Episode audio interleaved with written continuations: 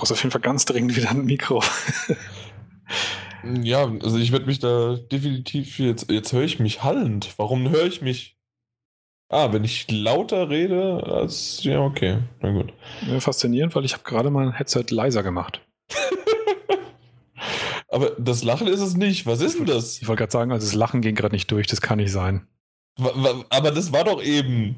Jetzt wir kämpfen, nicht mehr. wir machen jetzt den Kampf gegen die Technik-Podcast. Auf geht's. Gott, ey.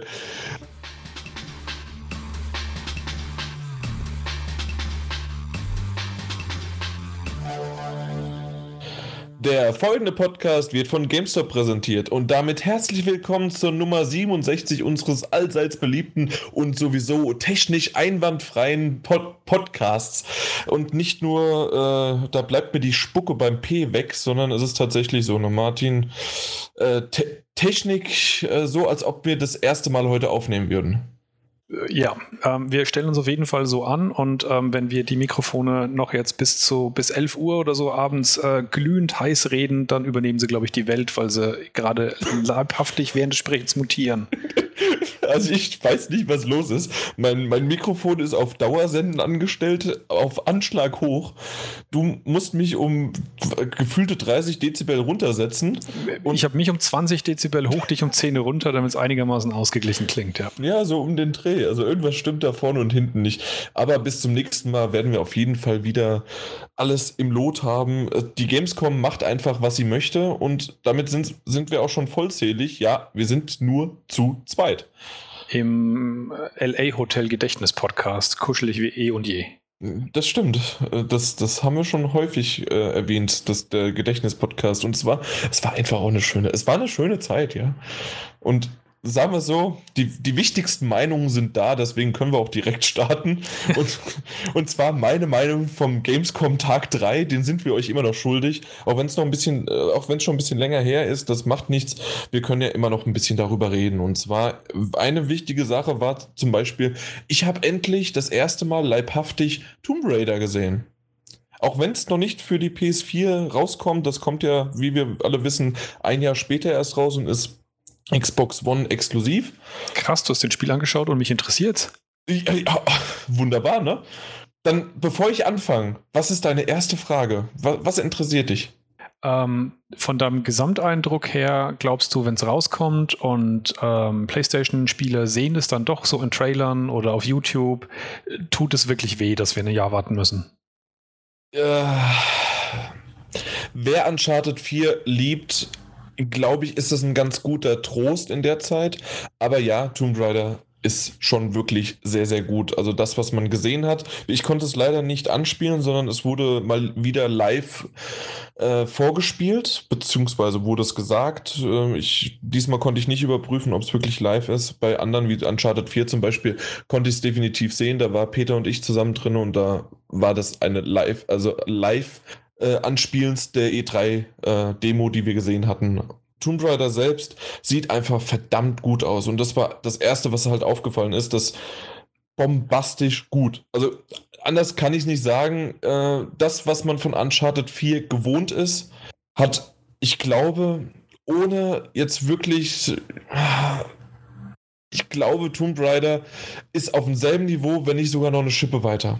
Und das will eigentlich schon viel sagen, weil Uncharted, die Reihe war immer das, äh, oder Naughty Dog generell war ja immer für die Grafikbombasten auf der PlayStation 3 äh, bekannt. Ja, die, die Hörer sehen gerade mal Stirnrunzeln durch den, durch den Lautsprecher. Das Und, ja, also ich muss sagen, dass das wirklich, und das ist ja dann ein Multiplattform-Titel, ja, genau. das müssen wir nochmal dazu sagen, die, wie die Lara sich durch die äh, Level schwingt, die, die Haare sahen sehr, sehr gut aus, auch wenn sie irgendwann mal, das, da hat mich äh, mein Kollege, der dabei war, der hat mich darauf hingewiesen, dass äh, im ersten Moment sahen die Haare sehr, sehr gut aus und sehr realistisch und irgendwann war es einfach zu viel des Guten.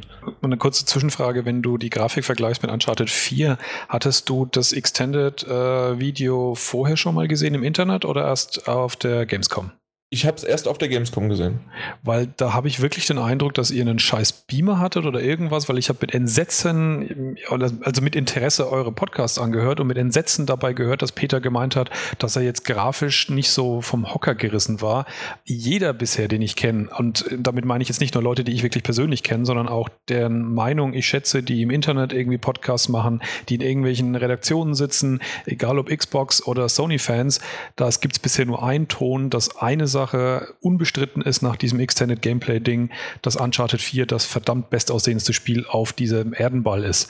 Und deswegen fand ich schon irgendwie okay. krass zu hören, dass ihr da so ein bisschen schon fast euch ernüchtert bezüglich der Darstellung oder halt zumindest nicht so dermaßen begeistert angehört habt. Deswegen ähm, ich war ich jetzt auch gerade mit dem Vergleich eben zu Tomb Raider ein bisschen skeptisch. Bevor ich antworte, was habe ich denn in, der, äh, in dem Gamescom, äh, da habe ich, hab ich mich dazu geäußert oder war es nur Peter? Ich glaube nicht, aber das fiel eben auf, dass kaum die Grafik super gelobt wurde. Im Gegenteil, dann sogar von Peter halt eine, eine Relativierung kam. Okay, weil bei mir war es so, dass ich ähm, die, die E3 ist schon wieder ein bisschen länger her, dass ich das nicht ganz so im Auge hatte. Ich weiß, dass jetzt, wenn du sagst, auf der E3 waren wir schon ziemlich begeistert, gerade wenn der am Anfang durch die Tür läuft, durch den Torbogen und dann sieht man das erste Mal nach draußen und das ist schon wirklich eine beeindruckende Grafik. Ja, und vor allem der zweite Teil der Extended Demo schaut nämlich noch besser aus als der erste. Also das, was wir auf der E3 gar nicht gesehen haben. Genau, das haben wir nicht gesehen, sondern das war erst, äh, kam erst später raus, beziehungsweise das habe ich das erste Mal auf der Gamescom dann gesehen. Mhm. Und das sieht noch besser aus. Okay. Ich muss, also, um ein bisschen zurück zu Tomb Raider zu kommen, ich, ich war begeistert von dieser Grafik und vielleicht kann es wirklich sein, so wie es damals äh, The Witcher 3 die Gedächtnisschlieren, so dass vielleicht auch da bei Uncharted irgendwas schiefgelaufen ist. Äh, zumindest in dem Fall war war es dieser 1 zu 1 gleich von innerhalb von äh, maximal einem Tag und dazwischen war nicht die EA-Party. Äh, da, so dass ich das nicht vergessen hätte oder sowas, sondern da war es wirklich innerhalb von einem Tag habe ich einmal Tomb Raider und einmal Uncharted 4 gesehen. Und da muss ich sagen, es gibt sich's nicht, wenn nicht sogar hat mich Tomb Raider mehr überrascht weil es einfach wegen eines Multiplattform-Titels noch besser herausgestochen ist. Ich denke, das, was man auf jeden Fall sagen kann, ist, dass der Stil unterschiedlich ist. Vielleicht gefällt er dir halt auch besser, weil es wirkt schon so ein bisschen, äh, ich würde sagen, realitätsnäher. Ich meine, die, die Uncharted-Grafik wirkt auch wahnsinnig plastisch und greifbar, mhm. aber es hat so ein bisschen, es ist bunter. Es hat so ein bisschen so ein Comic-Flair drinnen, finde ich, die Uncharted-Grafik. Auch wenn es natürlich ja, keine Comic-Grafik ist, aber es wirkt, es wirkt ein bisschen peppiger und bunter. Und ähm, Tomb Raider wirkt halt, ich finde, ähm, bodenständiger, realistischer im Stil. Ja, aber die kenne ich doch auch schon seit drei Teilen und ich weiß, wie die Grafik von Uncharted ist. Ja, aber vielleicht gefällt es dir halt einfach besser, was die, wie es Tomb Raider ist, von der, vom Stil her. Das hat nichts vom besser gefallen zu tun, sondern das ist wirklich das, was mir einfach aufgefallen ist. Und äh, ich, vielleicht sollten wir es nicht ganz so äh, so drauf noch auf die äh, Grafik, die, ja. auf die Grafik äh, ähm, reduzieren, weil mir auch das vom, also vom Gameplay her war es wirklich sehr, sehr ähnlich. Das heißt, die äh, Leute, die äh, Tomb Raider damals gespielt haben, den ersten Teil des Reboots, die werden auch genau auf dieselben Kosten kommen wie da. Das heißt, sie wird, also beim zweiten Teil, wie heißt er eigentlich? Legend? Was ist so? Uh, Legend of Tomb Raider? Rise of the Tomb Raider. Rise of the Tomb Raider. Ähm, ja, sie fällt wieder überall runter, sie verletzt sich, äh, sie schießt herum, sie klettert und stöhnt und ächzt dabei. Das Stöhnen und Ächzen ist mir nicht ganz so aufgefallen. Ich glaube, diesmal haben sie es ein wenig zurückgeschraubt. Zumindest äh, war das aus meiner Sicht so. Aber insgesamt war das schon beeindruckend, was man in diesen zehn Minuten zu sehen bekommen hat. Und ich muss sagen, ja, es macht Spaß. Aber ja, es ist auch einfach dasselbe. Es ist ein, ein Uncharted mit einem weiblichen, also ja, einen weiblichen Nathan einfach. Hattest du den ersten Teil des Reboots eigentlich gespielt? Komplett? Den habe ich komplett nicht gespielt, aber äh, weiter, äh, weiter als den äh, obligatorischen äh, Basti hat den Bogen nicht gefunden Stelle. ähm, ja. Aber du hast die, die, die, die Charakterwandlung noch ein bisschen mitbekommen von ihr. Ja, äh, die aber ja eher Diese negativ. sprunghafte. Genau, negativ ja. in den, äh, im Gedächtnis geblieben ist. Ja. Wenn du jetzt das vom Demo so ein bisschen mitbekommen hast, ähm, hat man so den Eindruck, dass sich die Figur so ein bisschen schon gewandelt hat noch gegenüber dem, dem ersten Teil des Reboots? Oder hast du da irgendwie so ein bisschen Feedback bekommen vom Spiel, wie sie sich verhält, wie sie sich ausdrückt oder wenn sie überhaupt irgendwas gesagt hat? Hat? Sie war schon sehr, sehr bewusst, äh, bewusst ihrer, ihrer Dinge, die sie kann und das hat sie auch einfach um, um, um ja, umgesetzt. Also natürlich. Selbstsicherer. Se selbstsicher auf jeden Fall, ja. Also eher in Richtung äh, Tomb Raider Reboot äh, gegen Mitte sozusagen. Mhm, okay. Also so würde ich das einschätzen. Aber natürlich kann ich mir auch gut vorstellen, dass man zwar was gesehen hat, äh, um es, äh, um einfach, einfach eine Demo zu zeigen, aber auch nicht unbedingt, äh, um schon richtig von der Story her zu spoilern. Und ich kann mir auch, es ist jetzt schon wieder ein bisschen länger her, ich kann mich nicht daran erinnern, dass man irgendwas wirklich von der Story gesehen hat. Okay. Ja. Ja, aber ich gehöre auf jeden Fall auch zu denen, die den äh, ersten Teil des Reboots richtig gut fanden und ich freue mich auf jeden Fall, es früher oder später dann doch mal spielen zu können. Auf der anderen Seite kann man ja natürlich dann auch sagen, dass wenn, wenn das Ding so gut aussieht, dass nach einem Jahr das immer noch gut aussehen wird. Ja, das ist ja super. Und wir kriegen es ja auch noch billiger. genau, richtig. Also alles positiv und in der Zeit äh, zockt man halt einfach Uncharted 4. Welcher genau. PlayStation 4-Spieler macht das eh nicht? Richtig. Also ich kenne vielleicht zwei Leute. Und ich habe mir vorhin mal die Liste angeschaut, äh, was jetzt so die nächsten drei Monate alles rauskommt. Das ist ja schon echt ein Brett. Also ich glaube, allein mit den Titeln könnte ich bis Ende nächsten Jahres die Zeit verbringen. Ja, das ist ja auch so. Ach, mit Ende nächsten, Ende nächsten Jahres, ja. Achso, ich wollte schon sagen, das, das ist doch gewollt. das ist bis Ende dieses Jahres, ja, okay. Ich meine, das muss sich, wir sind jetzt Ende August langsam oder zweite Hälfte August und äh, das geht jetzt ja wirklich nonstop bis bis September hinein, äh, bis Dezember hinein, dass äh, ein, ein großer Titel, wichtiger Titel am anderen kommt. Zwar ist nicht jeder, wahrscheinlich jedermanns Geschmack, aber auf ja. jeden Fall wird man, wird man nicht äh, Probleme haben, die Zeit zu füllen, bis das Tomb Raider dann auch für PS4 rauskommt. Richtig.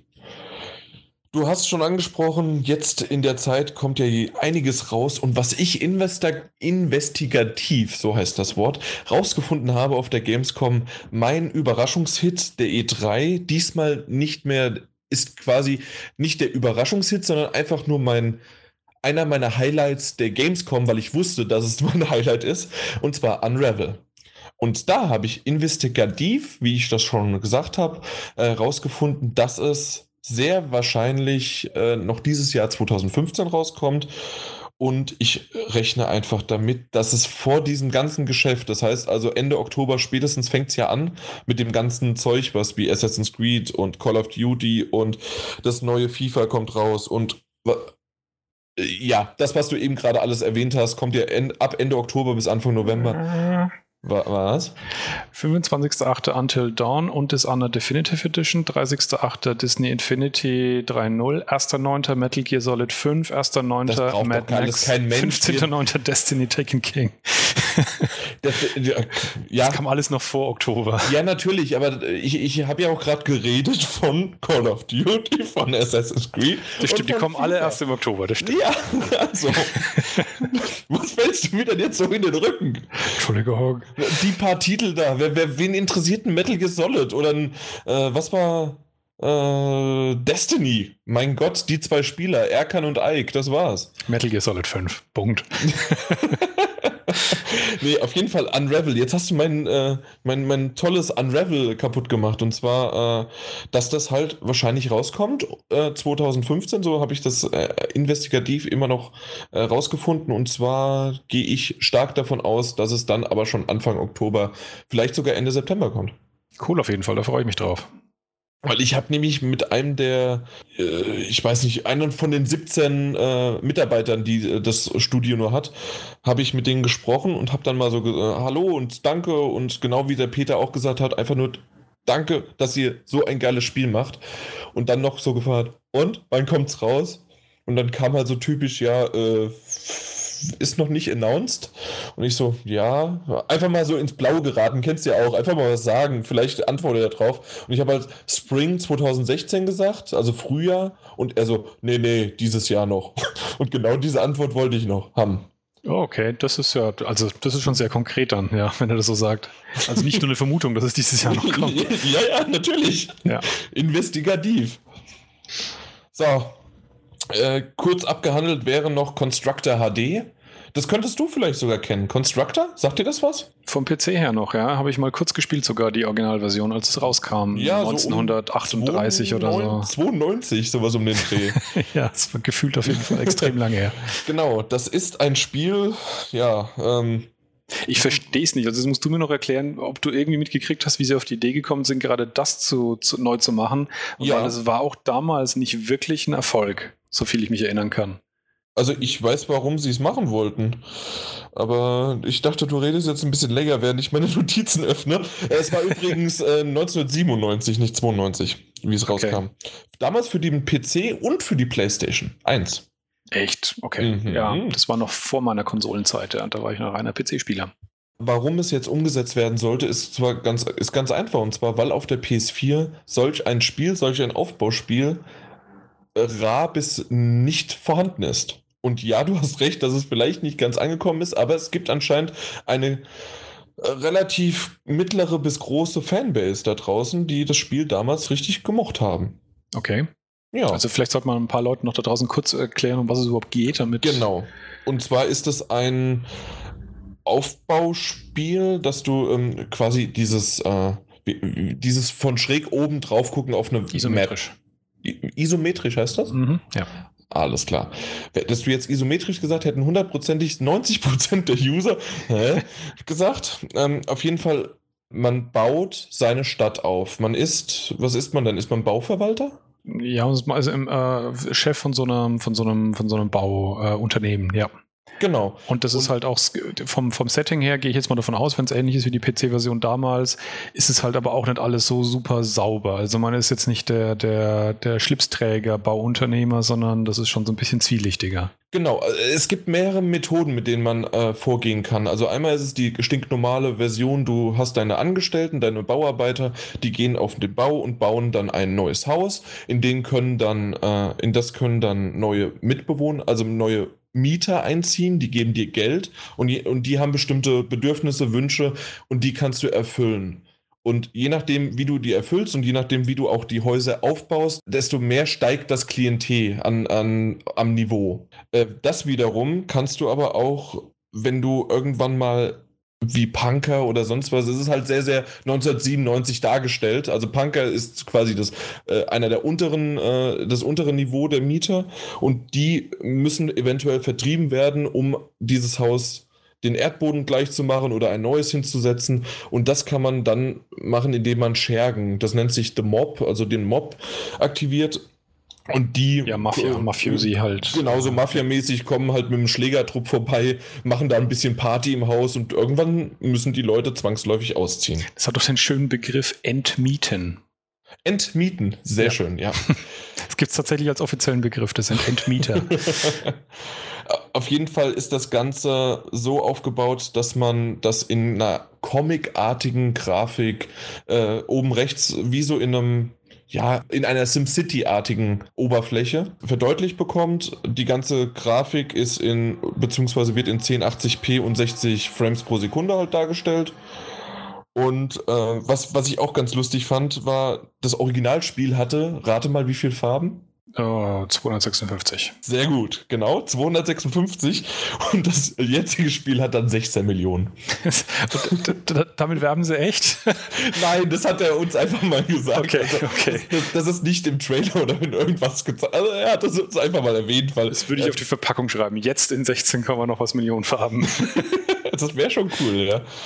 Und ähm, was er auch gesagt hatte bei der Präsentation, es gibt einmal den sehr, sehr harten Schwierigkeitsgrad von damals. Der, der war schon ziemlich heftig und äh, viele, meinte er, sind nicht über, ich glaube, über, geht es in Tagen, die man gab irgendwie so Phasen, ich weiß nicht, ob das Tage waren oder irgendwie so mehr oder weniger Aufträge, aber es äh, hat, man hat auf jeden Fall so ein Gefühl von Progression gehabt über verschiedene Dinge. Es lief nicht so einfach SimCity-mäßig, äh, so ein, so ein so ein Never-Ending-Ding. Genau, und in der, die Phasen, die sind sehr, sehr schnell vorbeigegangen bei vielen Spielern. Weil das halt einfach sehr schwierig war. Und er meinte, diesen Level haben sie, diesen Modi haben sie beibehalten. Es gibt aber auch einen neu balanciert, also äh, gebalanced. Äh, Jan-Modus. Nein! Äh, ich glaube, ich werde immer noch verlieren. Also, äh, er wird schon ein bisschen knackig sein, aber halt einfach fair. Also nicht, dass das komplett ultra schwer ist. Okay. Ja. Ähm, war, war, weißt du, in welcher Form das released wird? Digital, boxed, preislich, in welcher Kategorie oder? Es wird digital rauskommen. Das ist Ende Januar 2016 kommt raus. Mhm. Aber ich weiß nicht, wie viel es kosten wird. Also, also wenn sie damit mit einem Vollpreistitel um die Ecke kämen, würde ich mal prognostizieren, dann könnten sie es wahrscheinlich auch sein lassen. Richtig. ich glaube, das, äh, das wäre es nicht. Würde, also meine Einschätzung wäre so 20 bis 40 Euro, obwohl 40, glaube ich, schon hochgegriffen wäre. Ja, weil ich meine, auch wenn zugegebenermaßen tatsächlich in dem Segment wirklich nicht so viel Konkurrenz auf der Konsole unterwegs ist, trotzdem gibt es auch sowas wie Tropico. Und das ist schon nochmal ein anderer Kaliber, glaube ich, in dem, in dem Bereich für Leute, die sowas mögen. De definitiv. Also das. Es, es sah nach etwas Spaßigem aus für mal zwischendurch, aber ich glaube nicht, dass das ein Spiel ist, das man komplett äh, stundenlang auf der PlayStation 4 dann spielen wird, weil dieses Spiel wird es hundertprozentig auch für einen PC geben. Und ja, dann kann man es auch auf dem PC spielen, obwohl die Umsetzung, zumindest so wie ich es mitbekommen habe, ich konnte es leider nicht selbst spielen, schon gut gemacht worden ist für, für die Konsole und für den Joystick. Also für den Controller. Joystick. Den, ich bin 1997. Jetzt, sind wir wirklich in den 90ern angekommen. Ja, ja also mit dem Controller. Ja. Dem Freudenknüppel. Was? Joystick. Oh Gott. Hast du das damals wirklich gesagt? Das haben wir alle gesagt, die, wir, wir die Queen Gamer von damals. Okay, nee, ich, ich, ich war zu jung dafür, um zu wissen, was äh, Joystick, äh, Stick wusste ich, aber Joy wäre ich nie drauf gekommen in dieser Kombination. Und nein, also das, das, das hört sich irgendwie sehr phallusmäßig an. Das ist auch ein ziemlich schmutziger Begriff für dieses Gerät. Das ich, halt ich war so. einfach, in dem Alter war ich noch zu unschuldig. 97, da war ich 10, 9. ja, da ging ich auf die zu. Das ist tragisch, aber es war so. Das muss ich piepen. da ging ich auf die Piep zu. So, ähm, ja, ansonsten war, was ich noch sozusagen, äh, was, was haben wir denn noch alles auf der Gamescom gesehen? Wir haben komplett EA gesehen, aber EA hab, hab, haben wir schon in den Podcast vorher abge. Ja, Battlefront habt ihr auch schon erzählt in, äh, im zweiten Tag Podcast. Genau, Mafia 3 wurde auch schon erwähnt von mir und dann soll das eigentlich von, der, von den Spielen her, von der Gamescom das gewesen sein und wir gehen einfach direkt äh, übergangslos zu dir rüber, weil du hast ja leider die Gamescom nur von zu, von zu Hause aus gesehen. Das stimmt, das war seltsam entspannend. ja, ohne mich äh, vorantreibend in schweren Schritten. Ja, nee, das war wieder mal so wie halt in früheren Tagen, bevor ich bei PS4 Magazin angefangen habe. Da habe ich ja die Messen auch schon immer sehr intensiv verfolgt und das war wieder mal so ein Rückfall in die Zeiten. Das heißt, äh, in Gedanken war ich bei euren Podcasts sozusagen dabei und habe in meinem Kopf auch schon eifrig mitdiskutiert, weil ich schon ziemlich viel mitbekommen habe, aber halt nicht wie ihr vor Ort direkt, ja. Ja, was hast du denn mitbekommen, beziehungsweise allgemein so an, an positiven wie negativen kam was Neues rüber? Hast du die PKs verfolgt? Irgendwas? Genau, genau. Also was ich ähm, verfolgt habe, ich weiß gar nicht, ob ihr da ähm, viel vor Ort ähm, das, das sozusagen live mitbekommen habt oder Zeit gefunden habt, um es euch im Nachhinein anzuschauen, die Microsoft PK. Ich habe die Microsoft PK kurz äh, geskippt. Also mhm. ähm, immer mal, äh, das, das war so, irgendwie am reingehüpft. Mittwoch oder Donnerstag, äh, genau, habe ich mal ein bisschen reingehüpft. Und äh, die EA habe ich nur Unravel mir noch angeschaut, weil mir da Erkan äh, erzählt hatte, dass auch da wieder der schöne, äh, na, schöne Jani dabei war und auch äh, sein, sein Halter quasi, der, der, na, wie heißt ja. der? Also nicht wie er heißt, aber auf jeden Fall der, der Chef von Unravel ja. sozusagen.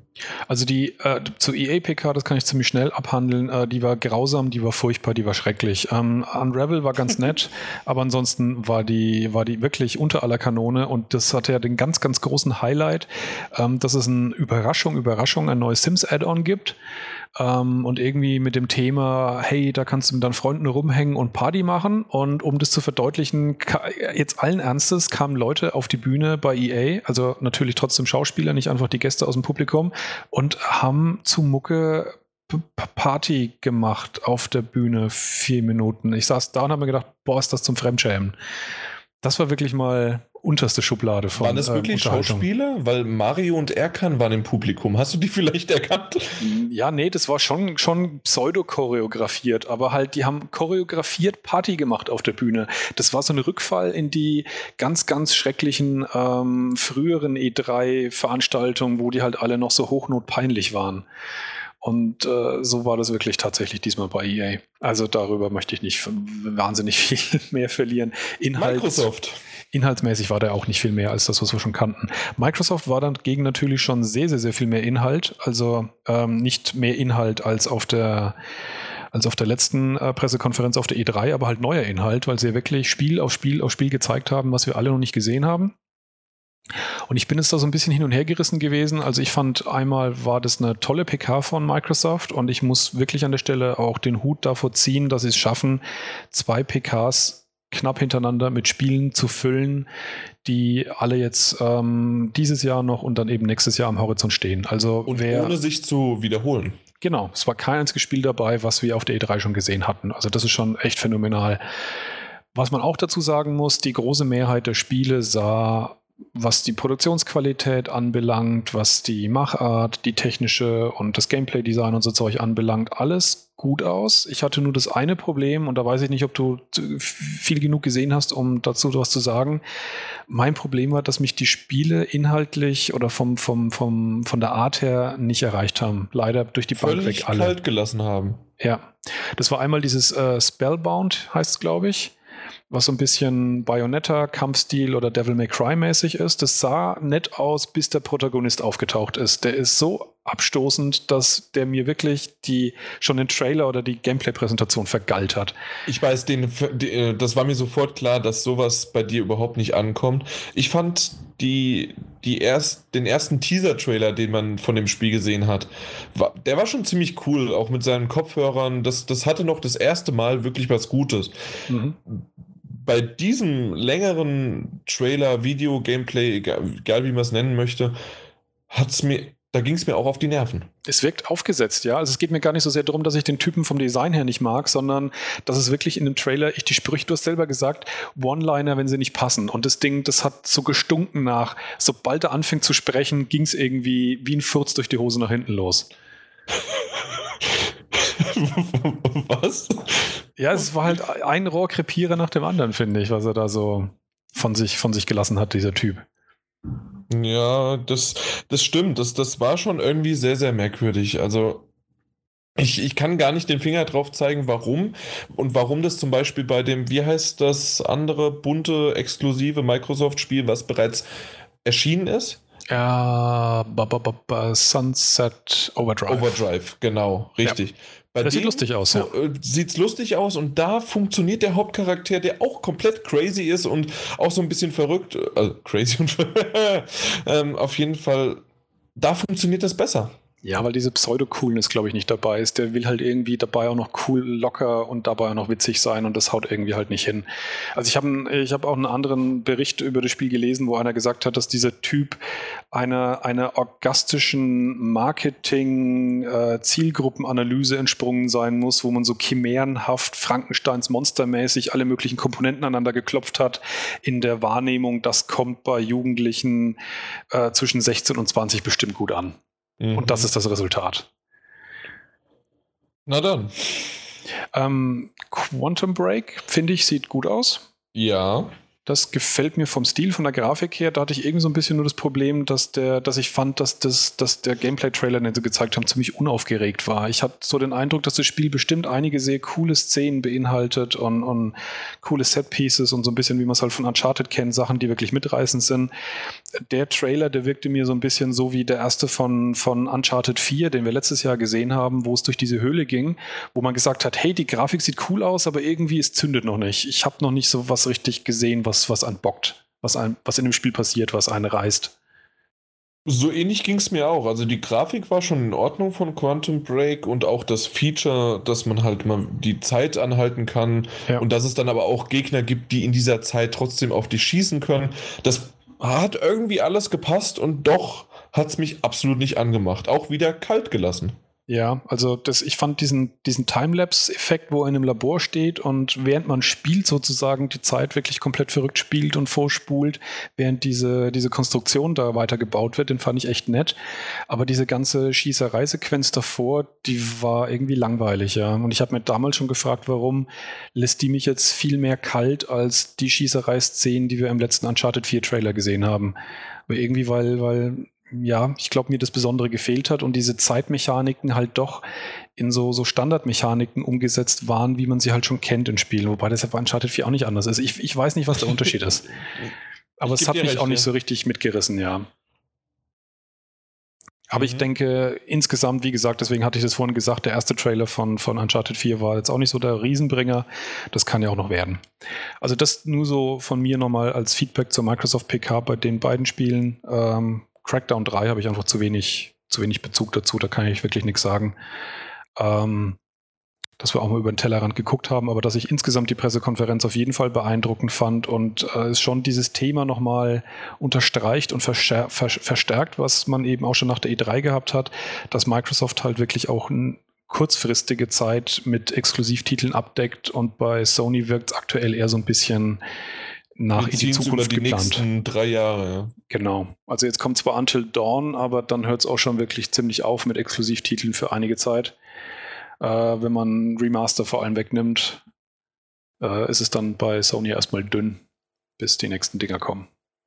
Das stimmt. Also ich, danach, dieses Jahr kommt auch gar nichts mehr dann. Ich glaube nicht, ne? Nichts, was, was, ich, was mir etwas sagen würde, ja. Aber was ich noch gerne noch äh, sagen würde, ich verfolge auch ganz gerne eben die Berichterstattung von anderen Seiten und ich habe durchaus bemerkt, dass ich den Eindruck habe, dass die Wahrnehmung der Gamescom im amerikanischen Raum deutlich äh, gestiegen ist. Also ich habe auch sehr viele Podcasts über das Thema Gamescom gehört, wo ich den Eindruck hatte, dass vielen Redakteuren vor Ort in den USA, die, die nicht äh, alle hierher kommen, zum ersten Mal klar wurde, wie groß dieses Ereignis ist. Also als die, die Zahlen rumgenannt wurden, da sind die mehr oder weniger alle vom Stuhl gefallen. Und äh, haben auch riesige Komplimente an die Stadt gemacht, wie sie das überhaupt schafft, dass sie das, das äh, 370.000? Äh, 300, 360, 370 rum, ja genau. Ja. Und sie haben gesagt, also wenn, wenn das im, im LA Convention Center stattfinden würde, wäre einfach alles lahmgelegt in, in LA Innenstadt. Das würde es einfach nicht verkraften, das würde nicht klappen. Und unser kleines Köln kann das. Genau. Also das ist schon mal ganz cool. Das einzige Problem, das ich mitkriege, und das ist so eine generelle Diskussion über die Gamescom, die wird wirklich groß. Microsoft hat auch gezeigt, dass man es auch wirklich nochmal mit ähm, mit Stoff füllen kann, aber da war aus meiner Wahrnehmung und der Beobachtung aus der Ferne Microsoft wirklich die Ausnahme. Und alle anderen haben alles, was man gesehen hat, immer mit dem E3 Material gegenübergehalten und verzweifelt sozusagen versucht, noch die neuen Informationen oder kleinen Trailer-Erweiterungen oder sowas rauszupicken. Es war halt immer so dieses Vergleichen und Messen mit der E3, was ich glaube, was bei der Gamescom weniger passieren würde, wenn sie ein, zwei Monate später stattfinden würde. Das stimmt, da wird sie natürlich aber dann auch wieder mit der Tokyo Game Show und mittlerweile gibt es ja auch noch in Paris eine, die äh, Tokyo, kollidieren. Die Tokyo Game Show, glaube ich, die ist ziemlich totgelaufen, habe ich den Eindruck, dass die keine große Rolle mehr spielt. Okay. Aber ja, die Gamescom, die ist wirklich in den letzten Jahren ziemlich gestiegen. Früher war es eigentlich immer so, dass man sagen konnte, das, was auf der E3 gesehen worden ist, kann halt auf der Gamescom die breite Masse äh, oder sogar teilweise Europa, weil es gibt ja auch welche, die aus Holland, aus genau. Frankreich und sonst was drumherum angereist kommen, äh, einfach anzocken. Ja, das war so eine reine Wiederverwertung, genau. Aber mittlerweile ist es wirklich, ja, es wird, wie du es schon gesagt hast, jährlich besser ja. und das sogar auf der E3 gesagt wird, hier, wir haben so viel, beziehungsweise äh, wir, wir geben auf der Gamescom das und das erst bekannt und da haben wir unsere Plattform für und da zeigen wir euch das. Ja. Ja, weil du eben genau diese beiden Messen jetzt gerade genannt hast. Von der Tokyo Game Show weiß ich, dass einige US-Redaktionen inzwischen gar keine Leute mehr hinschicken. Und von der Paris Games Week hatte ich vor der Entscheidung von Sony, da jetzt ähm, stattdessen die nächste PK abzuführen, noch nie was davon gehört gehabt. Also das war für mich die Premiere, dass ich überhaupt erfahren habe, dass es das Ding gibt. Also ich habe es letztes Jahr auch schon mal irgendwo gehört. Ähm, als guter Redakteur weiß man halt sowas. Aber, aber ansonsten, nein. Es, hallo, es ist Frankreich. Das interessiert eh keinen.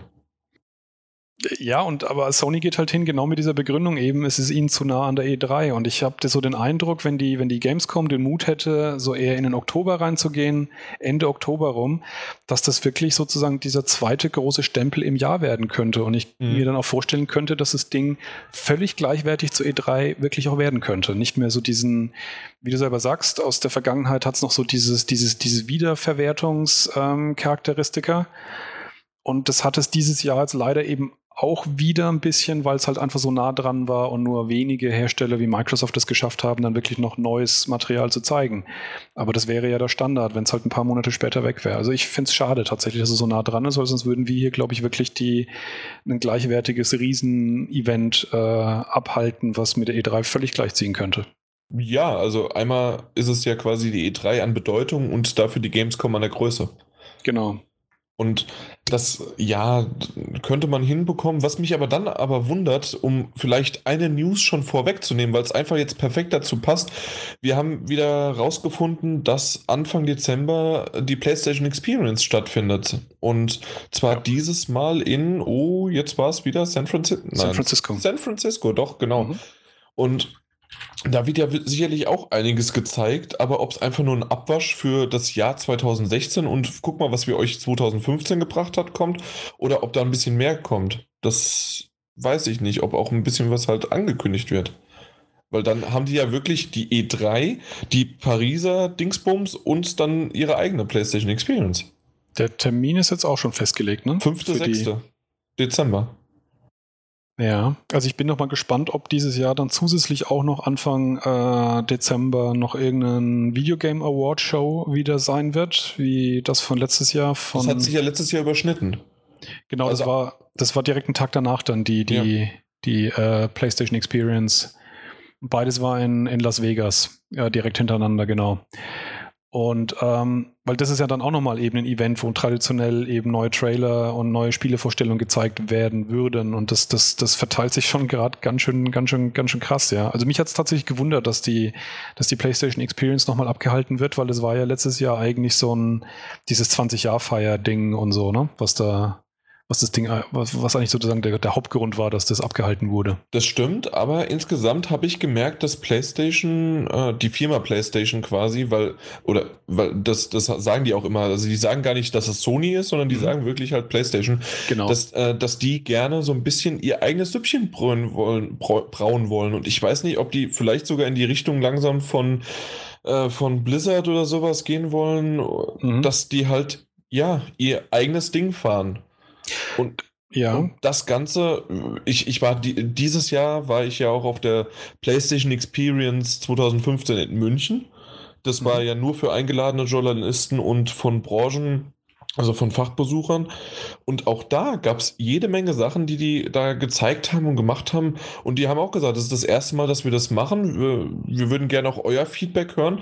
Aber generell wollen wir das in Zukunft öfter machen, dass wir euch das Stück für Stück vorstellen, was da so in den nächsten Monaten, Jahren auf euch zukommt. Ich bin gespannt. Also grundsätzlich halte ich es für keine schlechte Idee und ich glaube, dieses Event letztes Jahr ist auch ziemlich gut angekommen, auch in der Außenwirkung her. Du meinst das in Las Vegas? Das in Las Vegas, die, die PlayStation ja. Experience. Und insofern glaube ich schon, dass, dass man da was Tolles draus machen kann. Wo halt Sony ein bisschen aufpassen muss, und das hat man so in der Berichterstattung um die Gamescom eben auch gesehen, ähm, dass halt Microsoft ähm, komplett konkurrenzlos halt als der große Sieger gehandelt wurde, weil natürlich auch Sony den, den Kampf sozusagen gar nicht angetreten hat im direkten Vergleich. Das wird ähm, echt gefährlich, weil die haben ja natürlich dann kein, äh, die, die großen Medien, ARD, ZDF, die öffentlichen und ja. RTL, die sind alle auf der Gamescom da, weil ja, es ist Köln, Köln ist lahmgelegt. Warum ist Köln lahmgelegt? Wegen der Gamescom, da genau. wird kurz berichtet. Ja, und, dann also, wird, und dann wird halt auch schnell, ah, wer ist da alles da? Okay, dann haben wir Microsoft. Und die, die waren dann da, aber wenn, weil, wenn Sony das, halt zurückgeht, ne? Ja, weil auch das, was du jetzt gerade sagst, das hat sich aus meiner Wahrnehmung deutlich verstärkt. Die SZ hat täglich eine Zusammenfassung der Gamescom gebracht. Da war jeden Tag ein Artikel, welche die Spiele. Schnitte? Oh, lecker. Süddeutsche Zeitung, Knallkopf. ähm, Spiegel natürlich auch und auch in, äh, ja, in den 20 Uhr Nachrichten kam, also in 20 Uhr Nachrichten nicht täglich, habe ich es nicht gesehen, aber auf jeden ja. Fall in äh, normalen politischen Tageszeitungen war wirklich täglich Gamescom-Artikel drin. Also auch da ist die, ist die Öffentlichkeit wirklich aufmerksamer gewesen, noch als in den Jahren davor. Aber diesmal habe ich gemerkt, dass sie mich nicht in 20, äh, 20 Uhr in die Tagesschau, nee, was ist auf, was im ZDF? Äh, ZDF ist heute. Äh, das Heute-Journal. Mhm. Äh, genau, das heute, im Heute-Journal war ich diesmal nicht, sondern ich war nur im, äh, wie, wie, nennt sich das? Verdammt nochmal, 1 Plus. Genau. Im 1 okay. Plus war ich im Fernsehen. Da, also, du, da kannst du dann eigenen Trailer dann auch für weniger Geld zurückkaufen. Kostet hab, nicht nur so arsch viel wie letztes ich, Jahr. Ich habe dieses Mal gefragt, äh, bevor ich da aufgenommen worden bin und der so, nee, kann ich leider nicht machen. Ja, super. Ja, aber na gut, dann wusste ich es diesmal wenigstens vorher. Und er hat mir gesagt, ja, er kann mir aber wenigstens den Link schicken zur Mediathek. Ja, danke. Ich bin aber tatsächlich gar nicht so sicher, weil das habe ich auch schon oft gehört, dass eben eines der wichtigen Bestandteile der E3 das ist, dass die normalen Medien, die sozusagen normale Menschen, die keine Spieler sind, eben auch sehen, dass die auch darüber berichten. Ich, ich, bin mir nicht sicher, ob das heute wirklich noch so ein Riesenthema ist, weil, weil irgendwie äh, sagt man ja gleichzeitig auch, dass trotzdem fast jeder inzwischen ja ein Gamer ist und wenn es halt nur auf dem Smartphone ist und ähm, Leute, die gerne Smartphone spielen, aber auf keinen Fall, auf keinen Fall nichts anderes, die interessieren sich ja dann im Endeffekt ja auch nicht wirklich groß für die Gamescom und für die E3. Wenn sie sich mhm. für, für, nur für solche Art von Spielen äh, interessieren, wie man sie momentan auf dem Smartphone haben kann. Das heißt, ich bin mir gar nicht so sicher, ob das wirklich so wichtig ist, dass man, ähm, äh, dass man auf der Veranstaltung ist, in der eben auch äh, ARD und ZDF berichten. Ich bin mir auch nicht ganz sicher, aber es ist schon so, dass natürlich das immer noch die, die größten, die größte Reichweite erzielt, einfach an ARD und ZDF von der, von der, von der News-Reichweite. Ja. Und aus dem Grund ist das schon sehr, sehr interessant und sehr wichtig für die, äh, na, für die, äh, für die Spieleentwickler und wie jedes Jahr äh, war sehr hoch der Fokus auf, äh, auf den VR-Brillen, also Morpheus und äh, Oculus Rift. Das war wieder mal ein Artikel darüber.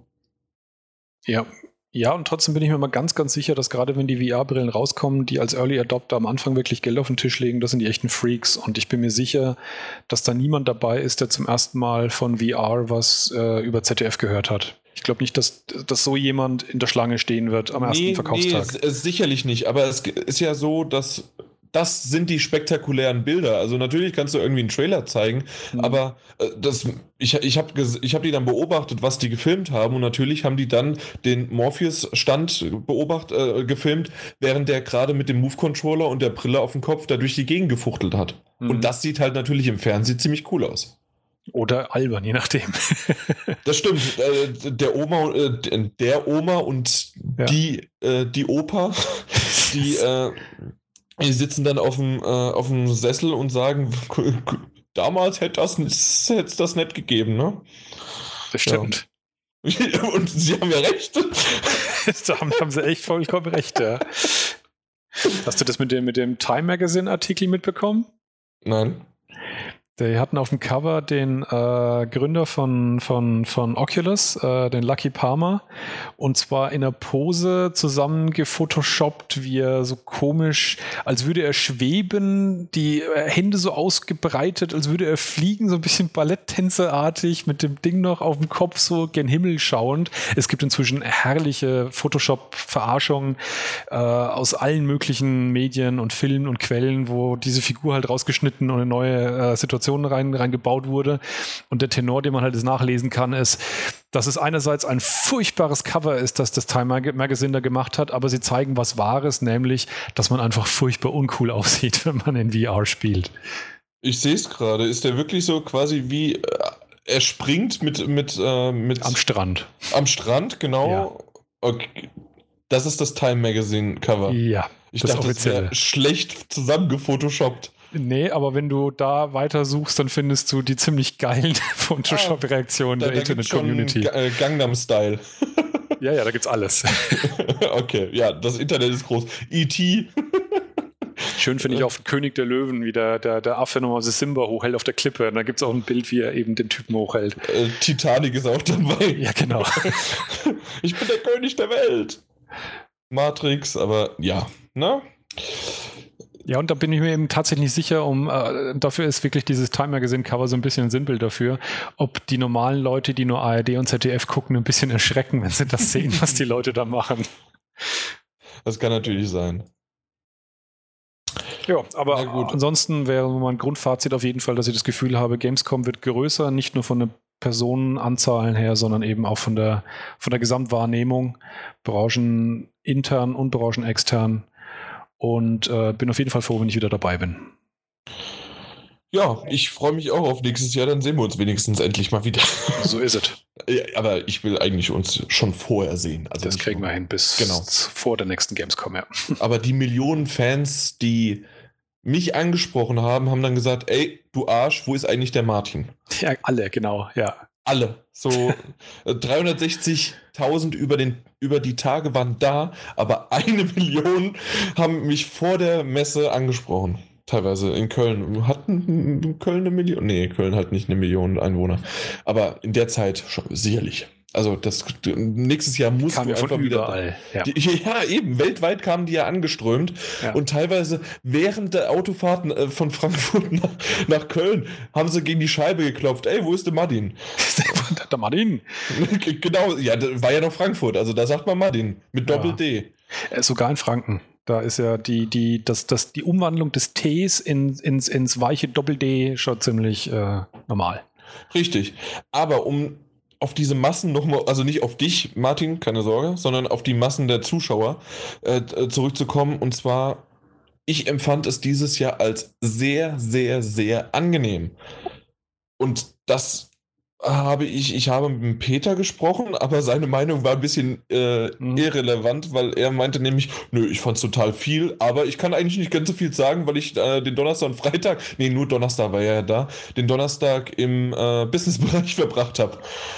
Also ich hatte, ich hatte noch ein paar, paar Bekannten, die ähm, am Donnerstag auch auf der Gamescom waren und die hatten so den Eindruck, so wie immer. Also schon schlimm, aber nicht schlimmer als sonst. Also ich weiß, wenn du dich an die letzten Jahre zurückerinnerst, gerade dann auch der Freitag, war es so, dass es ab und zu mal erstens der Boulevard komplett gesperrt worden ist, dass es teilweise eine Einbahnstraße war, ja. dass die von oben, das ist von der, vom Bahnhof kommen, von, von der Südseite, die über den Parkplatz umgeleitet worden sind ja. und gar nicht die Rolltreppen mehr runter, den, runter zum Boulevard gekommen sind. Und ja, das ja. äh, Ganze wurde zwar auch wieder gemacht, aber es gab keinen Stillstand. Letztes Jahr war es oftmals so, dass wenn man durch die Halle gegangen ist, dass man nicht nur im Boulevard, also diese äh, für Leute, die noch nicht in der, auf der Gamescom waren, das ist einfach diese ewig lange Halle und die quasi die ganzen also das nein, ist ein Riesengang im Prinzip. Der, genau, ein Riesengang, der die ganzen Hallen miteinander verbindet.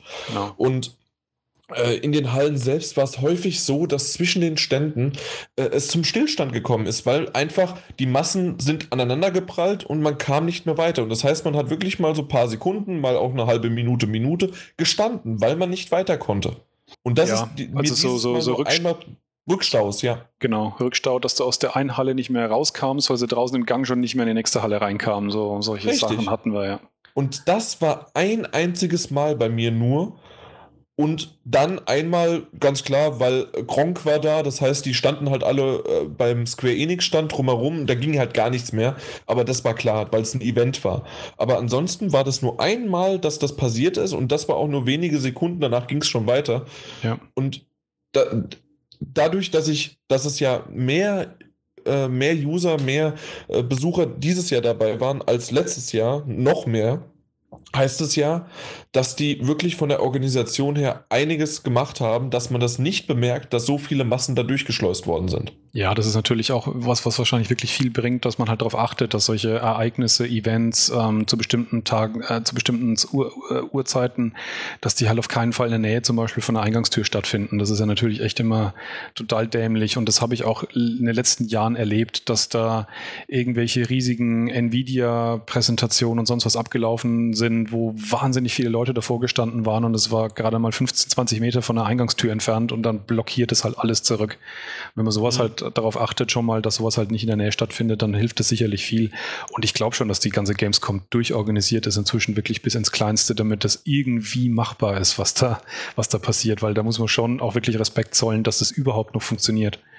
Ja, weil das sind einfach, also diese Massen sind der Hammer. Und ich muss immer noch sagen, letztes Jahr und ich weiß, man kann die Podcasts hören, ich meine es war letztes Jahr spätestens oder sogar früh, also sogar noch davor, äh, vorletztes Jahr, ich bin mir nicht mehr ganz sicher, an von den beiden Jahren war das, dass ich sogar, in, dass ich es fast schon verglichen habe mit äh, dem tragischen Unglück äh, der Love Parade, dass, ja. dass ich mich da so sehr eingezwängt gefühlt habe und habe gesagt, also ich habe zum Glück keine Panik und äh, mir ist das relativ egal, aber wenn jetzt irgendwas passieren würde, Feuer bei diesen technischen Geräten oder einfach eine Panik ausbrechen würde, weil zu mhm. viele eingequetscht sind, dann ist es vorbei.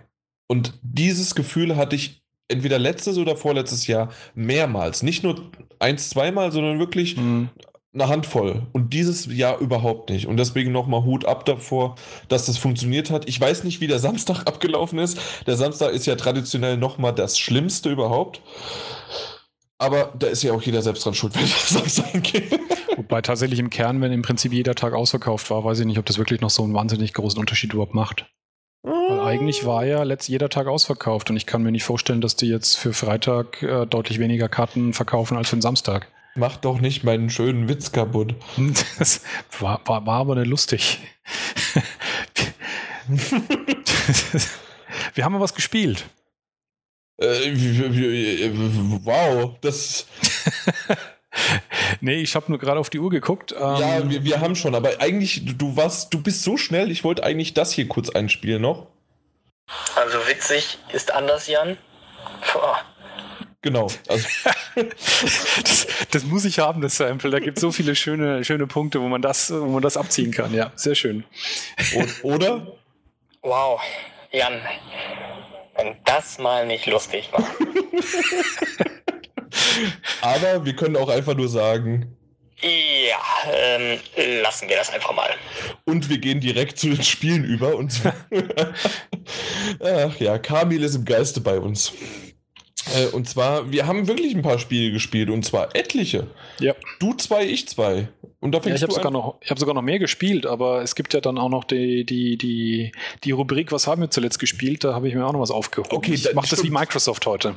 Äh, ich auch, weil ich habe auch jede Menge noch äh, für später aufgehoben. Wir können da mehrere Teile draus machen, denn das nächste kommt im Oktober. Äh, nein, aber ja. Kommen wir erstmal zu dem, was du jetzt äh, tatsächlich an aktuellen Spielen, die wir auch genau. als Spiele betiteln. Genau, also wenn ich später dann sage, was ich eben gespielt habe, was vor zehn Jahren rausgekommen ist, dann interessiert es wahrscheinlich keinen Menschen mehr. Aber wir haben ja auch Sachen gespielt, die erst vor ein paar Tagen rausgekommen sind und das interessiert vielleicht auch viel, viel, viel mehr, was wir davon halten. Ähm, warum auch immer ich sich jemand dafür interessiert, was ich von den Spielen halte. Aber egal. Ich habe zum Beispiel gespielt Everybody's Gone to the Rapture. Sorry, ja. aber die, diese Bescheidenheit. Ja, Everybody's Gone to the Rapture habe ich gespielt. Da freue ich mich tatsächlich schon seit langer Zeit drauf. Das ist auch schon ziemlich lang angekündigt gewesen und kam jetzt ähm, letzte Woche, wenn ich mich nicht alles täuscht, raus.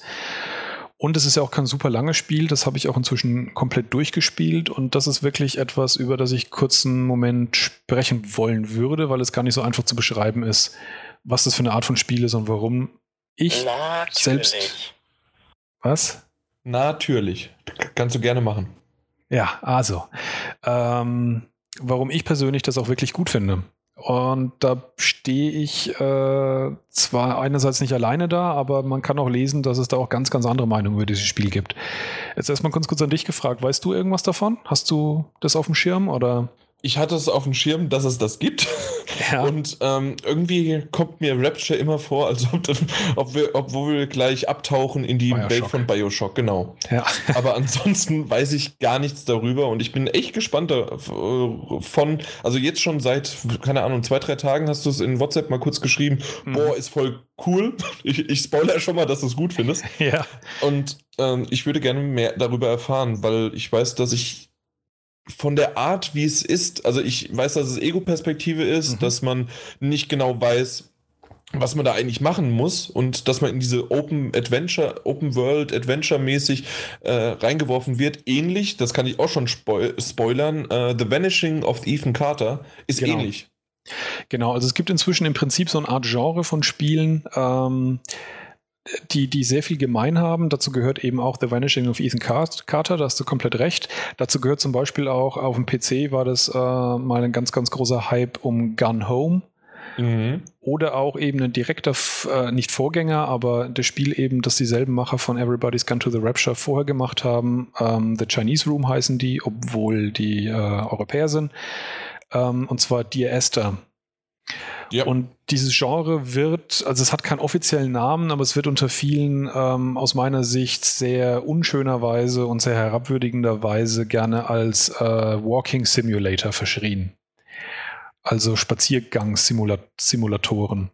Und ähm, da ist was Wahres dran, was das Gameplay anbelangt. Und zwar haben diese Spiele im Prinzip gemeinsam, dass man sehr wenig interagiert, sondern in erster Linie nur läuft und beobachtet. Und durch dieses Beobachten an bestimmten Orten in irgendeiner Form die Story sich selbst sozusagen entdeckt. Also die nicht in Cutscenes äh, erklärt bekommt, sondern eben uns Orten bekommt, wo die Story abspielt und man die eben beobachtet, wie sie sich entfaltet.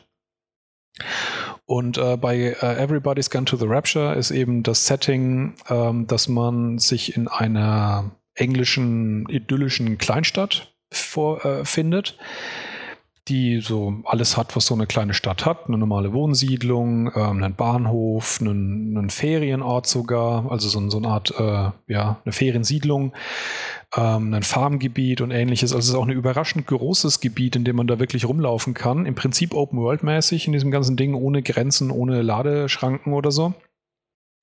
Und man erkennt eben sofort, dass, was halt komisch ist an diesem Ort, ist, dass eben niemand mehr da ist. Man ist der Einzige, der hier rumläuft und äh, niemand ist da. Bis ähm, auf das Setting äh, habe ich jetzt eben quasi auch gerade, hast du quasi The Vanishing of Ethan Carter beschrieben. Ja, das wird sogar noch, sogar noch deutlicher mit diesen äh, Geistererscheinungen, weil es ist nämlich tatsächlich so, dass man auch in uh, Everybody's Gone to the Rapture auf geisterhafte Erscheinungen trifft, die im Prinzip die Handlung vor dem Ereignis erzählen, also vor den Stunden, die passiert sind, bevor dieses Ereignis eingetroffen ist, das dazu geführt hat, dass es alle weg sind. Also jeder zur Rapture gegangen ist halt, ne? Äh, genau. Ähm, was das genau ist, da werde ich auf keinen Fall irgendwas dazu spoilern, also da muss keine Angst haben. Ähm, das Einzige, was man nur mitbekommt, ist, dass es also keine große Katastrophe in dem Sinne ist, dass diese Stadt eben komplett zerstört wäre, sondern im Gegenteil, es sieht eigentlich eher so fast aus, als wären die alle von einem auf den anderen Moment verschwunden. Ähm, und ähm, genau, das ist also sozusagen das Setting. Man läuft also durch diese wahnsinnig idyllische, extrem hübsch dargestellte Siedlung. Also das ist einmal vom Design her wahnsinnig echt rübergebracht. Wer mal in England war, der kann es bestätigen, dass da wirklich bis ins kleinste Detail Eigenheiten in Bauweise, wie die Häuser aussehen, wie Gärten angelegt sind, ähm, nachempfunden sind. Wer noch nicht in England war und will wissen, wie es da ist, das Spiel anschauen, das ist wirklich eine perfekte Umsetzung davon. Und ähm, das, was das Spiel eigentlich sehr, sehr, sehr besonders macht, für mich aus meiner eigenen Perspektive, ist vor allem das Sounddesign. Also neben dieser wahnsinnig schönen Grafik ähm, hat das Ding einen atemberaubend guten Soundtrack. Also ich habe für das Spiel 15 Euro ausgegeben, gibt es verbilligt für PS Plus Members, ansonsten kostet es 20. Ich habe mir sehr gerne nochmal für 10 Euro dann einen Soundtrack gekauft äh, über Amazon, ähm, weil ich den wirklich unfassbar hervorragend finde. Und darüber hinaus sind auch die Sprecher der Dialoge, die man eben in diesen geisterhaften Gestalten beobachtet, ebenfalls absolut perfekt. Also ich habe selten ein Spiel ähm, erlebt, in dem einfache Dialoge über, über ja, nicht besonders spektakuläre Dinge auch so gut wirken. Und es auch dann, wenn es spektakulärer wird oder es, es krassere Momente gibt, es keinen einzigen Moment gab, wo ich mir gedacht habe, okay, das ist jetzt gespielt, das ist jetzt over the top, das ist jetzt irgendwie zu viel des Guten. Das ist alles so dermaßen glaubwürdig, dass es wirklich, wirklich, äh, also mich extrem berührt hat. Ohne Und, zu viel zu spoilern, ähm, du hast gesagt, alle sind ja quasi verschwunden. Mhm. Äh, du kannst aber trotzdem mit anderen noch Leuten reden, die sind da? Wie gesagt, es gibt diese geisterhaften Erscheinungen, auf die man trifft, so, okay. die eben äh, abbilden, was, äh, was vorher passiert ist äh, in der Zeit. Und es sind eben ganz normale Lebenssituationen, in denen du zum Teil die Bewohner ähm, dieses Dorfes kennenlernst. Mhm. Es gibt so eine Handvoll Personal aus dem Dorf sozusagen, die man dann auch immer immer wieder begegnet. Also man trifft nicht nur immer willkürlich irgendwelche Leute, sondern das sind dann auch immer wieder dieselben Personen, denen man halt begegnet und deren Geschichten man dann sozusagen auch ein bisschen mitverfolgen kann. Und ähm, diese Geisterschemen sind wirklich sehr, sehr, sehr abstrakt dargestellt. Man kann kaum was erkennen. Also man kann zum Teil nicht einmal erkennen, ob es jetzt männlich oder weiblich ist, die Figur, die vor einem steht. Ähm, aber das Sounddesign ist eben absolut ähm, genau. Also das heißt, man hört alles, was damals stattgefunden hat. Also auch wenn diese, wenn diese Erinnerungsfetzen, die sich da abspielen, wenn die Menschen damals irgendwie mit einer Maschine oder mit irgendeinem Gerät hantiert haben, dann hört man das. Also vom, vom, vom Ton her ist es absolut akkurat. Mhm. Und das führt dazu, dass in dieser ultrarealistischen Umgebung ich so ein bisschen auch das Gefühl hatte, als würde so eine Art Hörspiel da drin stattfinden. Weil man sieht diese Ereignisse nicht wirklich, man sieht nur schemenhaft angedeutet, wo wie viele Personen sozusagen wie zueinander stehen. Mehr erkennt man nicht. Der Rest spielt sich dann über den Ton ab. Und ähm, das ist so eine Sache, von der ich manchmal so bei heutigen Spielen das Gefühl habe, dass die eben so akkurat alles darstellen, dass es wirklich keinen Platz, keinen Raum mehr für Fantasie gibt. Und in dem Spiel spielen halt sich diese ganzen Ereignisse wie in einem Hörbuch im Prinzip dann im eigenen Kopf ab. Für in mich hatten, halt, ja, genau. Genau. Für mich hatten diese ganzen Personen, denen man begegnet, am Ende auch Gesichter, obwohl man die nie, spiel, nie sieht im Spiel. Aber das hat sich eben bei mir dann trotzdem eingebrannt, dass ich mir die alle vorgestellt habe, dass ich wirklich nah dran da dabei war. Und die unangenehmen Dinge, die eben vorher passiert sind, die sich dann zum Teil schon auch angedeutet haben. Also man äh, schaut eben nicht nur langweilig Leuten dabei zu, wie sie ihren Alltag leben und dann auf einmal hört er auf, sondern es gibt schon in irgendeiner Form eine Ankündigung. Und es wird mit so viel Subtilität und Sensibilität erzählt, dass es mich wirklich extrem berührt hat, wo ähm, Menschen nicht schreien müssen und panisch sind, sondern ruhig mit jemand anderem reden und es einem innerlich alles zusammenkrampft, wenn man, wenn man da dabei steht und das eben nochmal erlebt und sich vorstellt, wie das sein muss, was die, was die da gerade durchmachen oder durchgemacht haben vorher. Also Atmosphäre pur und ich denke, diese Spiele ja. bauen da auch drauf auf. Ja. Also, dass du halt einfach in dieser Welt drin steckst. Klar, Ego-Perspektive verdeutlicht das nochmal ein bisschen mehr. Und das, das sieht einfach dann im Gesamtbild, ist das zwar Stück für Stück wenig, aber das, was du dir dann selbst erschließt, das kommt dann irgendwie, obwohl es vielleicht sogar nur eine Kleinigkeit ist, dadurch, dass du halt vorher gar nichts hattest, bombastisch rüber. Ja. Ja, genau, das, das äh, äh, fasst eigentlich ganz gut zusammen. Und in dieser, dieser Konstellation auch, dass diese ganzen Ereignisse an diesem Ort stattfinden, der groß ist, aber eben so komplett realistisch gebaut mit sich zusammenhängend. Ist das auch wirklich ein Ort, mit dem ich, also ich habe auch zu diesem Ort irgendwie so eine Art Beziehung aufgebaut. Ich kannte den danach. Ich kannte dem seine, seine Viertel, dem seine Ecken, wo was ist. Und, ähm, und es fühlte sich halt alles einfach so, so, so natürlich und so echt an. Also dieses, dieses Echte ist das, was dieses ganze Spiel so durch und durch ähm, äh, als, als roter Faden durchzieht, weswegen ich finde, dass eben alles, was da drin passiert, was man so mitbekommt, auch so wahnsinnig intensiv wirkt. Okay. Also von mir aus eine Riesenempfehlung. Ich kann verstehen, dass es etliche Spieler geben wird, die sowas totlangweilig finden. Mhm. Also wer das Gefühl hat, einfach nur im Prinzip eine Geschichte verfolgen, ohne große Interaktion, wer sich das überhaupt nicht vorstellen kann, der sollte damit her vorsichtig sein. Ich bin mir auch nicht sicher. Ich habe von einigen Leuten jetzt schon gehört, die Reviews geschrieben haben, dass sie das Spiel nicht gut fanden nach all diesen anderen Spielen, die ich vorhin schon genannt habe. Ich weiß nicht, ob das ein Effekt ist, der sich auch abnutzt. Also wenn man die alle gesehen hat oder alle gespielt hat, wie das hätte ich die jetzt Esther auch gesagt. und Gun Home und Vanishing of Ethan Carter, dass es sozusagen ein Trick ist, der sich abnutzt, den man nicht beliebig oft wiederholen kann. Für mich ist das Besondere eben noch gewesen, das war jetzt mein erstes Spiel aus dieser Kategorie und das hat mich wirklich umgehauen in der Erfahrung. Ich glaube, du, du, hast da recht. Und das hätte ich jetzt nämlich auch gesagt, dass, äh, wenn ich jetzt über The Vanishing of Ethan Carter gleich reden werde, das wäre mein Fazit auch gewesen. Sucht euch eins von den beiden Titeln aus und nicht gleich beide. Das ist, glaube ich, auch, wenn man. Beim Jump'n'Run habe ich das zum Beispiel auch. Wenn ich. Äh, ich, ich habe zuerst Rayman gespielt und danach direkt Mario, da, da würde ich auch im Strahl kotzen, weil das irgendwann einfach zu viel ist. Hm. Nee, dann möchte ich mal lieber einen Shooter haben oder ein Third-Person-Action-Adventure oder irgendwas. Oder ein Point-and-Click-Adventure danach. Ja, also das sind noch zwei Punkte, die ich genau dazu noch zu dem Spiel sagen will. Zum einen von der Länge her. Das Spiel dauert ungefähr fünf Stunden, was für so eine Art von Spiel schon relativ lang ist.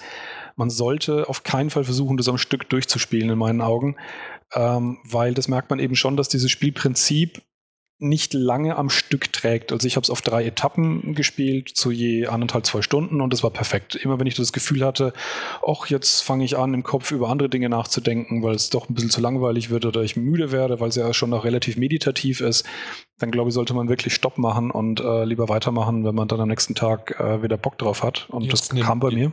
Jetzt nimmst du mir auch noch mein Fazit weg.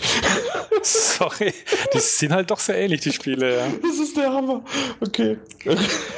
Und das, ähm, das? Äh, Zweite, was ich jetzt gerade mehr überlegen muss, was es war.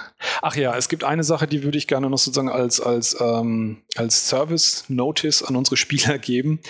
Das Spiel hat eine ganz komische Eigenheit und es stand in allen bisherigen Reviews auch schon drin, dass das Spiel dafür abgewatscht wird, weil die Bewegungsgeschwindigkeit des Charakters viel zu niedrig ist und man nicht rennen kann. Einen Tag später hat The Chinese Room sich dann kleinlaut gemeldet und hat gesagt, oh, da haben wir Scheiße gebaut. Ähm, der, das, das, die Run-Mechanik zum Rennen äh, wird im Spiel nicht gezeigt, wo die ist, aber die ist drin. Sie hat nur dummerweise kein einziger Tester von über zehn Reviews gefunden. Und zwar muss man die R2-Taste gedrückt halten und dann dauert es etwa fünf Sekunden und dann fängt der Charakter das Laufen an. Fünf Sekunden? Genau. Wärmt der sich vorher auf? Oder? Ich weiß keine Ahnung, was sie sich da dabei gedacht haben und ob sie das vielleicht auch wieder wegpatchen, aber das ist halt der Grund, wenn du halt äh, deinen Controller in der Hand hast und drückst halt jede Taste mal, passiert halt einfach nichts und deswegen hat es auch keiner gefunden, weil eben niemand drauf kommt, oh, ich drück das mal und halt mal und warte, ob da was passiert. Genau, also normalerweise würde ich davon auch ausgehen R2 und so ist es nämlich auch bei The Vanishing of Ethan Carter. Da ist es, äh, da ist es R2, in dem du rennen kannst, aber da rennt der sofort. Ja, nee, ich habe ich hab das inzwischen sogar dann mal irgendwo nachgelesen. Ich, ich weiß nicht genau, ob das wirklich hundertprozentig stimmt, weil es nicht von direkt von, von The Chinese Room äh, bekannt gegeben wurde, aber der Ablauf war wohl so, dass das eigentlich die Standard-Laufmechanik hätte sein sollen. Das heißt, du läufst und wenn du ein paar Sekunden lang in eine Richtung läufst, dann fängt er an zu laufen. Und relativ gegen Ende gäbe es wohl eine größere Gruppe von, von, von Testern, die gesagt haben, das ist irgendwie störend. Die wollen über das Rennen eine eigene Kontrolle haben. Und dann haben sie kurz vor knapp das eben nochmal umgebaut, sodass, wenn du nach vorne machst, du immer im langsamsten Modus einfach dich bewegst und haben diesen ganzen Mechanik, wie sie vorimplementiert war, eben auf den R2-Button gelegt, aber haben halt trotzdem diese Verzögerung auch noch drin gelassen. Und jetzt ja, ist es eigentlich. nicht patchen? Ja, ich hoffe mal, weil das ist jetzt schon eigentlich sozusagen die, die, die dämlichste Art und Weise, wie es jetzt zusammengebaut ist. Also komm, die, die fünf Sekunden Delay, Wait oder sonst was, die kann man ja. doch da raus äh, äh, löschen. Genau. Und ich, also ähm, das macht das Spiel jetzt nicht kaputt. Ähm, diese fünf Sekunden sind trotzdem nicht so schlimm, dass wenn du einmal über einen größeren Acker laufen willst, dass das schon okay ist und dass es eigentlich wahnsinnig stört. Aber es ist halt trotzdem unnötig, unnötig wie ein Kropf. Mhm. Ja. Ja, und das ganz abschließend noch ist mir gerade noch eingefallen, was ich öfters beim Spiel gedacht habe. So ein Spiel kann ich mir perfekt in VR vorstellen. Okay, also drei, äh, zwei von drei Punkten als Fazit kann ich übernehmen. Genau das, ey, das ist der Hammer. Das ich, in VR, in der Ego-Perspektive. Ja. Und ich, du hast ja schon die Grafik angesprochen bei dir. Mhm. Die, äh, ich ich habe sie nur mal kurz auf YouTube gesehen und äh, da muss ich auch zugeben, nur auf dem iPhone, auf dem kleinen Bildschirm. Mhm. Aber da sah sie schon ziemlich gut aus. Ich bin einfach nur begeistert von The Vanishing of Ethan Carter. Was das für eine bombastische, ich habe jetzt glaube ich zum 50. Mal heute Bombast gesagt, aber es ist wirklich eine super gute Grafik. Und mhm. Äh, ich habe auch mal, das kann ich schon vorne wegnehmen, weil das auch mein erstes Spiel war in dieser Art von Genre, das, was, was du gerade beschrieben hattest, dass man halt einfach in diese Welt reingeworfen wird. Man ist ein über, äh, bei Ethan, äh, Vanishing of Ethan Carter ist man ein äh, über, wie, wie, nennt sich das, äh, für die, die geisterhaft, so diese Medium über. Parallelwelten, sowas in der Art von, also Medium nicht ganz, aber in, de, in, in die Richtung geht er, dass er aber auch ein Detektiv ist, dass er einfach gerufen wird, ähm, um um Übernatürliches, das ist es natürlich, was ich sagen wollte. Ähm, mhm. auf jeden Fall, äh, für Übernatürliches wird er gerufen und äh, dieser Ethan äh, Carter, ich wollte schon mehrmals jetzt Ethan Hunt sagen. Äh, ich gehe auch morgen in Mission Impossible 5. Ähm, auf jeden Fall in äh, Ethan Carter, der wird, ähm, der, der, schreibt dem Hauptcharakter, zwar quasi dir, einen Brief und du wirst dann in diese Gegend gerufen und man taucht dann in diese andere Welt hinein, in, äh, teilweise in diese Zwischenwelten, dann wieder in das Reale, was, was da, also in die reale Welt hin und her. Und das auch mit versteckten, äh, mit versteckten Clues. Und man muss halt äh, viel selbst sich zurechtfinden. Und gerade am Anfang, und das, darauf komme ich nämlich jetzt nochmal wieder äh, zurück zu dem Punkt, was ich sagen wollte, und zwar gerade am Anfang wusste ich nicht genau, was ich machen sollte. Und ich möchte gar nicht so viel erzählen, was man dann schlussendlich machen muss. Aber das, was man machen musste, hatte ich nur zu einem Teil erfüllt und nicht komplett. Und dann habe ich mir mal doch kurz ein Let's Play angeschaut ähm, und auch tatsächlich das erste Mal von unserem lieben Gronk, äh, dass ich mal überhaupt den ja Let's Playen gehört habe. Und der hat sich auch sehr über die Grafik ausgelassen und meinte, was, was für eine klasse Grafik. Und ich wusste gar nicht, dass YouTube äh, in 2000, äh, 2000er Auflösung schon das wiedergibt weil er es auf dem PC gespielt hat. Mhm, okay. Und er meinte auch nur, der, der hat sich in dieser Welt verloren und ist da rumgelaufen und meinte, mein Gott, was, wie, wie sieht das einfach nur toll aus? Das ist ein, ein, eine Waldlandschaft und später kommt man dann auch noch zu einem Stausee und also, das sieht einfach, also der Hoover Dam war ein Scheißdreck dagegen, den wir in Amerika gesehen haben. Äh, hast das du, ist einfach super. Hast du abhängig, äh, unabhängig von der Auflösung äh, Unterschiede gemerkt gegenüber der PS4-Version grafisch? Ja, selbstverständlich. Also zumindest das, was ein YouTube-Video hergeben kann, ist natürlich auf dem PC das um deutlich nochmal besser. Okay. Was auch noch ist, was für dich eher interessant ist als für mich, man kann auf der PS4-Version Grafikeinstellungen vornehmen. Und zwar, äh, man kann entweder 30 Frames pro Sekunde locken oder einfach nach oben offen. Ja. Dafür können es aber halt auch Einbrüche geben, so wie das da beschrieben worden ist. Ich habe mal beides ausprobiert und mal wieder habe ich beides für für okay empfunden, weil ich nicht den Unterschied sehe. Hm. Aber das ist mal wieder mein Punkt, warum auch immer. Ich, ich sehe den Unterschied nicht. Vielleicht siehst du ihn sofort und sagst mir, was, was sagt der da? Aber also ich sehe es nicht. Ja. Und ähm, du, dadurch, dass ich mir dieses Video angeschaut habe, konnte ich dann endlich rausfinden, was man machen muss. Kam dann weiter, aber auf der anderen Seite, ich glaube, man hätte es noch nicht mal gemusst. Äh, das, das Stück, äh, was, was ich da quasi dann freigeschaltet habe. Ich habe dann auch eine Trophäe bekommen, aber ich hätte es nicht ge gebraucht. Ich hätte auch einfach weitergehen können in dieser Open World und hätte einfach ein weiteres Rätsel nehmen können. Also das kann ich äh, dahingehend bestätigen. Ich glaube, die sind auch oft so aufgebaut. Du kannst sozusagen den letzten Punkt der Geschichte erreichen in Everybody's Gone to the Rapture, ohne vorher irgendwas anderes ähm, groß äh, zusammenhängend gesehen oder erlebt zu haben. Das heißt, du kannst dir sozusagen, ohne, ohne, die Geschichte überhaupt präsentiert zu bekommen, kannst du dir das Ende anschauen, was du dann halt überhaupt nicht reißt. Ähm, und das ist grundsätzlich möglich. Bei Everybody's Gone to the Rapture gibt es diese kleine Mechanik, dass es so eine, so, so, eine, so eine Lichtkugel gibt, die sich durch die Welt bewegt, der man folgen kann, die sozusagen die wichtigsten Stellen abklappert also nicht alle. Wenn man wirklich sozusagen das komplette Bild will, muss man deutlich mehr forschen und, mhm. und Forscherdrang haben. Aber die haben zumindest diese Hilfsstellung einem an die Hand gegeben, dass man sagen kann, wenn du sozusagen nur die Grobversion zumindest willst oder irgendwann nicht mehr weißt, wo es weitergeht, folgt der Kugel. Ah, okay, das gibt es in dem Sinne nicht, sondern bei, bei The Vanishing of uh, Ethan Carter, das ist ein langer, verdammter Name, ne? Ja, so wie Everybody's Gone to the Rapture. das stimmt eigentlich, ja. Kann man nicht einfach Unravel sagen? Rapture. Rapture, genau. Ähm, ja, bei Ethan Carter ist es so, dass äh, man auf dem Boden oder irgendwo an der Wand äh, oftmals irgendwas inspizieren kann und entdeckt oder entdecken ist es vielleicht, ich, ich habe es auf Englisch gespielt, da ist es halt Inspect.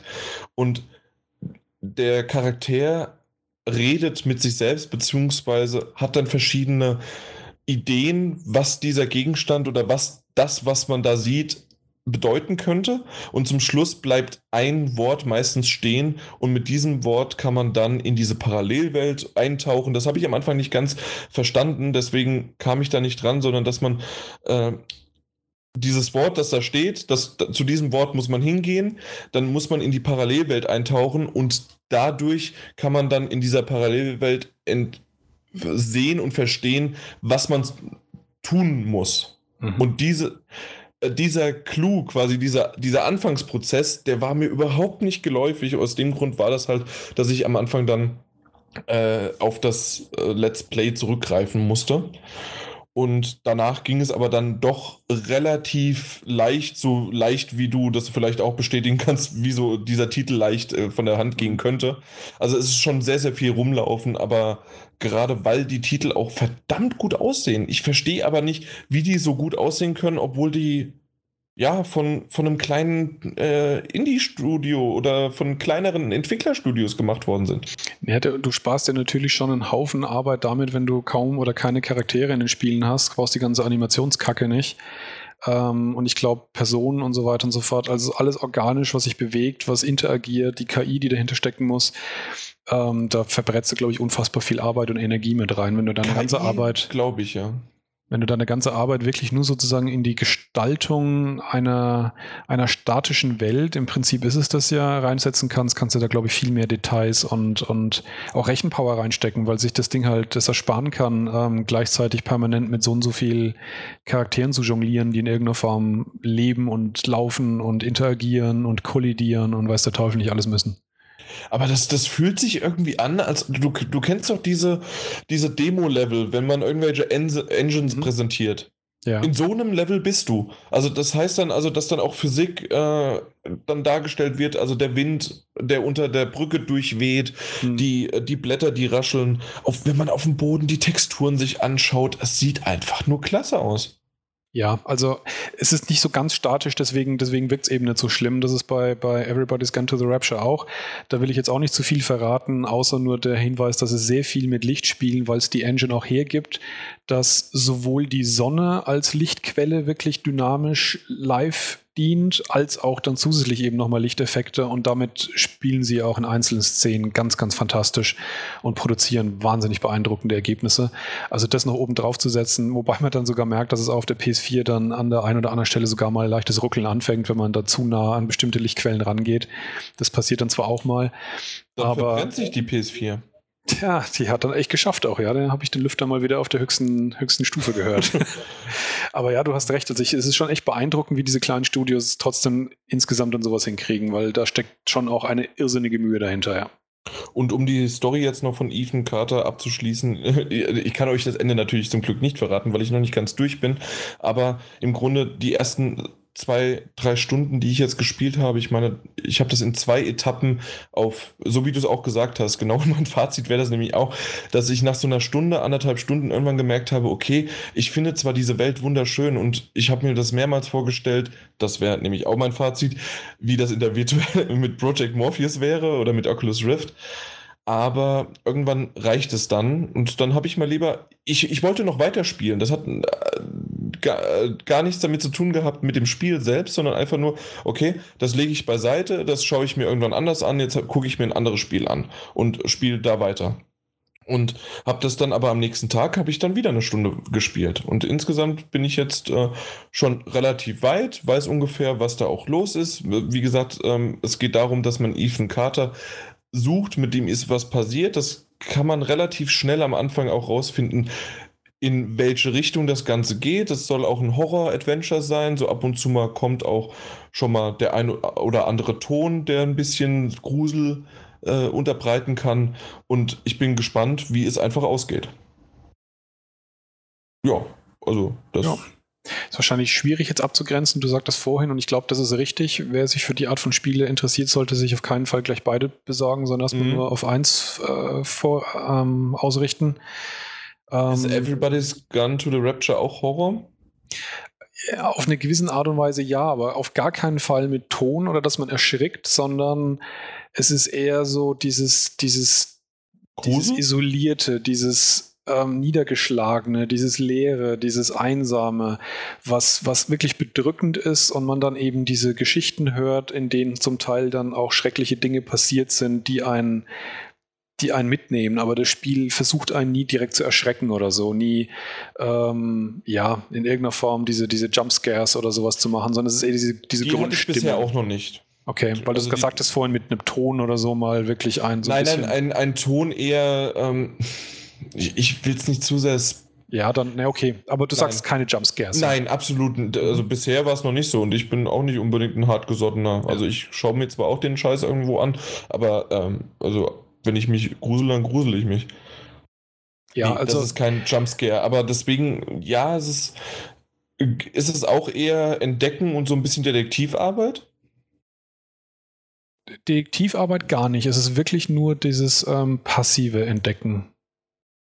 Okay, weil Also es gibt keine war- Rätsel oder sowas. Weil Rätsel gab es schon bei, äh, bei Ethan Carter. Deswegen wäre vielleicht das schon mal die Unterscheidung zwischen den beiden, dass äh, da mehr Story-driven vielleicht bei dir ist und die, die man dann entdeckt. Und bei, bei Ethan Carter ist es zwar auch die Geschichte, die man aber durch Rätsel mehr entdeckt. Und dass man dann auch viel, quasi wie als übernatürlicher Detektiv, Mhm. versucht, dieses Rätsel um Ethan Carter, um dieses Verschwinden von ihm aufzudecken. Ja, das, das könnte ich mir vorstellen. Und ich habe so ein bisschen das Gefühl gehabt nach deiner Erzählung, dass es von der Story her tatsächlich so fast noch ein bisschen abgedrehter ist, insbesondere was halt die Figuren anbelangt, dass allein, die, dass er die Fähigkeit besitzt, ähm, äh, Kontakt sozusagen zu einer Art Geisterreich herzustellen. Mhm. Äh, Bei, bei, auch wenn da irgendwas total Seltsames, Krasses passiert ist und da irgendeine komische Leuchtkugel rumfliegt, die man, der man folgt, wirkt es, wie ich es vorhin schon gesagt habe, eben alles sehr stark in der, in der, in der Realität verankert. Also Welche ich glaube, Destiny mit der Leuchtkugel, oder? Äh, der, der Ghost meinst du? Ja. Äh, nee, der, also er redet auf jeden Fall nicht mit dir, diese Leuchtkugel. Ach so. Genau, die, die, die tanzt einfach in der Luft rum und du kannst dir folgen oder halt nicht. Das ist so deine einzige Entscheidung, die du da machen kannst bei ihr. Also ist, ich glaube, es ist, ähm, es ist leichter oder es ist weniger, wie soll man sagen, Szenario wirkt, glaube ich, realer bei, bei Everybody's Gone to the Rapture und ich glaube, bei dir ist halt ein bisschen mehr Spiel noch drin mit, mit, mit Rätseln und mit, dass man auch mal wirklich drüber nachdenkt oder seinen Kopf anstrengt. Mhm. Ja. Jo. Okay, glaub also ich, glaube, das sollte es auch gewesen sein. Beide, bei beiden Daumen hoch und ja. Ja, genau. Und dann einfach von, äh, wa- was euch mehr zusagt, welches Szenario. Eher weltlich, äh, vom Wald her, wald, waldlich oder eher so ein bisschen auch kleinstädtisch. Ja. Und was ich jedem raten kann, ist auf jeden Fall mal ähm, den Titel des Spiels, den ich jetzt nicht zum zehnten Mal sagen will, plus Soundtrack bei YouTube eingeben und einfach mal ein, zwei Lieder reinhören. Aber Wirklich das wollte ich phänomenal. vorhin nochmal fragen, da bist du auch zu schnell zu den, äh, zu den Leuten dann übergesprungen. Äh, du meinst aber natürlich Score, oder? Also das ist äh, ein instrumentaler Soundtrack. Ja, mit Chor und Gesang. Ach doch, auch das. Okay. Ja. Ja, obwohl Chor ist eher dann auch Score. Ja, Ja. also es ist kein, es ist kein, keine typischen Lieder, die man auch im Radio hören würde. Äh, Also auf iPhone keinen Fall. 65 Blue kommt da nicht vor. Nee, nee, das ist, nee, nee, nee, das ist wirklich, ähm, es ist sehr tragend. Das, Ah, das ist schon ganz, ganz krass, dass du ausgerechnet das jetzt nennen, nennen musst, das war schlimm. Nee, es wirkt eher als, das, das macht auch zum Teil wirklich die Musik, dass es wirkt, wenn du durch, dieses, durch diesen Ort läufst, als wärst du in der Kathedrale. Das ist die Atmosphäre, die sie aufbauen. Mhm. Und das wirkt dann halt gerade noch dadurch, dass es halt leer ist, ist es alles total krass. Ja. Und damit, äh, apropos krass, ne? Ja, wir haben noch mehr gespielt. krass. S- äh, der Story-DLC für Dragon Age Inquisition kam vor. Wann raus? Auch letzte Woche. Auch letzte Woche. Und apropos krass. Apropos krass, ja, was, wann hat man von mir mal was Negatives über BioWare reden hören? Ähm, das ist jetzt schon der zweite Story-DLC. Es gab einmal ähm, schon Jaws of Hackon. Ich habe keine Ahnung, wie das Ding im Deutschen heißt.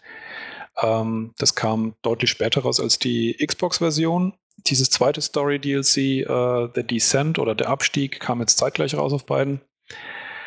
Und den habe ich mir auch schon komplett zu Gemüte geführt und äh, komplett durchgespielt mit meinem Team aus dem Hauptspiel. Und ähm, ich bin relativ äh, durch jetzt mit Dragon Age Inquisition. Also ich habe schon beim Spielen des Hauptspiels gemerkt, dass schon was dran ist. Und da kommen wir wieder bei dieser, zu dieser alten Open-World-Diskussion, dass der Open-World-Ansatz von Dragon Age Inquisition dem Storytelling absolut und unmissverständlich schadet im Verhältnis zu den Stories, die sie in Dragon Age 1 und 2 erzählt haben. Und ähm, das merkt man jetzt auch sehr, sehr, sehr stark in diesem DLC, dass sie da irgendwas verloren haben. Und, und das Schlimme ist, in diesem DLC ist es keine Open World mehr. Das ist ein sehr, sehr, sehr lineares Ding jetzt. Ähm, Im Prinzip so ein richtiger Dungeon Crawler, wo du wirklich äh, eben der Abstieg in einen Dungeon hineingehst und äh, dich da durchkämpfst über mehrere Ebenen. Und obwohl das so extrem linear ist und obwohl die sogar drumherum eine Geschichte erzählen, die grundsätzlich das äh, Potenzial hat, in der Gesamtwelt wirklich interessant zu sein, wird die so bescheuert erzählt, dass es wirklich unter aller Sau ist. Und das Einzige, was man also in dem Spiel macht, ist äh, Monster klopfen, Monster klopfen, Monster klopfen, äh, ein bisschen im Dungeon entlang laufen, Gänge entlang laufen, ein paar Monster klopfen und ab und zu mal irgendwelche Dialoge führen, die irgendwie zu nichts führen. Und ganz zum Schluss eine Auflösung, die wirklich komplett unbefriedigend erzählt wird. Also nicht einmal von der Art und Weise, wie es endet, sondern einfach, wie es erzählt wird, ist einfach wirklich, ich weiß nicht, Story, äh, dialogmäßig Kindergartenniveau. Ich kann es nicht anders beschreiben. Also ich bin. Und dann wahrscheinlich wieder nur in Textform, oder? Nee, nee, schon alles, äh, alles vorgelesen und, und ähm, im ersten Story-DLC war es tatsächlich sogar so, dass es in Dragon Age Inquisition ja zwei Arten von ähm, Dialogen gibt. Es gibt einmal die Dialoge, die wirklich inszeniert sind, wo du die Kamera auch näher an den Leuten sind und hin und her wechselt. Und die anderen Dialoge, die werden ziemlich strümpfig ablaufen. Da steht man sich einfach gegenüber und du kannst mit der Kamera noch drum rumfahren. Und im ersten Story DLC hast du fast nur diese, diese, diese einfachen Dialoge gehabt. Jetzt in diesem Story DLC sind es schon auch äh, vernünftige Dialoge, wo man eben auch die, die Leute eben gescheit sieht, die gerade reden. Also im Grunde genommen ist das ganze Potenzial da. Ich finde einfach nur, wie gesagt, es ist zu wenig Abwechslung in dieser ganzen Geschichte drin. Die dauert auch gute sechs bis sieben Stunden. Und du bist einfach wirklich die ganze Zeit nur von einer Monsterhorde in die nächste, wirst du geworfen und ballerst die einfach nieder, hast keinerlei interessanten Quests auf dem Weg und eben dann, ähm, wenn mal Dialoge geführt werden, mangelt es gar nicht so sehr an der Art der Inszenierung, sondern wirklich an der Qualität des Textes, den man da präsentiert bekommt, der wirklich, wirklich bescheuert ist. Hast du es auf Deutsch oder auf Englisch gespielt? Auf Englisch. Okay, und das will ja dann auch schon wieder was heißen, wenn es sogar ja. schon im Original schlecht ist. Vielleicht also ist es im Deutschen besser und die Deutschen haben was Gutes draus gemacht.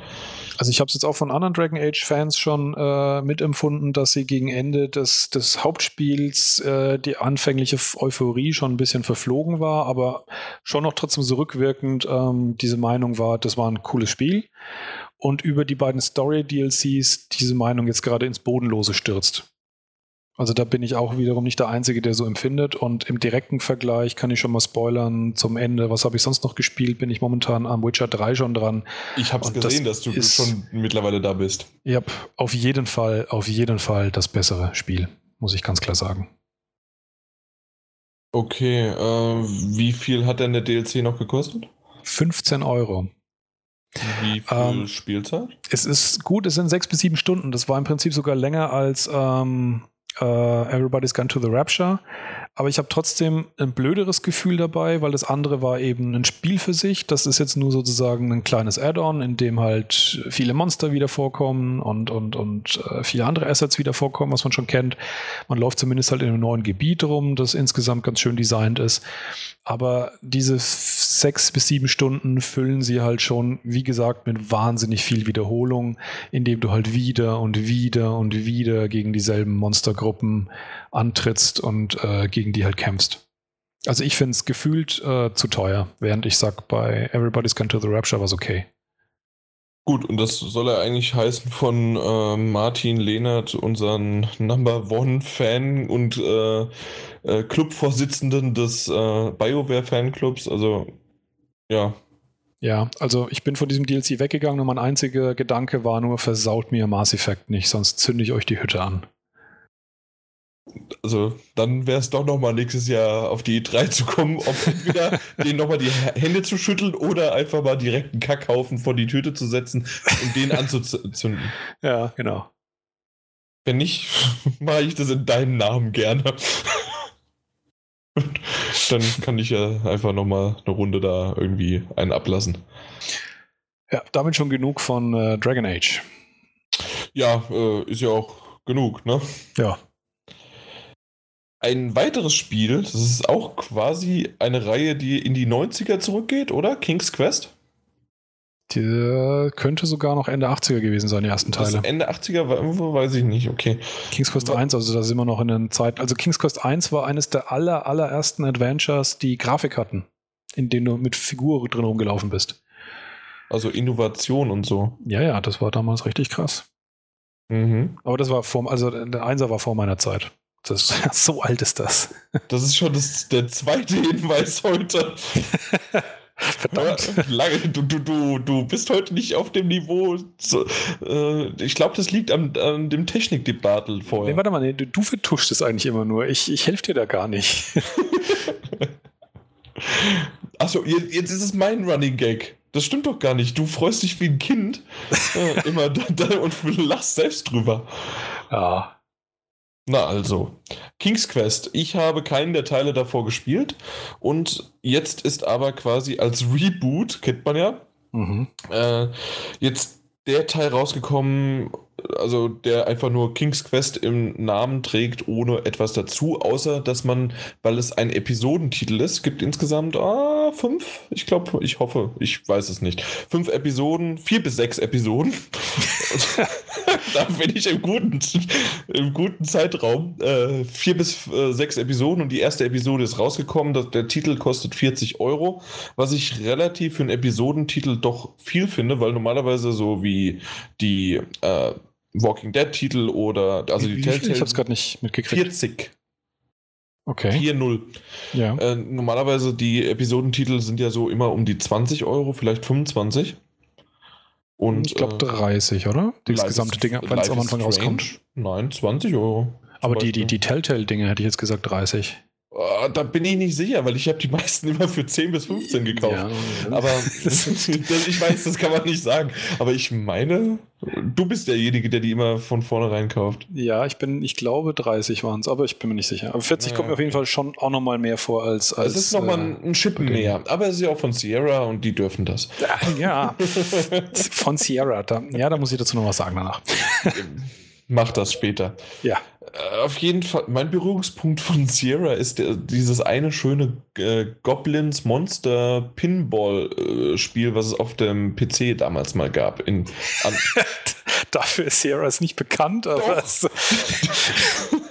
das war mein schönstes Sierra-Spiel. Das war wirklich ein sehr schönes Spiel. Das hat sogar meine Mutter gespielt. ich habe dir heute erst Gabriel Knight empfohlen, ist auch von Sierra. Ah, okay. Das ist eines Äh, der Sierra Adventures aus der Dazu, Hochzeit. dazu kommen wir später, warum du mir das empfohlen hast. ja, ja. Genau. Auf jeden Fall äh, King's Quest. Äh, Du hast damals schon, wie du den Trailer gesehen hast, mit den Augen gerunzelt und dachtest, ah, was machen die denn aus dieser schönen Reihe? Mhm. Ähm, aus dem Grund habe ich mir auch mal ein paar Walkthroughs von King's Quest 1, 3, 6 und gibt's noch mehr? Sieben gab es, glaube ich. Und Okay. ähm, der Siebener, der fällt am meisten auf, weil der hat so richtige, so einen richtigen Zeichentrick. Ähm, also glaub, nicht nur von der Art her, sondern es wirkt auch. wirklich eins zu eins wie ein Zeichentrickfilm. Der Sechser ist noch so, ein- so ein bisschen sterilere Grafik. Mhm. Auf jeden Fall habe ich da ein paar mir angeschaut, um einfach mal vom, vom Gameplay zu sehen, was war damals, was haben wir jetzt. Und es ist quasi ein äh, Telltale-Spiel von ähm, äh, wie die Monkey Island-Teile.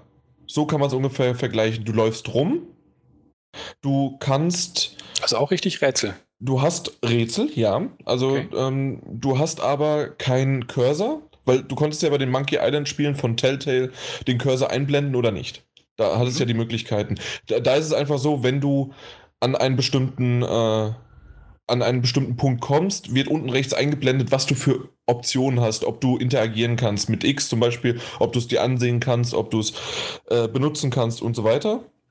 Und du hast ein Inventar und dort kannst du auch dieses Inventar, äh, die Gegenstände dann mit diesem Punkt benutzen, aber auch nur, wenn du davor stehst. Also Okay. diese Kombinationen funktionieren und die brauchst du auch. Und so hast du auch bestimmte Rätsel. Ähm, es ist sehr, sehr comichaft, äh, storymäßig, äh, also wie soll, wie soll man das erklären? Das ist halt einfach, ähm, es nimmt sich nicht ernst, es ist ein comichafter Humor, so kann man das sagen. Mhm.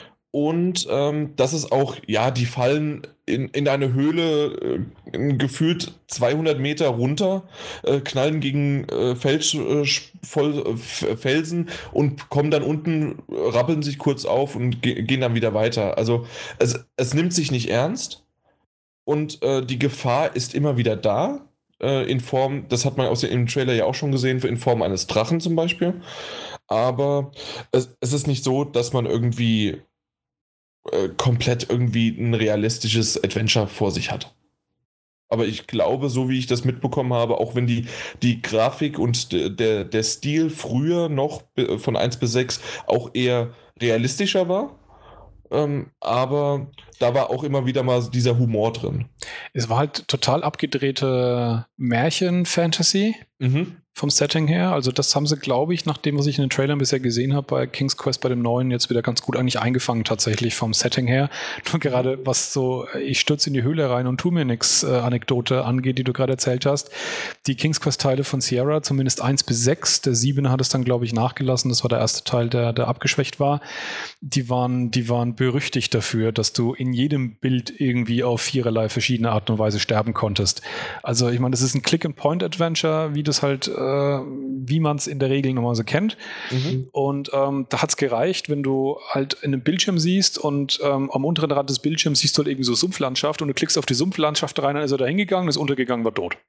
Fertig, aus, Spiel. Ja, das, das gab es da auch schon so ein paar Mal. Also ähm, das ist aber relativ schön erklärt und zwar, ähm, es, man, man spielt ja den jungen, ich, ich weiß nicht, wie er heißt, aber auf jeden Fall diesen, der gerne Ritter Graham, werden möchte. Ne?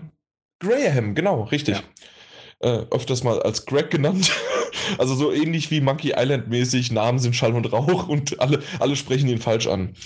Und äh, der, es wird aus der Geschichte, äh, aus der Perspektive seines alten äh, Ichs erzählt. Also er ist schon Opa und erzählt seinem Neffen die Geschichte. Teilweise auch rückwärts von vorwärts, so wie ich teilweise jetzt euch das erzähle, wie äh, und das Ganze hat einen sehr, sehr schönen Charme. Und wenn man stirbt, heißt es dann, nee, so war das damals eigentlich gar nicht. Und äh, das wäre passiert, wenn ich das und das gemacht hätte. Ah ja, okay. Und dann kann man wieder an den Punkt, an den Rücksetzpunkt und dann wird es nochmal neu erzählt, quasi.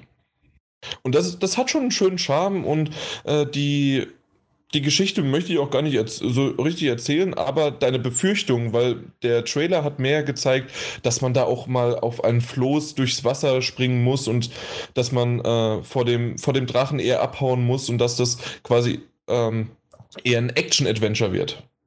So hast, hattest du die Befürchtung, oder? Ich hatte die Befürchtung, dass es nur Action ist und dass es vor allem ansonsten halt auch nicht viel Story liefert. Das waren meine genau. beiden Befürchtungen. Und das kann ich dir absolut wegnehmen. Das, das ist, ist das ist es nicht. Es gab schon die, diese Floßsequenz hatte ich. Das war eine Quicktime-Sequenz, die aber nicht störend war, sondern die war einfach da, die war eingebaut. Da wurde der Drache näher beschrieben und danach ging es aber sofort auch wieder zu einem Rätsel. Also das war definitiv da auch drin. Und die Rätsel haben es manchmal in sich, manchmal waren sie leicht und das, das hat schon Spaß gemacht. Also ich habe bei Adventures eigentlich heutzutage gar nichts mehr, wenn man ein bisschen eine direktere Steuerung versucht, nicht immer nur über den Cursor eben zu gehen ähm, und dann diese Steuerung dann auch durchaus mal nutzt, um hier und da mal eine Jump-Run-Einlage im Prinzip äh, zu, zu, zu erlauben. Damit habe ich kein Problem. Ich fand, fand auch dieses äh, The Cave, was es auf PS3 gab äh, mhm. und PC, fand ich richtig gut. War doch von Tim Schafer, oder? Äh, nee, seinem Kollegen, der Ron Gilbert. Ron Gilbert, achso, ja, ja, die genau, beiden aber, verwechsel ich immer. Ja, aber die, die waren da zusammen auch in der Zeit, also der Ron Gilbert war in der Zeit in, innerhalb der Räume von Double Fine bei, bei Tim Schafer. Insofern war das ziemlich nah beisammen, ja. Mhm. Ähm, und äh, wenn das sozusagen so eben ist, dass es aber trotzdem noch ähm, eine tolle Story erzählt oder halt, wie du sagst, charmante Story, das trifft es eigentlich eher so was bei den alten Teilen auch mhm. und ab und zu auch nochmal eine Rätseleinlage, dann, dann trifft es, glaube ich, genau mein Ding. Da ist das super. Ja, und das waren bisher, ich bin glaube ich so bei zwei Stunden vielleicht und bin noch nicht durch. Mhm. Ich, ich weiß nicht, wann die Episode 1 abschließt. Okay. Ähm, ich kann so viel verraten, dass ich quasi gerade in einer Questreihe bin, die mehrere Runden gehen würde. Und mhm. die erste Runde habe ich noch nicht vollstreckt und ich weiß nicht, wie lang, äh, also ich weiß mindestens, dass es drei Runden gibt. Aber ich weiß nicht, ob diese alle in der ersten Episode vorkommen. Wenn die aber in der ersten Episode kommen, dann sind wir eher bei drei bis vier, oder sogar fünf Stunden. Mhm. Und das hochgerechnet bei für zwischen vier bis sechs Episoden, ähm, ist das schon dann ordentlich. Haben die was gesagt, ähm, ungefähr wann's, wie lange es dauern wird bis zur nächsten Episode? Nein, äh, also nein, ich weiß es nicht. Mhm, so. Okay. Ich äh, habe mich mit dem Titel quasi überhaupt nicht beschäftigt, außer dass ich wusste, dass du gespielt der, hast. nein, nein, nein, der, der vorher meine ich, der, der so. Trailer, äh, den Trailer habe ich gesehen, der Trailer hat mir gefallen, vielleicht noch ein bisschen zu der Grafik.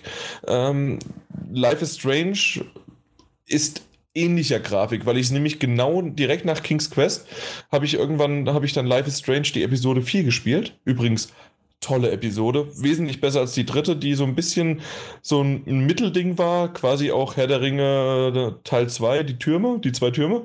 Mhm. War, war ein guter Film, aber halt so, wir, wir kommen mal in Richtung Teil 3 dann irgendwann. Und so war es bei Episode 3, war ja auch die, ähm, war auch das Mittelding. Und jetzt Teil 4 das, das hat schon ordentlich Bock gemacht, jetzt auf endlich, gibt, gibt, äh, gibt uns Episode 5, damit es endlich zu Ende geht aber endlich, weil, weil, weil wir es wissen wollen und nicht, mhm.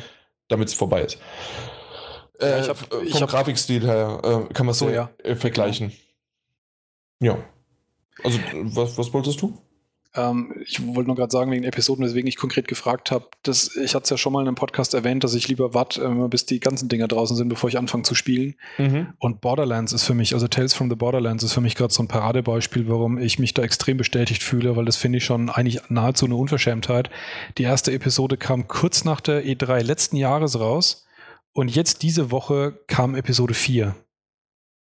Und das ist schon einfach zu lang. Also das ist, und, und deswegen ähm, würde ich sowas auch nicht anfangen wollen, wenn ich eben die Befürchtung habe, dass die vielleicht wirklich irgendwie drei, vier Monatspausen dazwischen machen, weil das reißt einen ja wirklich komplett raus. Da musst du ja die alte Episode nochmal spielen, um überhaupt zu wissen, was dort noch passiert ist. Ja, ich habe das gemerkt bei Life is Strange so ein bisschen, weil da habe ich ja wirklich jedes Mal ähm, das direkt gespielt Außer, nee, äh, Teil 2 und 3 habe ich relativ schnell hintereinander gespielt, weil es damals äh, mit meinem Finger äh, relativ, äh, weil, weil das da passiert ist, der Unfall. Mhm. Deswegen habe ich es später gespielt, aber 2 und 3 dann. Und, und da war halt, weil ich Episode 1 dreimal gespielt habe, war die mir halt sehr in Erinnerung noch geblieben. Aber ja, äh, nach Teil 3 war jetzt Teil 4 und ich musste wirklich zum. Was war nochmal Ende Teil 3, was da passiert ist? Und ja. es hat einen Moment gedauert. Also da, da, das ist wirklich was, wo ich ein bisschen skeptisch bin, ob ich dieses äh, Episodenformat im, beim Spielebereich wirklich gut finde, weil bei, bei Serien ist es halt eine Woche und das ist sozusagen die perfekte Distanz dafür auch. Aber ähm, über Monate hinweg das Zeug zu strecken, da vergisst man halt einfach so viele Details, ähm, dass sie entweder eine perfekte Zusammenfassung am Anfang einer Episode machen oder du bist halt wirklich raus. Oder man macht es halt dann wirklich mit, der, mit dieser Selbstgeißelung, dass man dann halt wirklich lang genug wartet. Das stimmt. Ich werde mal gerade im, im Hintergrund versuchen, rauszufinden, wann die nächste Episode gescheduled ist. Okay, dann fülle ich das noch kurz in der Zeit. Ähm, insbesondere, warum ich damals auch so die Stirn gerunzelt habe, als die Ankündigung kam. Ähm, und das hat auch was mit dem Namen Sierra zu tun. Sierra war halt wirklich eine Zeit lang ähm, die große Adventure-Schmiede neben, neben LucasArts. Also das waren so die, die, die zwei großen Sterne am, am Firmament. Und Sierra hat es dann viele, viele Jahre noch vor LucasArts zerrissen. Das war ja erst vor kurzem. Und ähm, letzten Jahr war es dann so, dass eben äh, Activision den Titel Sierra aufgekauft hat und hat im Prinzip halt eine, eine, neue Abteilung gegründet, die halt dafür zuständig sind, sozusagen kleinere, in Anführungszeichen schrulligere Spiele zu spielen, die nicht in das AAA-Format passen und die kriegen jetzt dieses Sierra-Label aufgestempelt. Und dieses, dieses äh, dieses Instrumentalisieren dieses Namens von Sierra als eines der, der großen, großen aus der Erinnerung, aus der eigenen Kindheit und Jugend, das hat halt die Leute, die halt vor allem die Spiele damals gespielt haben, wirklich, wirklich auf den falschen Fuß erwischt. Und als dann noch kam, so unser erstes Spiel ist King's Quest und jetzt wird gehüpft und gesprungen, da hat halt jeder erstmal gedacht, oh mein Gott, die schlimmsten Befürchtungen werden wahr. Aber nach dem, was du jetzt erzählt hast, scheint es tatsächlich ja gar nicht so schlimm zu werden. Finde Man kann überhaupt nicht hüpfen. Ja, es wirkte halt, wie wenn es so, so, so, so, ähm, so ein Jump-Run-Ding ist. In diesem Quicktime-Event ko konnte man äh, kurz mhm. springen. Ja, okay, ja. da schon. Aber ansonsten Aber kann man nicht springen, sondern man läuft nur. Man kann auch nicht rennen. Ja, aber wie gesagt, alles, was du jetzt eigentlich erzählt hast, hat mir soweit gefallen und dann gebe ich dem Ding auf jeden Fall eine Chance, ja. Und was ich bisher nur rausgefunden habe, soll es mit dem üblichen Intervall, äh, also von zwei Monaten ungefähr rauskommen. Manchmal sind es ja nur sechs Wochen, da stand jetzt zwei Monate. Hm. Aber genau heißt es noch nicht. Aber die nächste Episode wäre also dann Ende September dran. Mal schauen, ob das stimmt. Ja, meistens, also ich weiß nicht, ob es bei allen so ist, aber überall, wo ich es verfolge, ist es dann so, dass die Episode dann meistens dann doch nochmal ein paar Wochen Verspätung immer hat, bevor sie kommt. Das war ja bei ähm, äh, Life is Strange so. Und bei dem letzten Telltale, soviel ich weiß, auch. Bei den Telltale-Spielen war das so. Bei Life is Strange war es, glaube ich, nur wenige Tage. Die, die zweite Episode ist, glaube ich, äh, verschoben worden, ja. Von der ursprünglichen Ankündigung her. Aber es kann sein, dass es auch nur ein paar Tage waren, ja. Es, es, es war kurz ein Gerücht und das haben sie aber wieder revidiert. Also es waren nur maximal wenige Tage. Okay, na okay, dann, Genau. dann ist das gut. Ja. So, und dann sind wir mit den Spielen durch. Die News können wir relativ schnell abfrühstücken. Wir haben nur noch zwei. Das, die eine mit PlayStation Experience haben wir ja schon abgesetzt. Mhm. Ähm, wichtig wäre vielleicht noch Star Wars. Und zwar, es gibt ein Star Wars Bundle, in dem es wirklich eine äh, gebrandete PS4 gibt mit, mit Darth Vader drauf. Mhm. Und ähm, wich- äh, lustiger oder schöner oder wichtiger wäre das nämlich, und zwar, dass das eine Bundle eine physische Kopie von Star Wars Battlefront enthält. nee, das wäre nicht so ganz so wichtig, aber auch noch einen digitalen Gutscheincode für vier bekannte Star Wars-Titel. Und die da wären nämlich Super Star Wars, Star Wars Racer Revenge, Je Jedi Starfighter und Star Wars Bounty Hunter. Und das alles als, ähm, wir haben das in der News als Remake genannt, aber natürlich wäre das in dem Fall ein Remaster. Oh ja, Kenn, kennst du diese Spiele, von denen da die Rede ist? Ich kenne Star Wars Bounty Hunter, aber Okay. alle anderen drei nicht. Also ich kenne Super Star Wars und da gehen wir nämlich in die Super Nintendo-Zeit zurück. Daher kommt auch das Super. Da hießen ja alle Titel da hieß, damals hieß Super. alles immer super, genau. Genau. Und das war ein ziemlich geiles, unfassbar schweres Spiel, aber so ein, so ein typischer 2D Jump'n'Run, Sprite-basiert und halt, was halt äh, die Stärke damals halt des Super Nintendos war. Und ich weiß nicht, ob man davon noch von Remaster sprechen kann oder wie sie das wirklich, ob sie wirklich sozusagen, also das, das, ähm, einfach nur ein bisschen emulieren mit einem Filter, ein bisschen, ein bisschen hochrechnen oder wirklich ans Grundgerüst rangehen, bin ich echt mal gespannt. Naja, wir zum haben aber auch, was haben wir gesehen? Wir haben doch auf der E3 ähm, Bomberman gesehen. Und das sah ja auch super aus. Bomberman?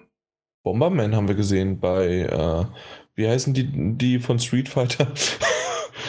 Bandai Namco oder Namco. Oh mein Gott, du meinst Mega Man. Habe ich Bomberman gerade gesagt? Bomberman zwei, dreimal gesagt. Ja. Natürlich will ich Mega Man sagen. Ich Ja, genau, das Mega Man, zusammen. ja. ja. Genau, Mega Man war eine sehr gute, ich würde mal sagen, em- ja, es war, der Witz ist ja, es war ja gar nicht emuliert, sondern es war so nachgebaut, dass es genauso ist, wie wie es damals war, ne? Ja, genau, richtig. Ja. Gut, wenn sie so machen, ja, das ist. Das äh, sähe schon ziemlich gut aus, aber ich, müssen wir dann mal schauen, wie das Ganze wird. Also mehr ist bisher noch nicht angekündigt worden und man hat auch noch nichts gesehen. Mhm. Aber Ich Ja. finde es auf jeden Fall cool überhaupt, dass sie nochmal solche alten Zauselspiele nochmal raus, Und rauszeigen. natürlich Trophäenunterstützung, das ist natürlich sehr wichtig. Ganz wichtig, ja, ganz wichtig. Apropos, möge die Macht mit euch sein. Und zwar können wir nämlich die Macht vollkommen jetzt auf, ausüben, zumindest so ein bisschen. Und zwar äh, wird uns nämlich PlayStation bzw. Sony uns anbieten, äh, unsere PlayStation Plus-Titel selbst auszuwählen mit Vote to Play. Nicht wahr? Ja, das stimmt. Wann soll es eigentlich jetzt losgehen, genau? Man Hast kann jetzt schon abstimmen. Hast du das schon gefunden oder schon gemacht? Ja, du kannst im PlayStation Store unter, äh, unter PlayStation Plus kannst du dann dort Vote to Play anklicken. Das haben sie ein bisschen zu viel versteckt, weil ich war heute noch im Store drin. Ich habe jetzt nicht bewusst danach gesucht, und weil, weil ich, Also weil ich nicht du, dran gedacht direkt, hatte gerade. wenn du direkt quasi den Reiter PlayStation Plus anklickst, dann Ja, hast du ja immer deine Spielesammlung oder sowas und Mhm. danach kommt dann äh, auch Vote to Play. Ja, das ist ein bisschen doof, dass sie es da einsortiert haben, weil den PlayStation Plus Reiter, den wähle ich praktisch nur aus, wenn ich weiß, dass es neue PlayStation Plus Titel gibt. Stimmt, ja. Also hier zuerst gehört äh, Vote to Play und zwar kann man dann zwischen Amello, äh, Grow Home oder Zombie Vikings äh, äh, sich entscheiden. Ja. Und äh, auch wenn dann ein Spiel nicht gewinnt, soll es zumindest dann trotzdem vergünstigt kommen. Habe ich Das- gelesen. Okay, das Für ich PlayStation Plus-Mitglieder zumindest. Okay. Ähm, diese drei Titel, da bin ich mir nicht ganz sicher. Ich, ich habe echt zwischen Amello und Grow Home geschwankt. Kennst Ja, es geht mir, geht mir ähnlich, ja. Wa- Was war der dritte nochmal? Zombie Vikings. Ja, das äh, weiß ich Nö. nicht. Kenn ich nicht. Müsste ich erstmal gucken, was das überhaupt ist.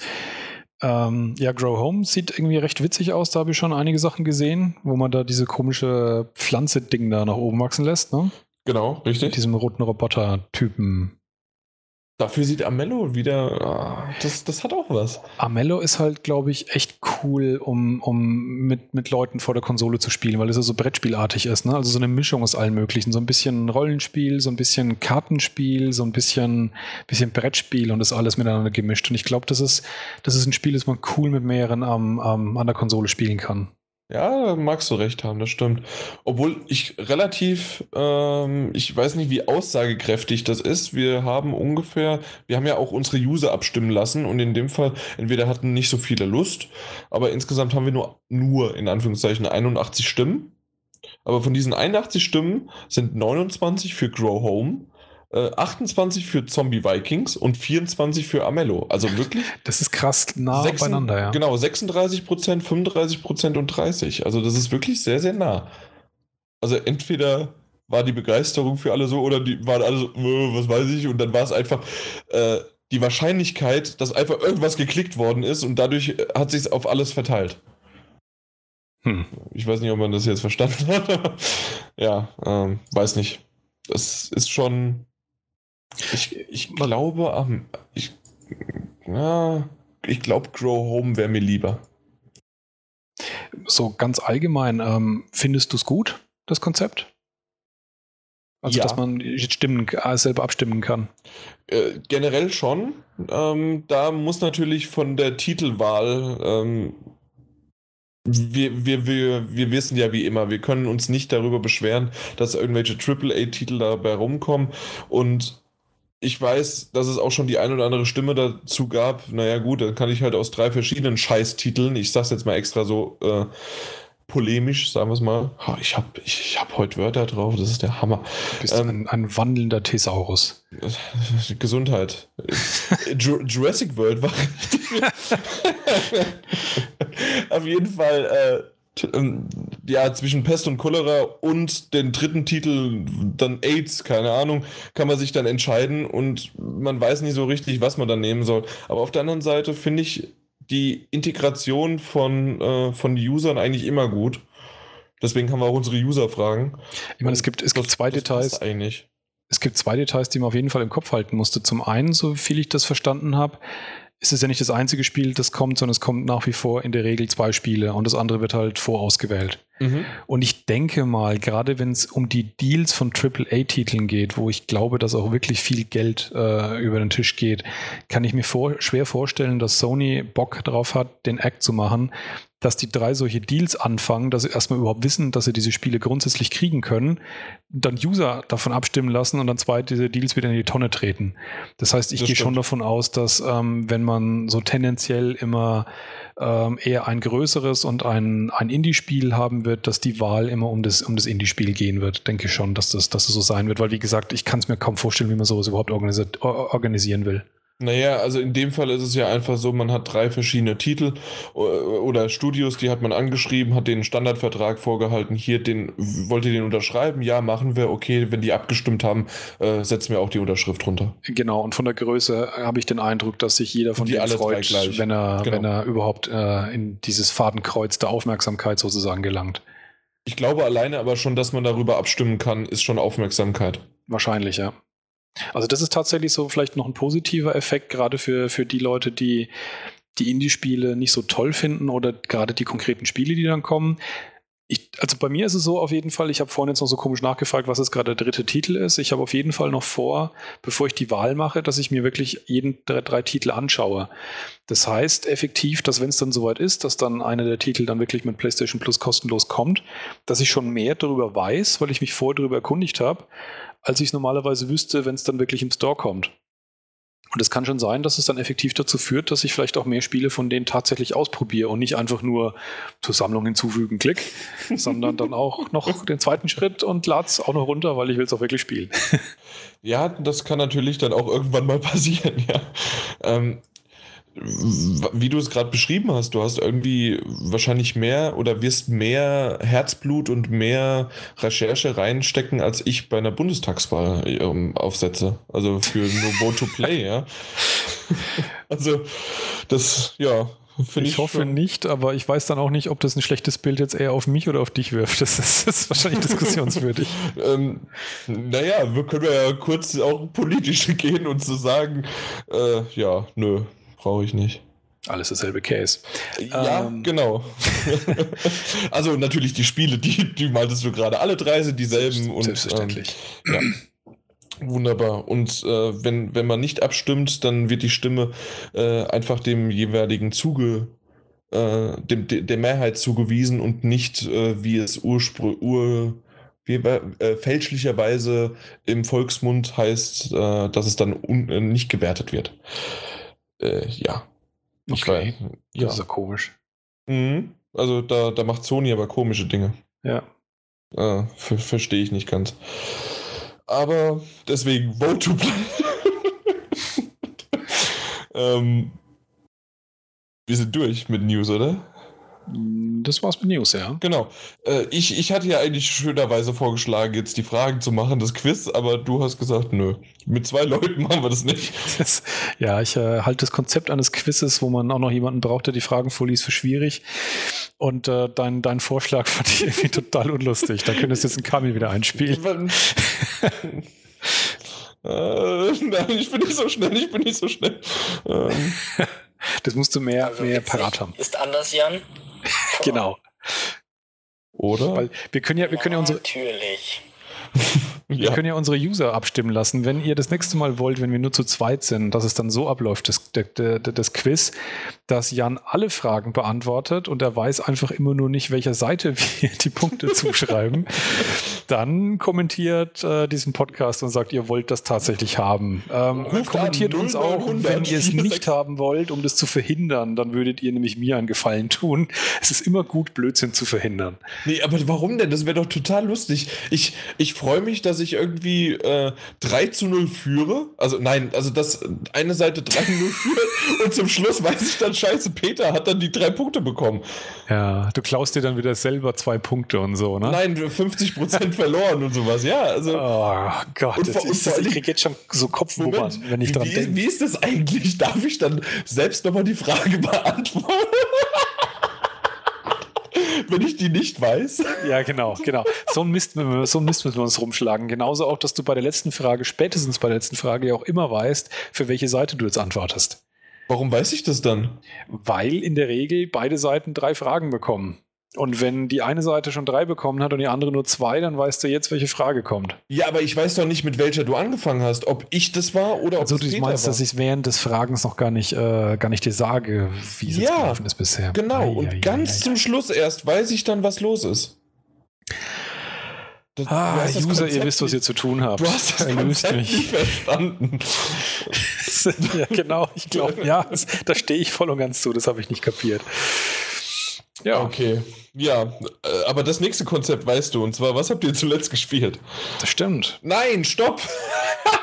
ähm, wir haben noch was anderes. Wir haben einmal noch natürlich die, Fra äh, die Fragen, die User-Fragen äh, und aber auch noch äh, zwei Gewinner vom letzten Gewinnspiel. Sorry, das muss ja. natürlich noch davor sein.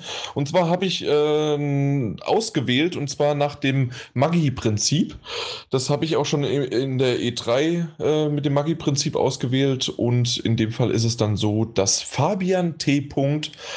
nicht von der Telekom und Petra N. Nordpol äh, gewonnen haben, die beiden. Und wie immer gerne an mich kurz schreiben und dann äh, an, an also podcast at ps4-magazin.de mit der Mail, mit der ihr an dem Gewinnspiel teilgenommen habt und dann schicken wir die Codes äh, euch zu, beziehungsweise ich kann es auch per Post schicken. Falls ihr die GameStop Plus Kundenkarte haben wollt in physischer Version, dann können wir das natürlich dann auch zuschicken.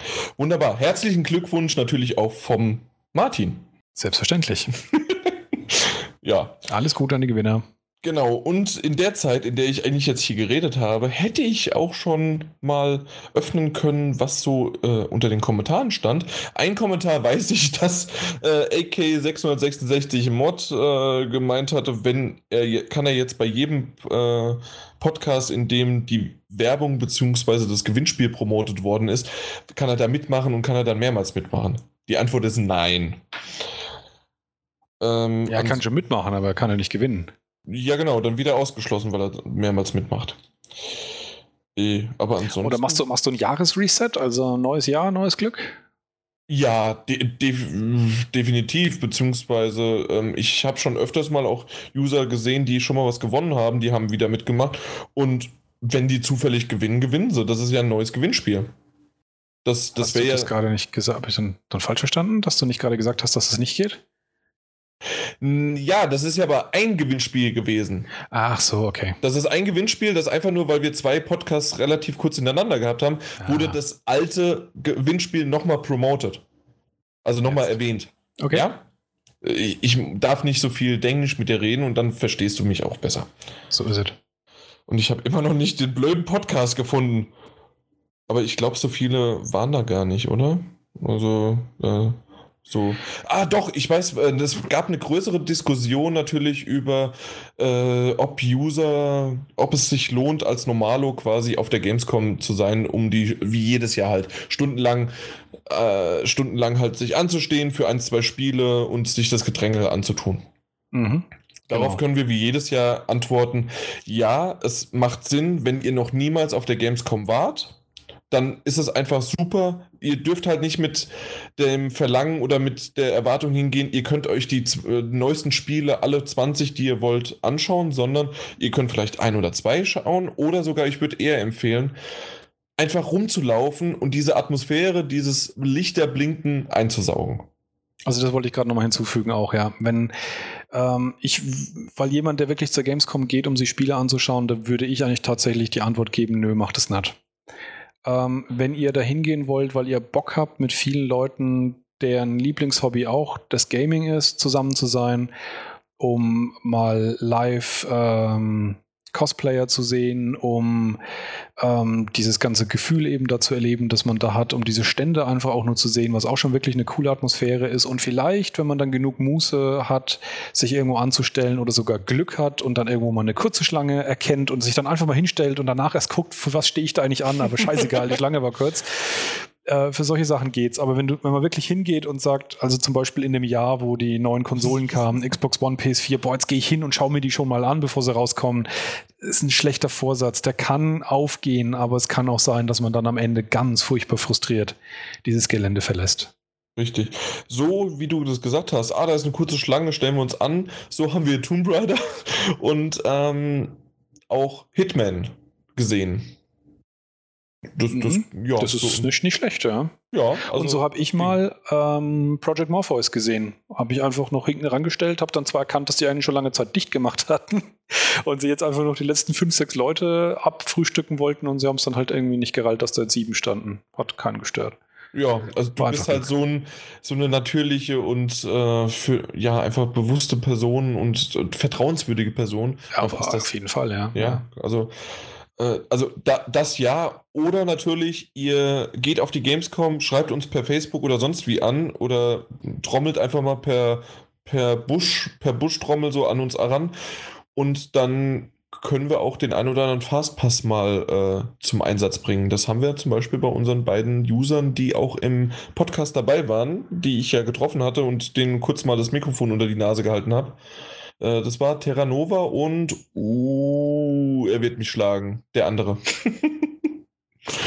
ja, die beiden. Aber das sieht man eigentlich nochmal ganz kurz, ganz gut in den Kommentaren von, von äh, Vampire Assassine, der ja. schreibt, ähm, ich verstehe den Hype nicht, die Spiele, die vorgestellt werden, sieht man doch im Netz schon lange vorab und anzocken muss ich nicht unbedingt an Spielvideos, reichen mir eigentlich, äh, kann bis zum Release warten das fasst eigentlich relativ gut zusammen. Es ist tatsächlich so, selbst wenn die Videos nicht vorher schon ähm, äh, auf dem, auf dem im, im Internet zu sehen sind, sind sie normalerweise im Internet zu haben, bevor man selber in der Schlange angestanden hat, bis man es dann selber zu sehen bekommt. Also wenn man einfach nur irgendwie was sehen will, ja, es ist nicht die allerbeste Art und Weise. Und das ist tatsächlich eines der Probleme auch, die ich mit der, mit der Gamescom im Allgemeinen habe, dass ich auch jemand bin, der nicht unbedingt selber Hand anlegen muss. Mir würde es auch reichen, auch einfach nur Sachen zu sehen, aber ich will dann keine Trailer sehen, ich würde gerne Gameplay sehen. Und das ist halt dieses elendige Problem auf der Gamescom mit dieser Altersbeschränkung, dass eben sehr, sehr, sehr viele Spiele nur dann einsichtig sind, wenn man sich vorher auch anstellt, weil es eben nicht dem, dem Publikum zugewandt sein darf, weil es eben nicht ab 18 sein darf. Ab 16, ab 16 ja schon nicht. Ab 16 schon nicht. Das ist wirklich so ein, so ein saublödes Problem, das halt die Gamescom hat. Ähm, damit würde es aus meiner Sicht viel cooler werden, wenn man einfach sozusagen den Leuten über die Schulter schauen könnte, die gerade selber zocken, weil wenn es nur ums Zocken geht, würde ich mich einfach nicht anstellen, sondern ich würde einfach nur zugucken und da das würde man war da ja tatsächlich teilweise viel bei sehen. der E3 möglich. Genau, bei der E3 war das möglich und äh, da gab es halt auch diese, diese Beschränkungen ja nicht, weil es da halt äh, sowieso offiziell ja nur ab 18-Jährige waren und zum Zweiten äh, man sich da in den USA ja deutlich weniger Gedanken macht um dieses Thema. Ja, und weil es halt ab 18 ist, dann ist es vorbei. Also, wenn es bei uns genauso wäre, aber dann Ja. würden natürlich jetzt einige Hörer und vor allen Dingen Tausende von Usern und äh, Zuschauer und alle möglichen einfach jetzt ja, äh, ja boykottieren und meutern und die Messe einfach mal Messe Köln äh, komplett Deu Deutz den Deutz platt machen. Ja. Aber so hat der Kommentator halt wirklich recht. Es geht nicht eben darum, einfach nur sich das neue Zeug auch wirklich anzuschauen. Vor allem die Trailer nicht. Wenn überhaupt, dann ist es eher interessanter, das Gameplay-Zeug zu sehen. Und darüber hinaus aber eben dieser ganz, ganz, ganz große Effekt, ähm, einfach nur diese, diese ganze Stimmung auf sich wirken zu lassen und diese, die Leute zu sehen und vielleicht dann auch mal ein paar Celebrities zu sehen, was auch jemanden wie mich noch bis heute irgendwie immer wieder mal reißt und fasziniert. Ja, aber Das du warst ja nett. dieses Jahr nicht da. Ja, ja.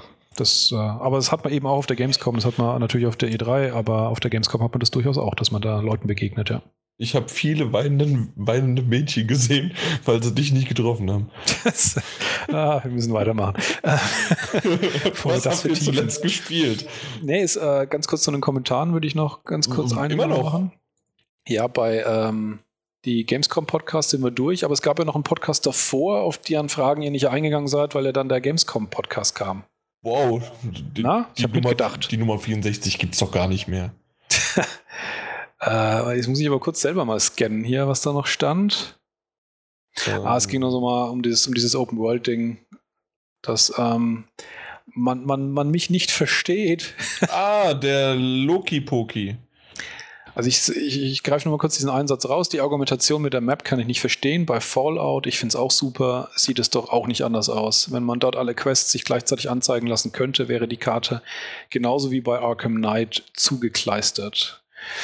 Ähm, ganz kurz nur an der Stelle nochmal zwei, drei Sätze, um, um äh, ich reiße das ganze große Thema nicht auf, keine Sorge, Jan, nur kurz genau zu diesem Punkt. Ja, ja. Ich sehe den Unterschied, ähm, nicht, dass alle Open-World-Spiele schlecht sind und ich finde gerade Fallout ist ein gutes Beispiel für ein gutes Open-World-Spiel, genauso wie jetzt auch wieder The Witcher 3. Ähm, weil eben da ich zwar auch sehr viele Marker auf der Map habe, wobei, wenn wir ernst sind, trotzdem viel, viel, viel weniger als zum Beispiel bei einem Assassin's Creed-Titel, wo man ja wirklich äh, ungelogen im Bereich von 100 Markern locker ist. Bei Fallout sind es dann vielleicht mal, obwohl sind es wirklich so viel, ich weiß es gar nicht, aber lass es dann ein, zwei Dutzend sein. Und vor allem sind dann die Dinge, die man aber begegnet, auch wirklich irgendwelche Dinge, wo dann auch Geschichten sich stattfinden, wo man nicht unbedingt gleich auch merkt, wie der qualitative Unterschied einer Side-Mission oder einer, einer, einer Main-Mission ist, wo das alles gleich erzählt wird, man trifft auf NPCs, man hat eine kleine Geschichte, man bekommt eine Quest, die man lösen muss und ähnliches. Und man hat aber nicht diese rein mechanischen, hier ist jetzt ein Rennen, hier ist jetzt ein Lauf irgendwie irgendwas ab. Hier ist jetzt ein Sammel so viel Items innerhalb von ein paar äh, Sekunden. Hier ist jetzt ein mach mal die Kiste auf oder renn der Feder hinterher oder man kennt das ja alles aus Assassin's Creed. Das ist für mich da einer der, der schlimmsten Sünder, was das angeht. Das ist halt nicht dieses Vollkleister mit immer gleichen, mechanisch identisch ablaufenden Minispielchen im Prinzip ist, die gar nichts mit der Geschichte zu tun haben, die in keinster Weise vernünftig erzählt werden, überhaupt keinen Sinn ergeben auch in dieser Welt. Das hast du aber bei Batman Arkham Knight auch nicht so. krass, wie du gerade das bei. Aber allein, äh, wenn es ein den paar hundert, äh, wenn es ein paar hundert Riddler-Dinger gibt, kannst du mir nicht erzählen, dass die alle sinnvolle, abwechslungsreiche Side-Missions sind. Da müssen sich die Dinge auch sehr stark wiederholen. Nee, wiederholen tun die sich gar nicht so sehr. Das war ja auch schon bei Arkham Asylum nicht so. Da waren sehr, sehr unterschiedliche ähm, na, Rätsel, teilweise nur in Textform, teilweise überhaupt nicht, dann wieder auch äh, vertont. Und du, du musstest das rausfinden äh, in Flugeinlagen, mit Gadgets, mit, äh, mit Geschicklichkeit oder mit Knobeln. Da, da war schon einiges dahinter. Gerade da, das, was du. Das war ein schlechtes Beispiel. Was du eher ankreiden hättest können, wäre zum Beispiel befreie XY, wie zum Beispiel die Feuerwehrmänner. Das sind eine Reihe von 12 oder 13 Stück und die laufen immer gleich ab. Du suchst, du suchst die, Ja. du kämpfst gegen die, äh, die Bewacher und dann hast du den befreit. Ich habe halt gelesen, allein nur um zur nächsten Challenge zu kommen, musst du erstmal wieder so einen so einen- so einen, ähm, Typen finden, der was weiß über den Riddler und dann wieder erstmal alle Leute zusammenkloppen, außer den, um dann den zu verhören und dann zu wissen, wo du hinkommst. Allein dieses Ding soll wohl immer gleich ablaufen. Und allein das ist wieder diese immer gleiche Teilmechanik, die mich nerven würde. Wahnsinnig schnell. Also es gibt quasi einmal eine größere Hauptstory um den Riddler und dann gibt es Mhm. noch mal eine äh, sammel die anderen 50 Millionen äh, Ja. äh, Riddler-Dinger. Und die 50 Millionen Riddler-Dinger, die sind nicht, äh, ähm, die, die sind ja versteckt. Die, äh, Arkham Asylum hast du ja gespielt. Ja. Genau. Und da war es ja auch so, die sind versteckt, die hast du teilweise gesehen, da musstest du aber, wusstest du nicht, wie du hinkommst. Oder manchmal waren die halt, wie ich jetzt schon fünfmal gesagt habe, versteckt und die musstest du finden und dann musstest du noch die, dann halt äh, die Aufgabe zu erfinden, äh, äh, lösen. Und das musst du da auch machen. Äh, diese Haupt- oder Hauptnebenstory quasi nochmal, wo der Riddler richtig auftaucht und wo, wo dann auch Batman mehr involviert ist und noch ein anderer Charakter Mhm. da, da ist es so, dass äh, die sich wirklich auch ähm, mit seinen typischen Ansagen und äh, er spricht zu Batman und zu dem anderen Charakter und da ähm, kommt halt auch ein Dialog zu, äh, zustande und du Das musst das okay. Ganze machen. Und da ist aber nichts, äh, was du gerade beschrieben hast, dass man irgendjemanden äh, Ja, geht's aber- zusammenschlagen muss und was Mir geht es aber um diese raussuchen muss. 1000 Millionen Dinger. Ja, aber diese 1000 Millionen Dinger waren ja auch in Arkham Asylum schon. Mm, Ja, und ich fand es auch dann, es war noch ganz, ganz okay umgesetzt. Und vielleicht ist es, haben es die, die Jungs von Rocksteady wirklich geschafft, dass es eben ganz okay umsetzen. Aber ich finde es trotzdem auch noch schlechter, als wenn es eine anständige, ein, ein, ein anständiger Spielinhalt wäre, wie die eigentlichen Missionen, die man macht. Es ist ein Spielinhalt zweiter Klasse. Finde ich nicht, weil das genau zum Riddler passt. Der versteckt auf der ganzen Map, auf der ganzen Karte, versteckt er seine äh, kleinen äh, Rätsel und äh, teilweise hat er nichts dazu gesagt, weil das einfach typisch von ihm ist. Du musst es selbst rausfinden. Ja, aber da hat mich dann vielleicht wirklich die, die Ubisoft-Titel und die regen mich eigentlich auch, am- auch am meisten auf. Das war halt Arkham Knight, war gerade sozusagen das Opfer, das im, im, im, im, äh, Im Open äh, in, World. in Feuerrichtung ja, stand. genau. Ähm, aber vielleicht hat mich Ubisoft in der Hinsicht sozusagen mit diesen Punkten so weit versaut, dass ich halt diese Mechanik so schnell erkenne, dass selbst wenn es dann Gelegenheiten gibt, und da gebe ich dir recht, der Riddler ist eigentlich eine perfekte Gelegenheit, um genau so eine Minispielsammlung von Löse das Rätsel ins Spiel unterzubringen. Das ist ja genau sein Job. Aber man erkennt halt trotzdem gut, jetzt haben sie halt den Riddler gehabt und äh, da haben sie jetzt diese Lösung gefunden, um möglichst unaufwendige Spielzeitstrecker unterzubringen. Für mich ist es vor allem das.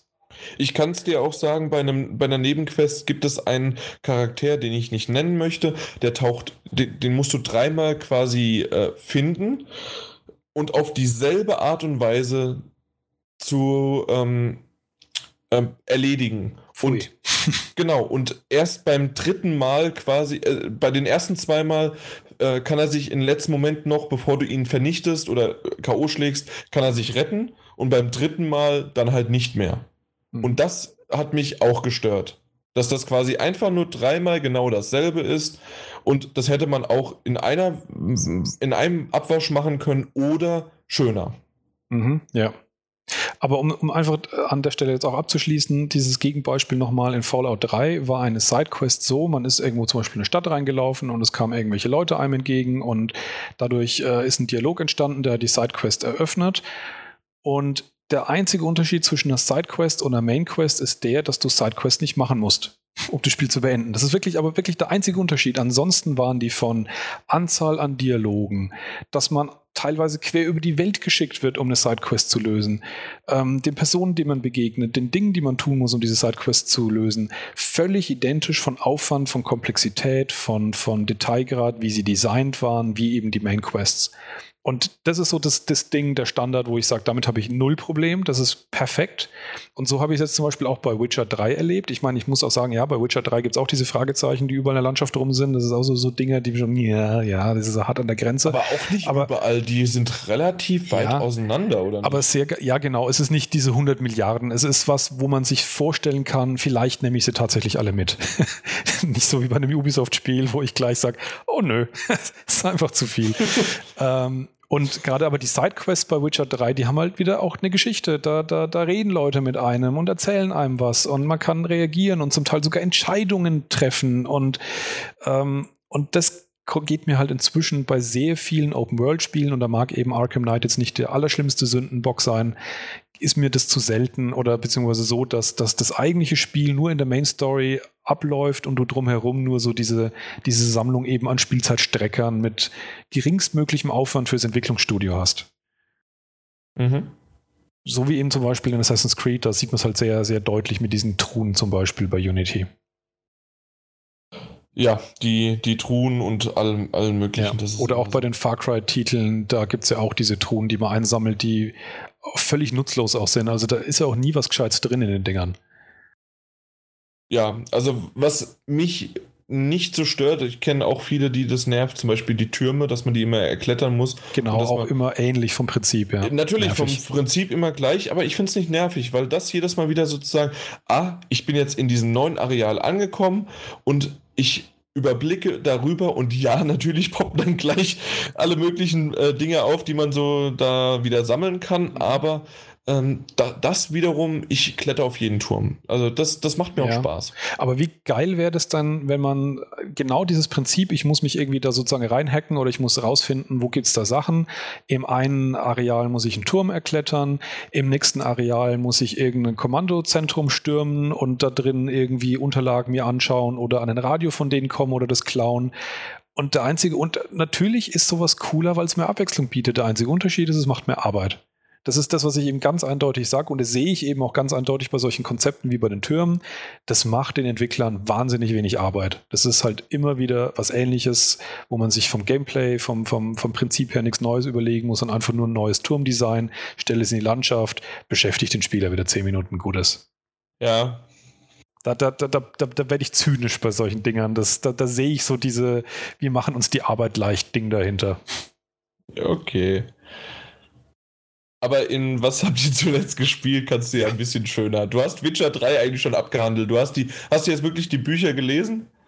Ich habe jetzt sieben Bücher gelesen. Es gibt wohl insgesamt neun Stück, aber zwei davon sind erst danach geschrieben worden, beziehungsweise sind nicht für die Haupt-Witcher-Story relevant, äh, wo dann ja auch die Spiele anschließen. Ja, die habe ich alle Witcher durch. Witcher 1 und 2 hast du jetzt auch durch. Witcher 1 habe ich durchgespielt, Witcher 2 habe ich durchgespielt. Dazu kann ich auch sagen, wer Bock nochmal hat. Also Witcher 1, dem merkt man sein Alter wirklich schon ganz schön an. Das ist ein bisschen schwieriger gewesen. Witcher 2 ist wirklich ein Spiel, das kann man erstaunlich gut heute noch spielen. Also wer ähm, es hat auch von der Story her ist es noch näher dran an Witcher 3. Also ich hab, ähm, war jetzt an der Stelle in Witcher 3, wo man sozusagen seine Vergangenheit rekonstruiert durch Fragen und ähm, durch Beantwortung eben diesen, diesen Zustand wiederherstellt. Und da kam keine einzige Frage zu Witcher 1. Also wer sozusagen zumindest ähm, diesen Übergang schaffen will, sollte sich zumindest in Zweier mal antun, weil den kann man wirklich noch ganz gut spielen. Nur dann. Aber trotzdem ist äh, jetzt nach meiner bisherigen Erfahrung und den, ja, ich schätze mal so gut acht Stunden. Ich habe jetzt gerade dieses Anfangsareal verlassen. Da bist du weiter als ich. äh, da würde ich sagen, ist äh, bisher der ist auf jeden Fall der deutlich beste Titel. Der ist schon, der ist schon richtig cool. Ja, also hat mich auch sofort von den Socken gerissen. Aber ich weiß auch, dass ich da nicht die Kraft, die Lust und den Willen habe, das komplett bis zum Ende zu spielen, wie geschweige denn überhaupt über die zweistelligen Stunden rauszukommen. Vielleicht irgendwann mal, aber momentan sind da doch andere Titel, die Priorität haben. Wie dann später folgende. Aber erstmal du. Obwohl, ja, wir sind heute zu zweit, wir können das auch abwechselnd machen, ne? Das stimmt, ja. Aber ich habe also außer Witcher 2 und Witcher 3 und den beiden Spielen, über die wir jetzt schon lang gesprochen haben, äh, in der Spieleliste nichts mehr. Ist ja auch schon echt so, relativ okay. viel gewesen. Deswegen nur ganz kurz an der Stelle zu Witcher 3, weil es auch zu der Diskussion gerade eben noch passt. Ist jetzt so ein, also das ist so eine ganz, ganz, ganz kleine Mini-Side-Quest. Wer gar nichts wissen will, der muss jetzt einfach mal 30 Sekunden, eine Minute vorspulen aber ich, ich äh, mach's trotzdem. Ganz kurz eher so um die fünf Minuten, wenn du kurz sagst. ich mache es trotzdem relativ äh, abstrakt und grob. Was mich sehr fasziniert hat, ich bin auf eine kleine Sidequest gestoßen, ähm, einfach nur, indem ich in der Landschaft über was gestolpert bin, ähm, wo es dann darum ging, irgendwie einen Schatz zu finden. Und man konnte dann diese Sidequest eben abhandeln, bis man diesen Schatz gefunden hat. Und dann bin ich später in der Nähe über eine andere Sache gestolpert und hat dann gemerkt, das ist eine eigene Sidequest gewesen, aber dass die im Prinzip mit diesem Schatz wiederum in Verbindung hängt, weil man dann die, die Leichen der Leute gefunden hat, denen das mal abgenommen wurde. Und das fand ich eben so faszinierend, das ist eben genau das, was ich vorhin gemeint habe. Ich bin hier auch in diesem Territorium von kleinen, blöden Sidequests, über die man stolpert, aber die haben eine coole Geschichte. Und dann treffe ich auf eine zweite Sidequest und merke sogar, dass die mit der anderen verbunden ist und check auf einmal, was da so passiert ist und dass da mehrere Fraktionen im Spiel waren und auf einmal bekommt so eine dämliche Truhe, die irgendwo in einem Keller steht, die man aufmacht, um seine Goodies rauszuholen, wie man es in Far Cry 3 und 4 hunderttausend Mal macht, bekommt diese eine blöde Truhe auf einmal eine gewisse Bedeutung. Und sowas finde ich cool.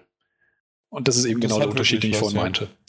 Also die Atmosphäre und die zusammen und die Welt einfach, wie in The Witcher 3 dargestellt wird und erklärt wird und das, das ist einfach klasse. Ja. Ja, das ist wirklich, wirklich gut gelöst. Und wenn ich ein einer, der dieses Genre liebt, äh, wäre, dann äh, würde ich in dieser Welt halt wirklich, also es gibt ja nicht umsonst Leute, die 100, 150 Stunden, 200 Stunden da reinstecken. Ja, und die, äh, ich bin mal gespannt, wie groß die Dinger wirklich sind, aber es sollen ja riesige Add-ons sein, die dann noch ähm, am Horizont stehen, die sind ja noch gar nicht draußen. Was war das in der Größe von The Witcher 2? Ja, aber tatsächlich war Witcher 2 ein kürzeres, also in Anführungszeichen kürzeres Spiel. Das habe ich äh, 35 Stunden, schätze ich, gehabt gebraucht, Ach, bis ich 35 war. Stunden, das sind. Das ist das, das Tutorial von Witcher 3. ja, okay, aber trotzdem, das 35 Stunden ist für mich einfach utopisch. Ich weiß, dass andere, die in diesem Genre aufgehen, die sagen halt, die, äh, die, die können einfach nicht verstehen, dass ein Ego-Shooter nur 10 Stunden oder sogar nur 6 Stunden geht. Mhm. Oder jetzt auch ähm, vorhin ähm, die beiden äh, Everybody's Gone to the Rapture oder halt Ethan Carter, mhm. dass die auch nur fünf Stunden gehen. Aber ich finde solche Spiele angenehmer irgendwie. Ich, ich vergleiche das immer mit einem mit einer Serie. Ich gucke lieber achtmal oder fünfmal äh, 20-minütige äh, Serienfolgen als sogar als einen kompletten Film von 100 Minuten obwohl es hintereinander 5 mal 20 sind. Also ich gucke die auch hin und ich habe dann zum Schluss auch mal 100 Minuten. Aber so einen Film fange ich nicht an. Aber 5 mal 20 Minuten geht. Oder genauso kann ich auch ähm, lieber die 20-minütigen äh, Serienepisoden äh, schaue ich mir lieber an und gucke ich auch früher als die 40-minütigen. Oder sogar eine Stunde. Ich kann es im Grunde verstehen, was du sagst. Bei mir ist es halt einfach nur so, dass ich die Abwechslung gern mag. Ich habe jetzt nach Witcher 2 auch nicht diesen Drang gehabt, sofort mit Witcher 3 loszulegen, sondern das war jetzt dann die Phase, wo ich dann dieses eine DLC-Häppchen, ich meine, mhm. Dragon Age Inquisition ist auch ein Riesenspiel, aber ich wusste halt, dieses DLC an sich, das wird nicht so lange dauern, diese Story-DLC. Habe das reingeschoben, habe dann noch äh, Everybody's Gone to the Rapture als kleinen Happen reingeschoben und dann war ich sozusagen wieder in dem Punkt bereit, okay, jetzt kann ich mir auch wieder was Großes angucken, aber das könnte ich auch nicht so ein ein Riesending nach dem anderen zu machen, das, das äh, laugt mich dann auch aus. Deswegen mag ich diese kürzeren Erfahrungen durchaus auch. Und ähm, im Prinzip schon eher seltener, diese ganz großen Dinger. Das war halt jetzt im Prinzip dem Umstand geschuldet, dass ich so irre war und gesagt habe, ich schaue mir jetzt erstmal die gesamte Vorgeschichte von The Witcher an, bevor ich mit 3 anfange. Das war auch eine meiner äh, bescheuerteren Ideen, auf jeden Fall, ja. Aber ich bin jetzt trotzdem froh darum, dass ich, äh, ich habe es gemerkt, weil ich mit dem Witcher 3 ja schon mal ein, zwei Stunden gespielt hatte bevor ich dann diesen Plan hatte. Schreiben. Und ich merke jetzt schon wirklich, wie unterschiedlich das Ganze wirkt, auch schon in diesen ersten ein bis zwei Stunden, wie viel ich über die Charaktere weiß, die da aufgetreten sind. Ähm, allein schon, wenn ich mir den Trailer anschaue zu Witcher 3, dass ich plötzlich check, wer welcher Charakter ist. Weil die alle wirklich eine Vorgeschichte haben, die in den Büchern beleuchtet werden. Und beim ersten Mal angucken, habe ich mir nur einfach gedacht, oh, coole Grafik. Und jetzt weiß ich halt, wer wer ist. Also ich bereue es nicht, aber es war schon mhm. äh, lang. Mhm. Ja? So, was hast du noch gespielt? Ich habe, wie erwähnt, schon Life is Strange Episode 4 gespielt. Äh, richtig, richtig geil. Und vorher äh, habe ich die erste Episode nochmal angefangen mit meiner Freundin. Mhm. Die hat nicht viel mit Gaming zu tun und wir wussten nicht so genau, was wir für einen Film gucken. Und irgendwann habe ich gesagt, hier, auf, äh, ich drücke dir jetzt den Controller in die Hand und du machst das mal. Und am Anfang war sie gerade das, was Peter und auch äh, wir schon öfters mal gesagt haben, ähm, die gleichzeitig laufen und die Kamera bewegen. Und das ist mhm. ja bei äh, Life is Strange quasi dein Point-and-Click, also dein, dein, dein Pointer, Mhm. Ähm, ist ein bisschen schwierig gewesen. Bei komplexeren Sachen habe ich dann den Controller übernommen, aber ansonsten ist sie durch die Gegend gelaufen oder hat dann halt die Entscheidung getroffen. Fand das auch mit dem Rückspulen ganz lustig. Also, das ist äh, auf jeden Fall ein Spiel, das man auch mal mit seiner besseren Hälfte zusammenspielen kann. Ja, und, und generell auch nicht Gamer vielleicht so ein bisschen ranführen kann. Ne? Genau, also wie gesagt, also ich, ich allein das, das ist äh, schon sehr, sehr lustig. Wenn, wenn quasi die Zwischensequenz aufhört, weißt du sofort als Gamer, wann du weiterlaufen kannst. Du hast das Pad schon in der Hand bereit mhm. und du läufst weiter. Und ja. ich ab und zu mal, Schatz, du darfst wieder. es gibt ah, diesen, ach so. Ich weiß nicht, es gibt oft diesen Effekt, wenn so, wenn du merkst, dass die Kamera so in Position in irgendeiner Form fährt. Ne? Du weißt es halt einfach. Genau, und dann weiß man, jetzt, jetzt ist wieder gut. ich, ich weiß noch damals, der, der Peter auch, dass ähm, da haben wir The Last of Us, die erste Sequenz, äh, sozusagen das Intro mhm. gespielt. Äh, die, die, das wollte mir unbedingt zeigen, zu Recht, wissen wir ja alle, aber das musste ich vor ihm spielen. Und ich hatte dann auch den Controller so auf den Schoß gelegt und dann war es einfach so intuitiv, ah, okay, jetzt langsam geht die Kamera. Ich nehme den Controller in die Hand und der Peter guckt mich so an, ja, jetzt geht's los. Und, und die, äh, äh, seine Freundin, äh, sie spielt ja auch einiges, aber da war das irgendwie, ich glaube, zu dem Zeitpunkt auch noch nicht so sehr. So, äh, warum habt ihr jetzt gelacht? Ja, weil, weil er es halt weiß, dass es jetzt losgeht.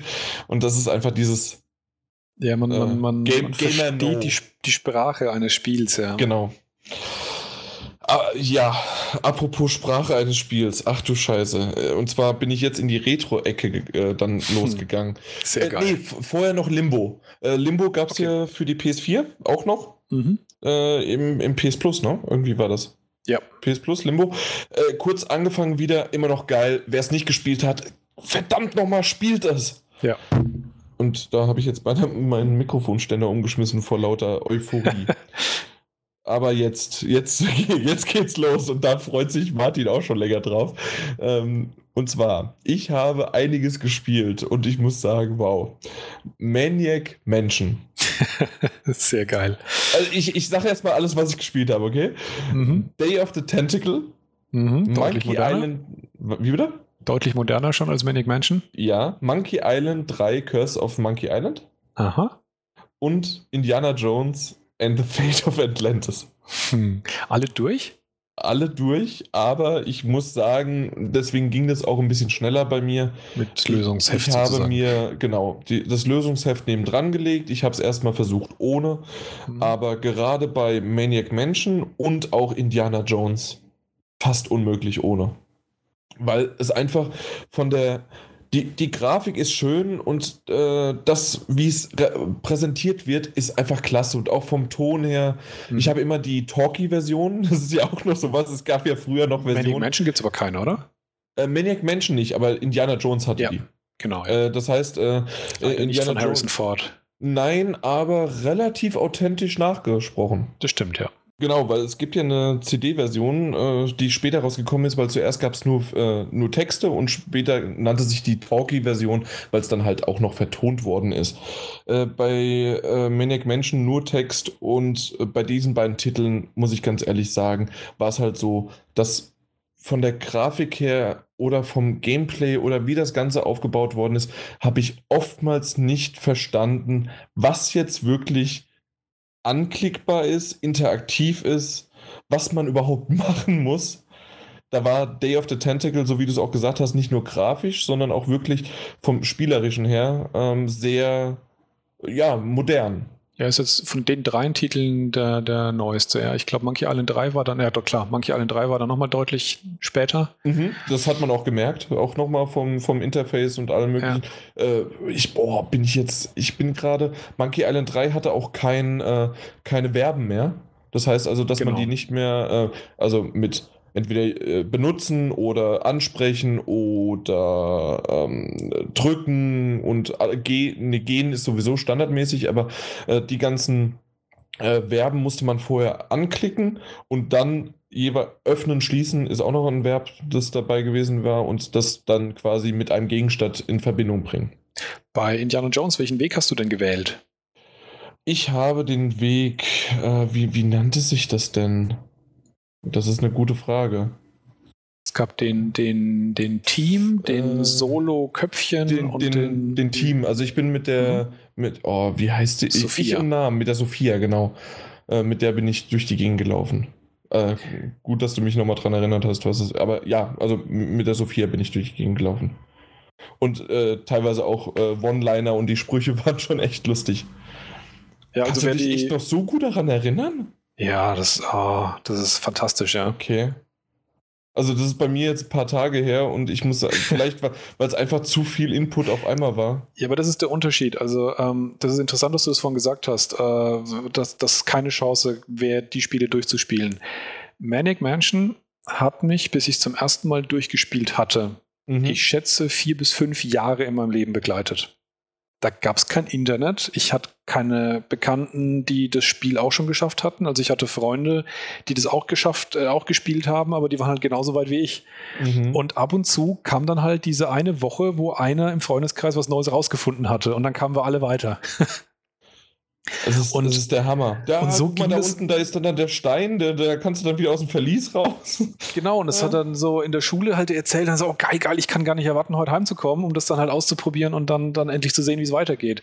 Und bei Indiana Jones war es nicht so krass, aber ich schätze mal, da war ich so zwei, drei Wochen lang dran gesessen, sehr intensiv, aber das habe ich auch noch ohne Lösung durchgespielt. Wow. Respekt, Aber weil, also, was ist da teilweise gerade zum Schluss mit dem, mit dem Floß als Krebs und da musst du dahin, oh, oh nein, nein. Ja, ja, es kommen dann schon irgendwann so diese verzweifelten Phasen, wo man dann wirklich anfängt, einfach jeden Gegenstand mit jedem auszuprobieren, wenn man wirklich gar nicht mehr weiter weiß, ja. Ich wollte es einfach nur noch zum Schluss und deswegen habe ich mir dann lieber die Lösung genommen, weil ich weiß, ich verliere dann irgendwann die Lust oder dann ist quasi das das Rätsel lösen ist für mich nicht in diesem hohen, der hat nicht so einen hohen Stellenwert. Ich finde eher die Story äh, relevanter und das macht es mir da ein bisschen kaputt.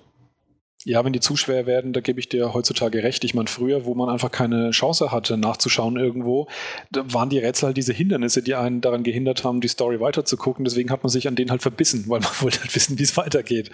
Ich habe gesehen, Maniac Mansion gibt es äh, teilweise äh, YouTube-Videos, Walkthroughs innerhalb von unter einer Stunde. Kann sein, ja, weil da hast du ja nochmal unterschiedliche Lösungswege, je nachdem, welche drei Charaktere du dir am Anfang auswählst. Genau, das auch noch. Genau, und ähm, dementsprechend kannst du das ja unterschiedlich kombinieren und da gibt es dann halt so sehr gute Kombinationen, wo das dann relativ fix geht, ja. Das stimmt. Äh, dafür aber Day of the Tentacle war ja eher, äh, waren die drei Genau, die waren äh, gesetzt. Waren ja. die drei gesetzt, die drei Charaktere. Und ich fand das schon ziemlich cool mit, äh, mit Zukunft, Gegenwart und ja. Vergangenheit. Da haben ein sehr geile Gags drin, ja. Äh, ja, waren, äh, der Gag-Humor war schon ziemlich cool, obwohl ich den immer noch von Monkey Island besser finde. Ob, viele finden Day of the Tentacle besser. Ich glaube, du auch, oder? Von, vom, vom mm, Humor? Bin ich, ich bin ein bisschen hin und her gerissen. Ich finde die Ideen tatsächlich bei Day of the Tentacle fantastisch. Ich glaube sogar besser, ja, als bei, bei Monkey Island. Bei Monkey Island 3 gefällt mir aber dieses Gesamtpaket besser. Monkey Island 3 nicht, war. Nicht nur 3, sondern 1, also ich rede jetzt auch von 1 okay, und 2. Okay. Weil gerade äh, gerade der, der erste Teil, der war klasse. Ja, nee, da hat, aber mir hat tatsächlich der Humor von of the Tentacle besser gefallen als bei Monkey Island. Aber trotzdem auf den Dreier nochmal kurz zurückzukommen, ist dahingehend, hat er ganz, ganz besondere Stellung. Das war eines der allerletzten Adventures, die rauskamen, bevor es den großen Crash gab. Da gab es ja dann über Jahre hinweg keine Adventures mehr. Das war ja erst vor ein paar Jahren wieder, dass es überhaupt angefangen hat, dass es wieder welche gab, aber das war ja, ich glaube, zehn Jahre lang oder so, waren die, mhm. war das Genre komplett tot. Und das war im Prinzip, markierte Monkey Island 3 sozusagen das Ende und gleichzeitig merkt man aber, dass es noch auf dem Höhepunkt war, dieses Genre, weil die, die ganze Production Quality, wie man so schon sagt, also dieses Gesamtpaket an Grafik, an Sound, an Zwischensequenzen, ähm, das ist schon in, in Monkey Island 3 wirklich fantastisch. Ja, aber ich finde es nicht ganz so toll. Ganz, äh, also wie, Teil 1 und 2 hat mir wesentlich besser gefallen als Teil 3. Hast du dich damit aber vielleicht auch mehr längere Zeit befasst, weil du nicht sozusagen direkt mit Lösungsheft gespielt hast?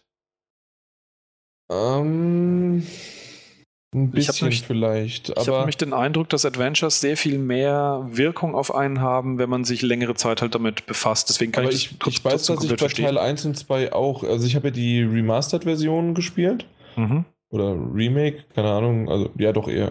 Also auf jeden Fall, die Version habe ich die gespielt damals auf der PlayStation 3 und ich meine, dass ich doch auch ab und zu mal auch nachgeschaut habe, wie kombiniert man jetzt das gerade. Ich kann mich noch an die äh, Geschichte mit dem Fisch und dem Kochtopf erinnern und wann der Koch dann mhm. da rauskommt und so weiter. Leck mich doch am Arsch. Nein. Ähm, also solche Dinge, da, da, kommt doch kein normal denkender Mensch drauf und deswegen habe ich da doch ab und zu mal nachgeschaut. Und bei Teil 3 muss ich auch sagen, die Story fand ich, ohne viel zu spoilern, bei so einem schönen alten Spiel, ähm, äh, fand ich nicht so schön wie 1 und 2. Das war runder. Und ich glaube, es lag auch stark an dem krassen Grafikbruch, oder? Also, dass da ja ähm, die Grafik komplett neu gemacht worden ist. ist. Monkey Island 1 und 2 haben beide noch diese Besonderheit, von diesem Pixel-Charme-Look. Und ich weiß nicht genau, ob das wirklich nur so eine Stimmungsfrage ist, dass man, dass man die, also dass ich persönlich auch diesen, diesen, diesen Stil sehr mag, oder ob, und da wären wir wieder bei dem Thema, das ich eingangs von, von uh, Everybody's Gone to the Rapture gemeint habe, dass die Spiele noch so die Sachen mehr angedeutet haben, dass man genug gesehen hat, um alles zu erkennen, aber trotzdem hat es einen noch gereizt, dass man sich mehr vorstellt dabei. Während ähm, Monkey Island 3 ja schon ein sehr, sehr, sehr klarer Look ist. Zwar comichaft, aber ähm, der ist im Prinzip komplett ausgemalt sozusagen. Wenn man das ja. Gefühl hat beim, bei 1 und 2 noch, dass es, dass da noch Details in den Schatten sozusagen verloren gehen, die man sich mhm. selber so dazu dichtet dann noch im Kopf. Das also stimmt. Also so. Vor allen Dingen hat mich auch die Fortbewegung nicht so angemacht. Und zwar, oder beziehungsweise das, ähm, das System mit dieser Münze und dass man dort die dann jeweils anklicken muss und das ja, Fand ich das, bei 1 und 2 schöner. Diese einfach von oben dargestellte Insel, wo man dann auch so noch gesehen hat, wie die Leute so rumwuseln, das war, das war charmant, ja. Ja. Das war schön. Also deswegen, Teil 3 hat mich leider nicht so ganz so angemacht wie 1 und 2. Äh, obwohl du gesagt hast, dass Teil 3 auch sehr gut ist und finde ich ein bisschen schade. Aber Indiana Jones von der Story wunderbar, von den, von den Rätseln. Äh also du gehörst jetzt auch zum Club äh, inoffizieller vierter Indiana Jones Teil. Film ist das da, ne? also das habe ich ja von Anfang an schon immer gehört. Genau, ja. der inoffizielle vierte Teil ist Indiana Jones and the Fate of Atlantis und ja, das kann man definitiv so sagen. Obwohl ich immer noch sage, dass der Kinofilm äh, des vierten Teils nicht so schlecht war, wie er gemacht worden ist. Ja. Er ist definitiv kein guter Film, er ist vielleicht ein okayer Film und viele Sachen waren schon immer hm. dieses, ähm, ach, was weiß ich, die, die Kühlschrankszene oder so weiter ist halt over the top. Aber ja. war Indiana Jones nicht schon immer ein bisschen over the top? Ja, ich fand die hatten immer noch so eine, so eine Schmerzgrenze, die sie, finde ich, auch im vierten Teil eben in dieser Kühlschrankszene überschritten haben. Und die andere, die mir, wo ich mir jedes Mal auch den Magen umdreht, ist, äh, wenn, wenn äh, Indiana Jones Sohnemann an Lianen hängt mit den Affen durch den Dschungel, dann, da, boah, nee, das die ist. kann ich mich gar nicht mehr erinnern. Äh, schlimm, da tut es mir jedes Mal ein bisschen weh. Aber ähm, es gibt lange Strecken im Film, da finde ich den auch gar nicht schlecht. Das sind so einzelne Momente. Aber das Problem ist für mich persönlich, selbst noch lang bevor man überhaupt beim vierten Teil im Kino saß, im vierten Film, ähm, hat es mich allein bei der Ankündigung schon enttäuscht, dass es nicht das Spiel nehmen, weil ich die Story und gerade diese Atmosphäre am Ende so unfassbar geil finde. Und ich hätte auch von diesem Spiel eben, nachdem es von Monkey Island 1 und 2 ja die Special Editions gab, ich hätte so gern von, von Fate of Atlantis zumindest aktualisierte Versionen vom Soundtrack. Mhm. Weil die Musik, finde ich gerade in war, dem Atlantis-Abschnitt, ja. Unglaublich coole, schöne Melodien, die ich gerne orchestral hören würde mal. Ja, das, das stimmt. Also, das, das hat auch richtig, richtig Spaß gemacht, da einfach nur das zuzuhören, ne? Ja. Wobei, was die Special Editions ansonsten angehen, von Monkey Island 1 und 2, bin ich auch derjenige, die da ein bisschen vorsichtig sind, weil Indiana Jones 4 hat eben auch über seinen Grafikstil, finde ich, einen sehr eigenen Charme ähm, in den verschiedenen Szenen. Und ich bin mir nicht sicher, ob mir wirklich sozusagen eine, eine aktualisierte Grafikversion gut gefallen würde. Da stehe ich auch bei den Monkey Island 1 und 2 Titeln ein bisschen zwiespältig. Aber gerade was den Sound angeht, finde ich das schön, wenn die Melodien äh, klar ja. und sauber sind mit, mit, mit Instrumenten oder zumindest Synthesizer, die gut genug sind, dass sie sich wirklich wie Instrumente anhören. Da ich nicht mit Monkey Island aufgewachsen bin, fand ich beide Versionen gut. Die alte wie die neue. Ja, das ist es wahrscheinlich auch wirklich einfach nur so dieses, man weiß aus dem Kopf genau, hat sich eingebrannt, weil man sich eben so lange damit beschäftigt hat. Früher, wo es noch kein Internet gab, haben sich so viele Sachen so eingebrannt, dass man sich einfach schwer umgewöhnen kann. Wahrscheinlich liegt es einfach daran. Sicherlich, ja. Ja. Aber ist ja auch vernünftig, dass man das so haben möchte und dann. Wie man es kennt. So wie man es kennt, genau. Ja, ja auf jeden und Fall alles sehr, sehr toll. Als nächsten Schritt ja noch empfohlen, zum Beispiel Gabriel Knight, den ersten Teil. Mhm. Ein sehr schönes, äh, unheimliches Spiel. Okay. Das kenne ich, um kenn ich noch gar nicht, also auch noch nicht mal vom Namen. Also da gibt es jetzt seit ähm, vor zwei oder drei Monaten rausgekommen eine Remake-Version, die von derselben Schöpferin, also die, die, das ist eine, eine Frau, die das damals bei Sierra gemacht hat, die Gabriel Knight-Serie. Das kann ja gar nicht sein, eine Frau kann sowas nicht. Ja, die kann das super. Um so mal einen Sexismus hier ein bisschen reinzubringen. Und ähm, die, die hat jetzt eben über einen Kickstarter ähm, ein neues Studio gegründet und dann eben einen Remaster von, vom ersten Teil gemacht. Und der ist auch wieder so ein bisschen das Problem, das ich gerade eben schon bei Monkey Island 1 und 2 hatte, wobei da wurden ein paar echte Fehler aus meiner, meiner, meiner Sicht gemacht, ohne da jetzt genau ins Detail zu gehen. Aber auch die Originalversion ist noch, ist noch sehr, sehr, sehr gut spielbar. Die ist so zeitlich kurz vor Day of the Tentacle einzuordnen von der Qualität. Da gibt es also auch eine Talkie-Version davon, hat eben noch so ein bisschen diesen Pixel-Look. Mhm. Ist aber auch ein sauschweres Adventure. Das war eines der Adventure, die ich nicht damals geschafft habe, ohne komplette Lösung. aber es war, hat auch eine sehr coole Story. Ja. Ach, so die ein oder anderen Rätsel von Day of the Tentacle war schon, ah, das, das hat schon Spaß gemacht. Ich sag nur Hamster in die Gefriertruhe. Ja, ja. Und hast du Monkey Island in Day of the Tentacle durchgespielt oder als Standalone-Spiel? Was? Das, das bei dem, bei dem Sohn, bei dem Ed, der die äh, Briefmarkensammlung hat. Ja. Der hat im Hintergrund einen Spielautomaten stehen, den kannst du benutzen und dann äh, kannst du das komplette Monkey Island spielen. Den ersten Teil? Ja.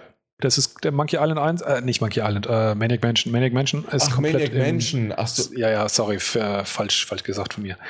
Aber ähm, auch, da, auch das nicht, aber jetzt, wo du sagst, habe ich es schon mal gehört. Dass, genau. dass das geht, also dass das geht, ja. Ja. Ist ja auch, of the Tentacle ist ja auch wirklich der direkte Nachfolger von, von äh, Maniac Mansion. Ja, also äh, deswegen habe ich auch Maniac Mansion zuerst gespielt. Und für alle Adventure-Freunde noch da draußen, die den, ähm, die die Zeit auch toll fanden von Manic Mansion und auch wiederum diesen Grafikstil von damals und der, der, der LucasArts-Spiele, da gab es ja dann noch das äh, Zack McCracken, das von, vom Stil her noch genauso war. Ähm, der Ron Gilbert, der damals diese Spiele auch gemacht hat, der hat über Kickstarter ein neues Adventure begonnen, Thimbleweed Park. Das wurde jetzt auch auf der Gamescom, auf der Microsoft-Pressekonferenz gezeigt, falls das für die Xbox One geben wird, aber natürlich auch für den PC, so wie es aussieht, leider nicht für die PS4. Aber das ist ein Adventure, das ich finde auch richtig klasse aussieht, das eben, wie gesagt, diesen Grafikstil sogar von dieser damaligen Zeit von Manic Mansion sogar noch hat. Ein bisschen schöneren, ein bisschen bunteren Pixel-Look noch, aber genau dieselbe Art von Humor, genau dieselbe Art von, von, von Handlung. Ich habe den Eindruck, das ist eigentlich das, was die Fans damals wollten. Also von Tim Schafer das äh, Adventure finanziert okay. haben über Kickstarter, so ein oldschooligeres Adventure. Das kriegt man jetzt, wie gesagt, von Ron Gilbert. Wer Bock hat auf sowas und davon nichts gehört hat, der Kickstarter ist schon rum und schon finanziert, also das ist zu spät, aber man kann es trotzdem verfolgen, die Entwicklung über seinen Blog. Ja. Äh, willkommen zum Stay Forever Cast. Weil wir so lange brauchen, oder? Äh, nee, weil wir über die Themen reden. Ja, das stimmt. Wir sind jetzt ganz schön tief in die Vergangenheit eingetaucht. Und ja. noch so ein Jährchen, zwei Jährchen und dann bin ich auch ein alter Mann und dann zwei ältere Männer reden über. Das passt. Ja, du kannst Ja. dann vor allem, wenn dann die Leute vergessen haben, wann du diese Spiele gespielt hast, dann kannst du an einem Jahr auch sagen, ah, damals Indiana Jones in the Fate of Atlantis. Genau. Ich weiß noch damals, ja, genau. Und da kam die Talkie-Version, das war eine Offenbarung, als die alle gesprochen haben. Ja, und dann gibt es ja auch noch verschiedene Versionen bei Monkey Island. In der, bei dem einen war es so, dass äh, äh, auf dem C64 war die äh, Monkey Island gab es nicht auf dem C64. Äh, Manic Mansion gab es auf dem C64. Schnauze. Auf jeden Fall, auf jeden Fall äh, da ist es dann so, dass, äh, dass sich der Pirat an der Decke äh, da nicht dreht, sondern erst in der späteren Version, weil Das da dann stimmt. mehr RAM ist. Das Und, stimmt, äh, ja. Ich, ich, ah, ich kenne mich doch raus. Also, Das war nicht die C64, aber ich, es gab eine Version, ja, da, da, da war das nicht. da, genau, da war der Pirat an der Decke am, ähm, nah am Kronleuchter, da stand der einfach nur. Oder, und die andere Version hat sich dann gedreht. Genau, ja. ja. Und Ja. dann kam die Version, wo sie sogar ge gesprochen haben. Das ist Wahnsinn. Krasse Entwicklung. Und, ja. und da regen sich heute die Leute auf, weil ein paar DLCs rausgekommen sind. Da haben sie einfach dasselbe Spiel nochmal gemacht und haben das Ding einfach nur drehen lassen. Ja, das waren aber oft ja auch Plattformunterschiede. Aber tatsächlich gab es, also gerade mit der, mit der Sprachausgabe, das war ja dann wirklich auf demselben Plattform einfach dann, als die, die, diese, diese, dieses Wunderwerk, diese Silberscheiben auf einmal kamen, CD. wo dann, wo dann Megabytes drauf gepasst haben, plural. ja, davor kam das Zeug ja auf den Disketten, wo dann 1,4 Megabyte drauf gepasst hatte. Da kam Monkey Island 1 auf vier Disketten. Ja, aber auch das ging. Das ging. Ja. Apropos, das ging. Jetzt äh, gehen wir mal lieber weg, sonst sind wir hier bis morgen noch, weil das, das könnten wir echt noch stundenlang weiterreden. Ja, Äh. ich äh, komme in meinen Geschichtenerzähler-Schwärmmodus. Ja, aber da wir darüber noch nicht so viel geredet haben, bist du nicht wie Gunnar Lott einer, der halt ständig dieselben Anekdoten nochmal erzählt. Das stimmt. ja. Obwohl, du hättest vielleicht, wie wir ihn getroffen haben äh, in, auf der E3, hättest du ihn ja mal was fragen Das- können. Da Nee, nee, das war nicht Gunnar Lott, das war. war, war das nicht Gunnar Lott? Das war nicht Gunnar Lott. Das So- war. sondern? Oh, verdammt, jetzt ist mir sein Name entfallen. Ähm, bei den Spieleveteranen ist er dabei. Oh, dann habe ich mich komplett vertan. Allerdings bei den neueren Folgen ist der Spieleveteran. Der hat früher für GameStar war er Auslandskorrespondent. Okay. Himmel hilf, mir fällt jetzt sein Name nicht. ein. Roland Austinat. So. Oh, stimmt. Das ist, kommt mir ja fast Gunnar Lott und, Und Roland Austinat und Gunnar Lott würde ich jetzt auch nicht verwechseln. Ja. Aber da ich äh, ob unserer Größe ziemlich zuversichtlich bin, dass die beiden uns nicht hören, brauchen wir uns jetzt auch nicht schämen. Ansonsten bitte legt euch einen Account an, wenn ihr noch keinen habt und schreibt es in die Kommentare, Das, das, was wir für Trottel sind. okay, äh, nein, also eigentlich bin nur ich's und du hast es nur den Namen nicht gewusst, aber ich habe äh, ich es ja komplett verwechselt. Ja, aber wollen wir jetzt einfach mal, was wir zuletzt gesehen haben, weil da ist auch noch ein größerer Part, glaube ich, äh, im Gange. Ja, da können wir es jetzt abwechselnd machen, weil ich habe auch ein paar Sachen auf der Liste. Dann fang mal an. Ich habe die erste Folge von Gotham gesehen. Oh, und? Und ähm, es hat genau diesen Punkt erwischt, wo ich mir jetzt nicht sicher bin. also ich fand es nicht super schrecklich, aber es hat mich auch nicht wirklich gepackt. Ähm, ich fand ein paar Charaktere nicht so toll getroffen. Der, den Pinguin fand ich nicht so toll. Und mich hat tatsächlich auch ein bisschen Warte ab. abgeschreckt. Einfach, einfach, okay, dann Punkt aus, warte ab. Gut, also ich bin mir sicher, dass ich trotzdem noch weiter gucken werde. Was mich noch abgeschreckt hatte, war, dass die zweite Folge dann Selina Kyle äh, äh, lautete und die bisher nur als diese, dieses kleine Mädchen da dargestellt war, die da rumhüpft im Moment und ich die in diesem Zustand, in diesem Alter eigentlich auch nicht sehen will. das interessiert mich noch nicht, erst wenn sie fertig ist. Warte ab. Aber wie gesagt, wahrscheinlich äh, werde ich es dann doch weiter gucken. Also es war dieses so, hm, ja, hat vielleicht wahrscheinlich Potenzial. Genau, das, wir das machen, ja. äh, die erste Folge war bei mir auch Potenzial, aber also ich habe die komplette Staffel durch. Mhm. Äh, Hast du die Ich- zweite auch schon angefangen? die zweite gibt's noch nicht. Echt noch nicht? Nein. Okay, Nö, gibt's noch nicht. okay, gut. Aber, ähm, also zum Pinguin, wie gesagt, warte ab. Ich will nicht zu viel versprechen, aber ich finde den Schauspieler richtig gut. Okay. Und ähm, Selina Kyle, die Schauspielerin, beziehungsweise wie sie dargestellt wird, ist auch wie es dann Stück für Stück in der Serie erklärt wird, realistisch und in Ordnung und Mhm. es hat was. Aber ich fand tatsächlich, also das Grundkonzept, das so als, als Cop-Geschichte zu machen, wie sie versuchen, den, den, den, den Mord aufzuklären, das fand ich eigentlich echt witzig aus der Perspektive, das zu erleben.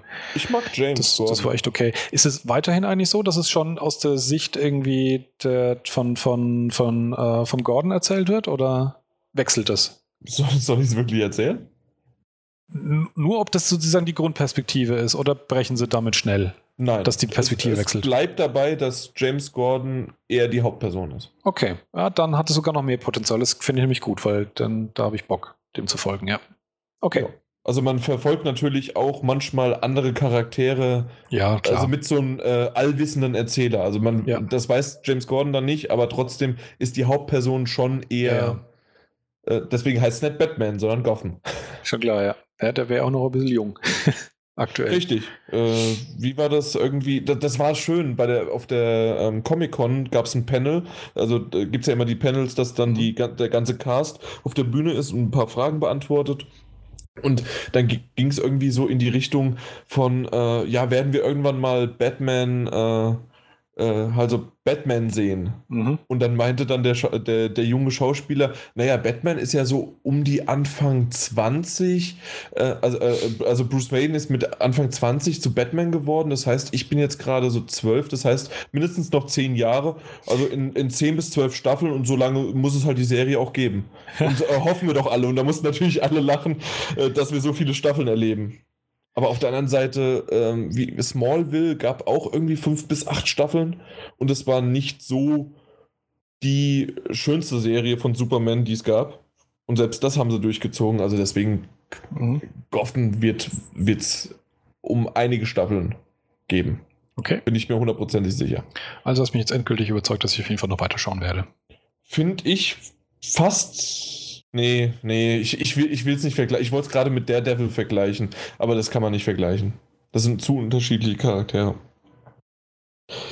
Äh, apropos komplett unterschiedlich, bei mir war es so, dass, ähm, hast du mitbekommen, dass ich im, vor der Gamescom äh, RTL geschaut habe? Ja, ja, ja, habe ich genau. Tatsächlich habe ich das mitbekommen, ja. Genau. Und ähm, ja, ähm, auf jeden Fall ist es so, dass ja Peter da den Witz gemacht hat mit, äh, ja, dann kommt der Jan rein, sieht im Fer- Fernseher RTL laufen bei seiner Freundin, dreht sich auf dem Absatz um und macht Schluss. Ja, genau. Meine Freundin hat das erste Mal den Podcast gehört und genau diese Stelle. Oh. Das ist unglaublich. Sie hat am Anfang reingehört, da haben wir irgendwie äh, Schwachsinn geredet und dann, also wie immer, und dann auch nochmal zwischendrin rein und genau diese Stelle und sie so, was hast du von RTL und warum? Was? Und Das ist lustig. Das war echt scheiße. Äh, Und ja, naja, auf jeden Fall. Es gibt RTL Teil 2. Ich habe nämlich nochmal RTL bei ihr geschaut, mal wieder. Hm. Äh, nachts um zwei, halb drei gab es die Wiederholung von Adam und Eva. Dieses äh, Wir sind nackt auf einer Insel. Das habe ich über die Medienkuh schon öfters mal mitbekommen und dachte, deswegen das schaue ich mir mal an. Sagt mir Ähm, nichts. Ja, quasi Big Brother Dating Show Herzblatt. Oh ähm, mein Gott. aber die sind nackt, treffen sich nackt und sind auf einer Insel. Und dann müssen die miteinander reden und ob sie dann zum Schluss äh, sich treffen oder nicht. Okay. Ja, total bescheuert, aber ähm, es Nur liegt zwei nichts Leute. anderes. Was? Nur zwei Leute. Äh, manchmal zwei. Ich habe das Konzept nicht ganz verstanden. Manchmal waren es zwei auf der Insel, dann kam auf einmal auf der anderen Seite dann ähm, waren dann drei da, zwei Männer, eine Frau, die darum sozusagen gebuhlt haben. Ach, äh, das und dann kamen die irgendwie dann zu fünf zusammen und ach, das war irgendwie alles komisch. Das ist jetzt wirklich dein Kandidat für was du zuletzt gesehen hast oder willst du einfach schonungslos alles nennen, was du gesehen hast? nee, ich wollte eigentlich RTL Teil 2 und das mit meiner Freundin Okay. erwähnen. Ähm, äh, was ich zuletzt gesehen habe, ganz wichtig, war Ant-Man. Ja, im Kino, Äh, ja. Genau, im Kino. Und bevor der Film angefangen hat, äh, hat mich mein Kumpel angestupst und gegrinst und meinte, es kommt der Star Wars Trailer. und ich dachte mir, scheiße, was mache ich denn jetzt? Und er so, und, und er dann so, naja, mach doch die Augen zu und die Ohren Mhm. zu. Und dann habe ich das tatsächlich gemacht. Ehrlich? Ja. Du bist ein gottverdammter Freak. Ja, also ich, ich saß wirklich im Kino und habe die Augen zugemacht und die, die Ohren zugehalten. Und dadurch, dass das Kino aber ein bisschen laut war, habe ich zusätzlich, kann man ja mit den äh, mit dem Kiefer hin und her sich bewegen, dadurch äh, kann, äh, gehen die Ohren ja auf und zu. Und das habe ich schnell gemacht, damit es noch äh, Geräusche in meinem Kopf gemacht hat, weil ich, weil ich das doch ein bisschen gehört hatte. Ähm, am Anfang halt, äh, Luke habe ich kurz reden hören, der so ein ein komisches Gefühl, als würden Millionen Podcast-Hörer laut aufschreien und plötzlich verstummen. Ja, ja ähm, also am Anfang habe ich halt kurz Luke gehört, der quasi fast dasselbe gesagt hat wie damals äh, ähm, in Episode 6 zu Leia, aber ähm, äh, da ich die Augen zugehabt habe, weiß ich nicht, zu wem er das gesagt hat.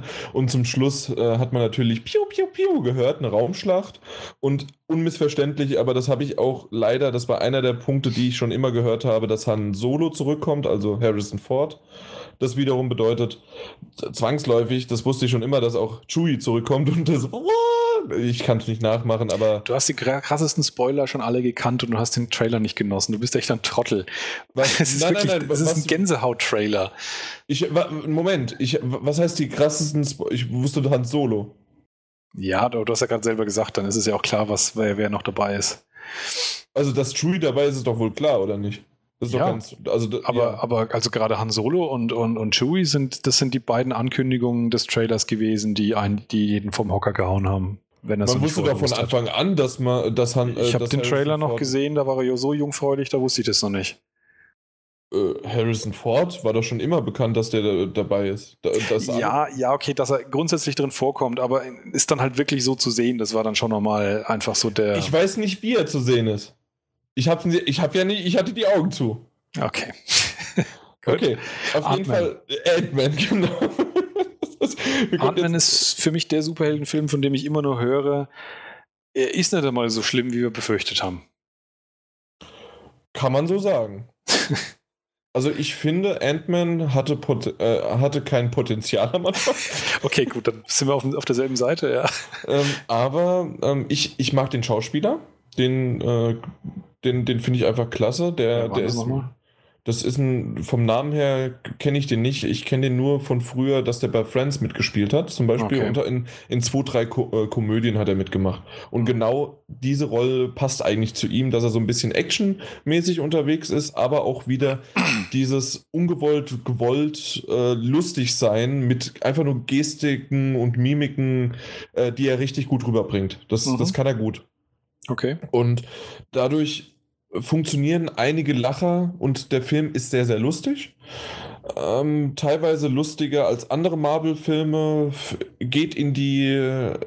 Geht in die Lustigkeit wahrscheinlich von ähm, Guardians of the Galaxy, obwohl ich Guardians of the Galaxy dadurch, dass das mehr ins Marvel-Universum integriert worden ist, auch mit den ganzen, äh, mit den Steinen und mit dem ganzen Zeug da hinten dran noch, dass das äh, ernster ist. Und Ant-Man ist von Anfang an in seiner eigenen Welt, der kapselt sich auch so ein bisschen ab. Das heißt, es gibt nur ein kurzes Crossover, das sage ich aber nicht, was es ist, ähm, zu, äh, zu anderen Marvel-Teilen. Ansonsten ist er in sich eigenständig und was ganz schön ist, dadurch, dass der halt so klein ist, passiert halt nicht, wie man es bei Superman kennt oder auch bei Avengers oder sonst irgendwo.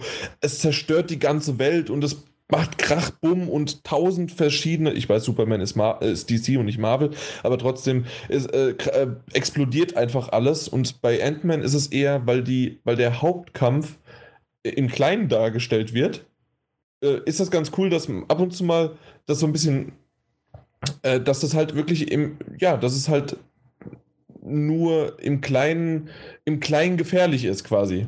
Äh, wie soll man das? Also ja, das, ich weiß grundsätzlich, was du meinst, ja. also dass es zwar, dass zwar die Gefahr eines Bösewichts besteht, aber nicht, dass die Welt bedroht ist, sondern dass halt der, der kleinere Umkreis bedroht ist. Mhm. Ja, und das ist mal auch mal schön. Und ähm, ja, es gibt dann auch Anzeichen dafür, wie es mit einem vielleicht Ant-Man 2 weitergeht oder wie er auch sich in die Avengers eingliedert, ohne dass man die Comics kennt. Aber insgesamt ist es ein eigenständiger Film, den man einfach gucken kann, ohne dass man überhaupt irgendeinen Film geschaut hat von den Marvel-Teilen zuvor. Und das ist ja eher ein Novum wieder in letzter Zeit. Ja, ich glaube nur nicht, dass es ihm wirklich gut gehen würde, wenn der auf Tony Stark treffen würde. Da müsste sich, glaube ich, einen Haufen Scheiß anhören. Äh, ja, sicherlich. Äh, kleiner Spoiler, hast du den Trailer gesehen? Von Ant-Man? Ja. Ja. Da wird doch, wird doch die Szene, ähm, ja, können wir noch was am Namen ändern? Ja. Genau. Äh, die war nur für den Trailer. Oder, beziehungsweise wieder so früh geschnitten, dass es äh, nicht im, im fertigen Film drin war. Okay. Ja. Also das hatten wir ja schon mal bei Spider-Man auch. Ich weiß nicht, äh, Amazing Spider-Man oder so. Da gab es äh, Szenen im Trailer, die im späteren Schnitt da nicht drin waren. Schlimme Unsitte. Ja. Das, das ist einfach, weil, äh, weil der Trailer so früh geschnitten worden ist, dass der Final Cut noch gar nicht fertig ja, ist. Ja, schon klar, ja. ja, naja, gut. Aber insgesamt war es ein Film, der mir, wie, wie ich gesagt habe, besser gefallen hat, als ich erwartet habe. Und ich äh, habe mich unterhalten gefühlt, obwohl es ein, zweimal auch mal ein, ein, guter Seufzer von mir war. Mein Gott, musste das jetzt sein. Aber ich glaube, das konnte man verkraften, weil, das, weil, man, weil ich von mehr von solchen Sachen ausgegangen bin. Mhm. Ja. Hast du noch was? Ja, ja. Zwei Stück noch. Ja, dann. Hopp. Ich war zum Glück nicht in Fantastic Four. Da oh. hört man ja gar Widerliches. Ich weiß es nicht. Wie fandst du den ersten? Äh, oder die ersten zwei? Äh, widerlich. ich fand die nicht widerlich. Ich Doch, fand die okay. Furchtbar. Furchtbar. Und, äh, ich, ich weiß es nicht. Und ich. Äh, ein Kumpel und ich, wir haben uns gestern äh, oder was die Tage jetzt drüber unterhalten, ob wir morgen in Mission Impossible oder in Fantastic Four gehen. So, ich war zum Glück nicht in Fantastic Four, ich war in Mission Impossible ah, Rogue Nation. Okay. Was eine Überleitung, ich wusste es. War perfekt, ja. Und ähm, ich fand den ersten Mission Impossible relativ doof, den zweiten total krass. Als Film für sich fand ich den sogar gut, nur als Mission Impossible irgendwie komisch. Den dritten fand ich besser und den vierten habe ich bisher nie gesehen gehabt und trotzdem jetzt in den Fünfer reingegangen. Der vierte war doch das Phantom irgendwas, genau. Phantom-Protokoll. Den habe ich gut. jetzt auch nachgeholt. Ghost Protocol. Ja. Den habe ich jetzt auch nachgeholt, nachdem ich äh, hier im Kino war in Rogue Nation, was allein schon eine Aussage darüber liefert, wie der wohl angekommen ist. Der war nämlich saugeil.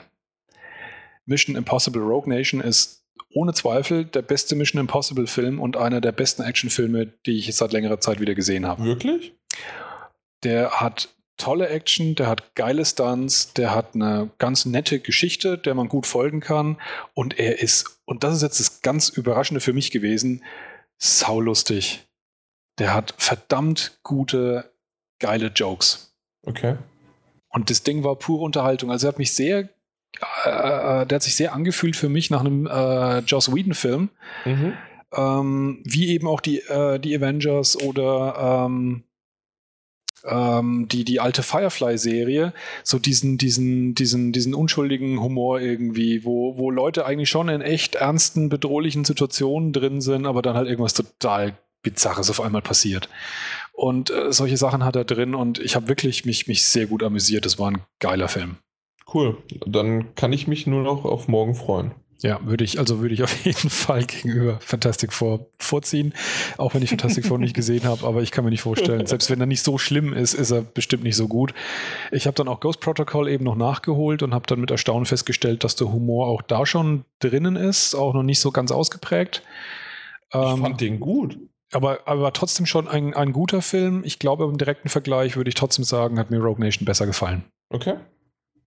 Aber viel der Humor kommt halt natürlich auch viel von, von uh, Simon Peck, der den, den IT-Spezialisten-Typen da spielt. Der ist auch im, im uh, Rogue Nation wieder als Teammitglied dabei. Mhm. Und der ist halt auch einfach witzig, der Typ. Aber sogar Tom Cruise, äh, Mr. Scientology, ich ruhle die Welt, kann wirklich witzig sein. Okay.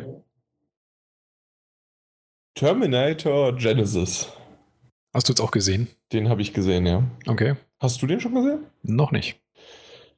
Muss ich sagen, dass der einige Stellen hatte, die ziemlich cool war. Ich habe den relativ äh, verglichen mit Jurassic World. und zwar Jurassic World hatte Stellen drin, die richtig, richtig geil waren für ähm, die dich wieder in die Vergangenheit zurückgebracht hat, in dein, äh, äh, in dein vergangenes äh, Ich, wie du den ersten Teil oder auch den zweiten Teil gesehen hast. Und so ist es auch bei mir gewesen äh, von äh, Terminator Genesis, dass es äh, gerade Terminator 2 natürlich richtig geil war. Selbst den dritten Teil finde ich in Ordnung und äh, Teil 1 auch immer noch der Klassiker schlechthin, obwohl ich immer noch Teil 2 und ich glaube, da ja. geben mir viele, viele recht, dass das einfach der genialste Film war. Das ist der, der Höhepunkt der Serie, ja. Genau. Trotzdem, Genesis bringt diesen Höhepunkt quasi auch vom ersten Teil und auch teilweise vom zweiten Teil wieder zurück, äh, kratzt es immer mal wieder an. Dadurch hat es mir äh, Spaß bereitet, einfach mich wieder zurückzuerinnern, was, da, was diese Filme damals ausgemacht haben. Zwischendrin ist es mal 0815 Action-Kost, die aber in einem Terminator halt drin ist und ja, Ani ballert, äh, Spoiler. ähm, ah, genau. Wieder aber, spielt Arnold Schwarzenegger wieder mit. also das ist ja wohl klar, oder? Ist schon klar, ja. Genau. Ähm, äh, übrigens, da, Spoiler, der Trailer hat ja verdammt viel gezeigt. Und, ähm, ja, ja, es gab sogar einen, es gab einen Trailer, den habe ich nicht gesehen und da habe ich dann auch tatsächlich aufgepasst, dass ich den nie sehen werde, wo ich dann auch gehört habe, dass der wirklich krasse zentrale Plotpoints spoilert. Genau, und der, der, der Autor hat sich hinterher auch noch beschwert und hat gemeint, äh, dass das einfach ein Unding war, dass man diese, diese Szenen einfach schon vorher im Trailer verwurstet. Ich meine, wenn sowas, wenn man sowas hört, dann könnte man dir fast recht geben, was dein äh, Anti-Trailer-Fetisch angeht. Schön aber das dich, ist natürlich gesagt hast. Ja, ja, aber das ist halt wirklich aber auch eine echte Ausnahme, dass sowas Krasses passiert, dass danach sogar sich der Drehbuchautor aufregt, dass er sagt, das kann man doch nicht machen, dass man die Geschichte einfach mal verrät im, im, im Trailer. Ja, aber insgesamt fand ich den schon in Ordnung. Man kann ihn gucken. Ich weiß nicht, ob man den im Kino gucken muss oder ob man da auch einfach jetzt ins, ähm, na, äh, den irgendwann auf Blu-ray sich anschaut. Aber es ist ein Film, den man definitiv angucken kann. Ich habe schon viel auch Podcasts drüber gehört, die den zerrissen haben und die diese Anspielungen auf die alten Teile für einfach nur gekünstelt fanden und dass die das total schlecht also dass das irgendwann auch nicht mehr gut war oder dass der typische Humor des Terminators, dass das ja eher ähm, er, er, lernt von den Menschen so ein bisschen, das war ja auch schon in Teil 2 mit, ähm, mit Connor, so dass er so ein bisschen dieses kindliche und menschliche versucht hat zu adaptieren, was aber dann halt als in die Maschine nicht wirklich funktioniert hat oder auch Grinsen oder sowas. Mm, ja. und, und das fand ich gut, andere finden es halt total schlecht. Und da muss man halt einfach für sich entscheiden, ob sowas okay ist oder nicht. Oder ihr schaut einfach nochmal Terminator 2 an. Das ist eigentlich ich mein, immer die gute Wahl das sagt im, am Ende des Tages auch nicht so wahnsinnig viel darüber aus, wie die Bewertungen bei IMDb zum Beispiel aussehen. Nur im Vergleich finde ich das manchmal interessant und da merkt man dann schon, dass das halt so ein bisschen diese Internet-Erregungskultur ist, ja. dass ähm, der neue Terminator Genesis bessere Bewertungen momentan zumindest noch hat als Terminator 3 und Terminator 4, also Terminator Salvation. Also 4 ähm, kann ich nachvollziehen, 3 nicht. Und aber worauf ich hinaus will, ist nur, ich kann mich nicht daran erinnern, dass ich bei 3 und auch bei Salvation so einen Shitstorm gehört habe, wie scheiße der Film ist, weil ich muss dir zu, ich muss dir recht geben, dass ich das auch schon sehr, sehr oft gehört habe, wie sich dann Leute wirklich äh, sehr viel Zeit nehmen, um diesen Film komplett zu zerreißen und zerrupfen.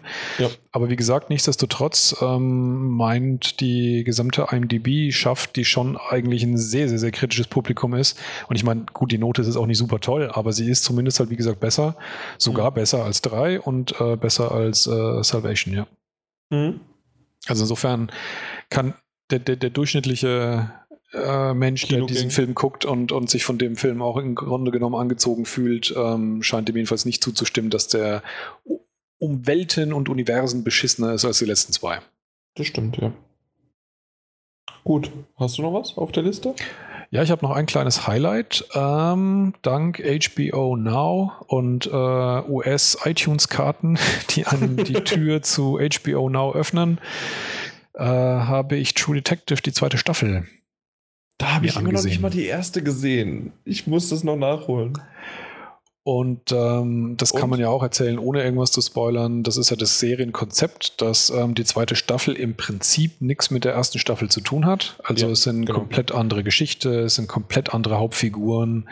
Äh, das hat die Gemeinsamkeit, dass da Polizisten drin vorkommen. das kann man so sagen. Sind es dieselben Schauspieler? Nee, auch nicht. Auch nicht. Komplett neu. Okay. Ja.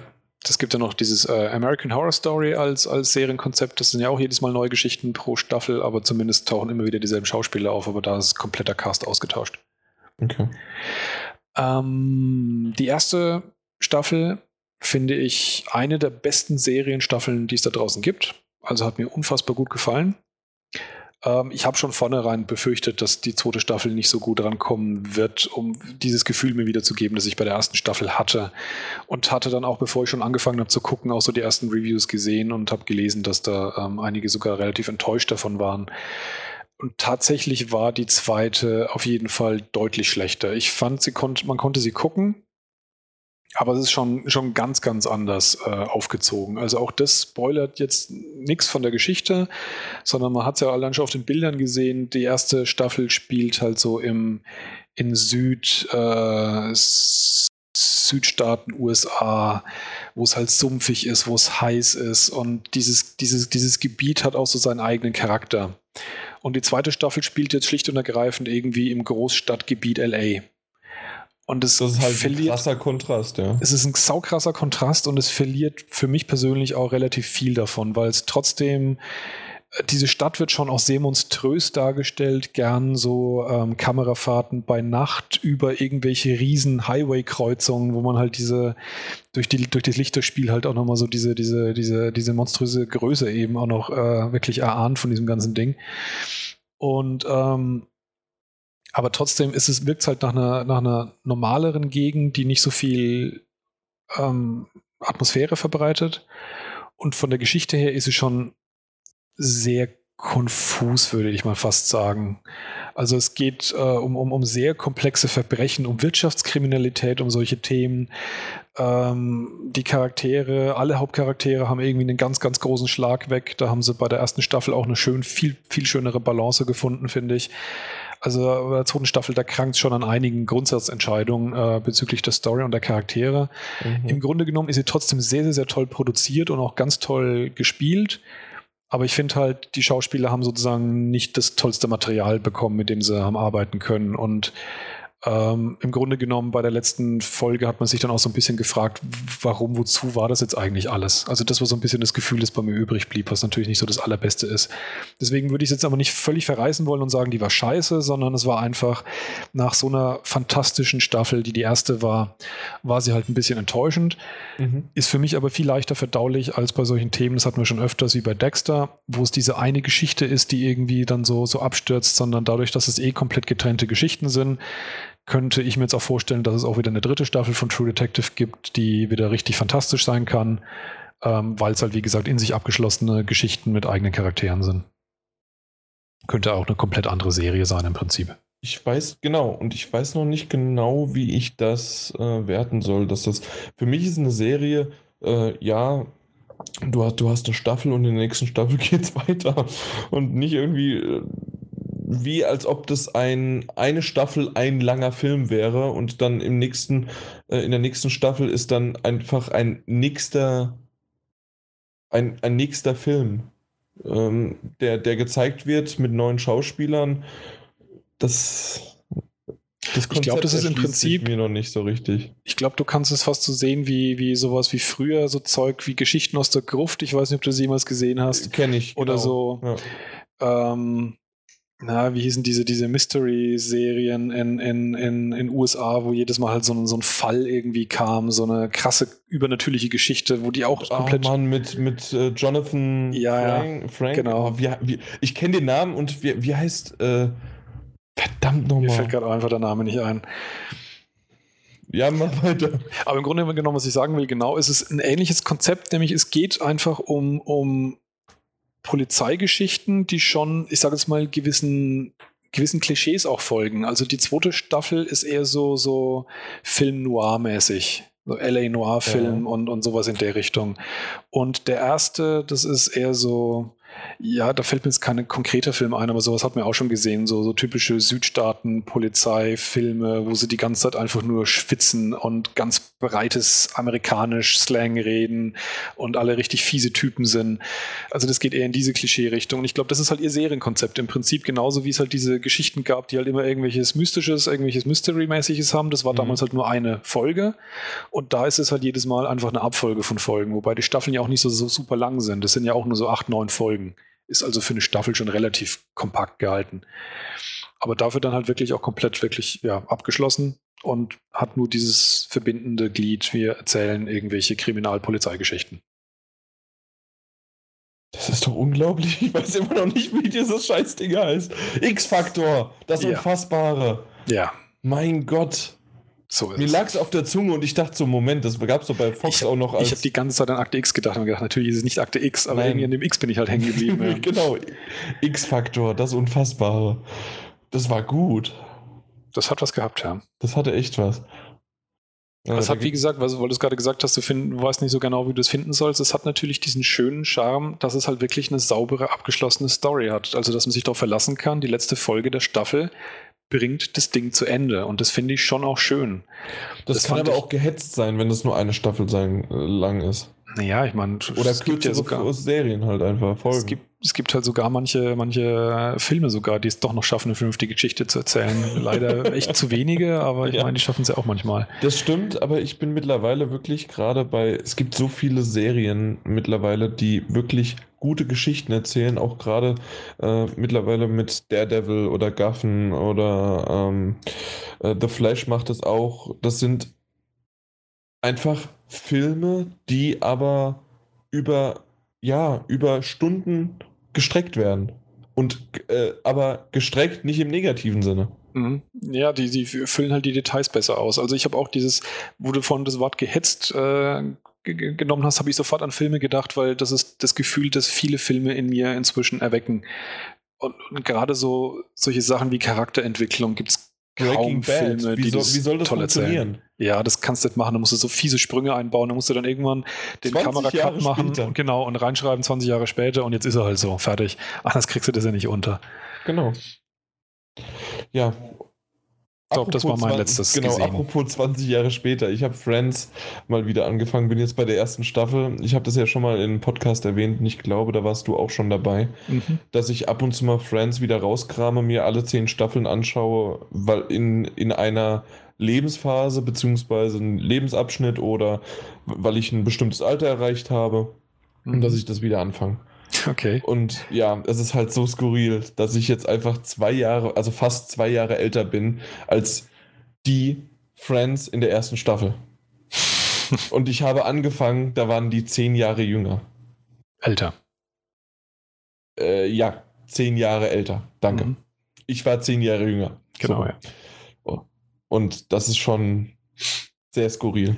Das glaube ich, ja. Das ist ein Aspekt, den habe ich noch gar nicht, gar nicht beobachtet, ja, weil ich glaube, ich solche Sachen nie so bewusst äh, wiederhole. Aber ich glaube, das ist echt ein krasser, krasser Brainflash, ja. Und also das, das mache ich jetzt gerade wieder mit und ähm, das. Ich, ich bin gespannt, wenn ich äh, irgendwann 35 bin und erst quasi in der zehnten Staffel die Schauspieler 35 sind. Oder die Mhm. Charaktere. Das, ah, ja, gut. Aber äh, ansonsten Friends halt, wer es noch nicht gesehen hat, es ist definitiv eine, eine Serie, die in der ersten Staffel, gerade die ersten Folgen, so ein bisschen was an sich. Die ersten zwei, drei sind ein bisschen merkwürdig, aber dann kommt's rein und ab der, ab der, keine Ahnung, ab der achten, neunten Folge finde ich super und sowieso jede Staffel. Ich wüsste nicht wirklich, welche Staffel oder welche Folge jetzt wirklich mal so richtig schlecht ist. Ich glaube, es gibt einmal eine, eine Lückenfüller-Folge, in der es eine Geburtstagsfolge gibt, in dem dann sozusagen Rückblicke gibt. Das finde ich schrecklich. Bei Serien Rückblicke, das ist quasi ja. einfach nur ein Best-of, das ist richtig scheiße. Da hatte ich ähm, zwei Serien erst vor kurzem in Amer äh, aus Amerika. Das ist, ähm, na, boah, äh, egal, zwei Comedy-Serien und die haben hinter, am selben Tag quasi eine Best-of-Folge gezeigt. Mhm. Und ich, ich habe im Strahl gekotzt. Ich habe beide nicht zu Ende geguckt. Das, das war einfach nur schrecklich. So nach dem Motto, ja, wir sagen mal kurz was, dann äh, kommt äh, was wie so eine Traumsequenz oder so ein Blur-Effekt und schwupp werden ein paar lustige Szenen hintereinander geschnitten. Dann, äh, das dauert ungefähr zwei bis fünf Minuten, dann sagen wir wieder kurz was. Hm. Dann kommt der nächste und ach, nee. Das finde ich scheiße. Und das hat Friends einmal, aber, also kann ich mich glauben, ja, einmal meine ich, hat es das, aber ansonsten durchgängig eine richtig gute Serie. Du hast die ja bis heute noch nicht gesehen, komplett. Ja, noch nicht, nee. Nee, gar keine einzige Folge. Keine ein, oh. Gar nicht, gar nichts. Okay. Ja, äh, allein die Mode, ja. Es ist halt 95. das ist super. Und Jennifer Aniston noch sehr, sehr jung. Hast du noch was gesehen? Äh, ja, eine Sache noch, äh, was mir aufgefallen ist, und zwar bei Amazon äh, Prime gibt es die Flintstones, Familie Feuerstein. Ach Gott. Ähm, auf Deutsch habe ich es gesehen. Und die erste Folge dachte ich, was ist denn da los? Und zwar im Abspann, äh, im, im Intro hat äh, Fred Feierabend, freut sich und es kommt kein Yappa Dabadu. Okay. Die ersten fünf Folgen gibt es kein Yappa Dabadu. Das ist ja krass. Das kommt erst später. Man sieht die Mimik und im Englischen ist es hundertprozentig da, aber im Deutschen nicht. Okay. Und das ist schon, also das ist ja das Intro einfach nur. Und ähm, was äh, ich, ich habe so acht Folgen geschaut von den ersten und habe dann auch mal später noch mal in die äh, in die älteren Folgen reingeschaut und die älteren kenne ich. Äh, die sind dann auch so von Ende der 60er Jahre, aber äh, die äh, um 1960 die Folgen, äh, die kenne ich alle nicht. Mhm. Oder kann ich mich nicht mehr daran erinnern. Und die sind auch wirklich vom Zeichenstil noch ein bisschen anders. Und was mir da, und deswegen, deswegen will ich es eigentlich nur erwähnen, Schei äh, Scheiß auf Sexismus schau dir Flintstones an. Das ist Sexismus. Da, so, wenn da irgendwie heute im Videospiel, weil, weil die Frau äh, nur halbwegs berechtigt ist und äh, nur ungefähr eine, eine, Waffe tragen kann oder sonst was, schau dir Flintstones an. Mir ist es, mir ist es aufgefallen, ich habe ähm, ich glaube, vor anderthalb Jahren war es irgendwie zu Geburtstag oder Weihnachten, ähm, die gesamten James Bond-Filme auf Blu-ray geschenkt bekommen. Und dann ja. haben wir damals so als Projekt gemacht, das immer noch am Laufen ist, alle James Bond-Filme chronologisch nochmal anschauen. Also mhm. schon immer mit langen Pausen auch dazwischen. Das heißt, wir haben es bis heute noch nicht fertig geschafft. Ja. Aber gerade so am Anfang, wenn man sich die anschaut, die Sean Connery Bonds, das ist schon auch echt gruselig. Das ist wirklich so zum Teil wirklich O-Ton, die Dialoge. Du willst es doch auch. Frau wehrt sich, drückt zu Boden und äh, küsst, die, küsst die dann einfach drei, vier Sekunden und dann, dann zerfließt sie. Vorher noch also, mit Händen und, und, und Füßen gewehrt und geschrien und um Hilfe gerufen. Aber James Bond, Sean Connery beugt sich drüber. Komm schon, du willst es doch auch. Genau. da, fehlte, da fehlte einfach nur noch die Keule. Ja, wie, ja. Wie halt früher bei Familie Feuerstein. Genau, ja. Mit der Keule drüber. Und da äh, gab es eine Szene halt einfach, dass Wilma und Betty heißt sie, ja, Betty, äh, dass die beiden irgendwie bei einem äh, Wettbewerb mitmachen wollen. Und dann war ganz klar, ja, dann äh, warten wir, bis Fred und äh, wie heißt oh, Barney nach Hause kommen, damit wir unsere Männer nach Erlaubnis fragen. Also, das ist ganz selbstverständlich. Da, In der Steinzeit war das so. Genau. Das ist also, völlig okay, das ist dokumentarisch. Ja, ja. Und ganz klar, Fred, der, der Mann, der arbeitet, der kommt nach Hause und ruft schon, äh, bevor er in der Tür drin ist, äh, Frau, ich hoffe, du hast mein Essen schon auf dem Tisch. das ist ganz normal. Ja. Also, das ist, es ist einmal, aber hundertprozentig auch die Zeit. Das ist noch 1960. Ja, klar. Das ist schon in den 60ern nochmal ganz anders gewesen. Ja.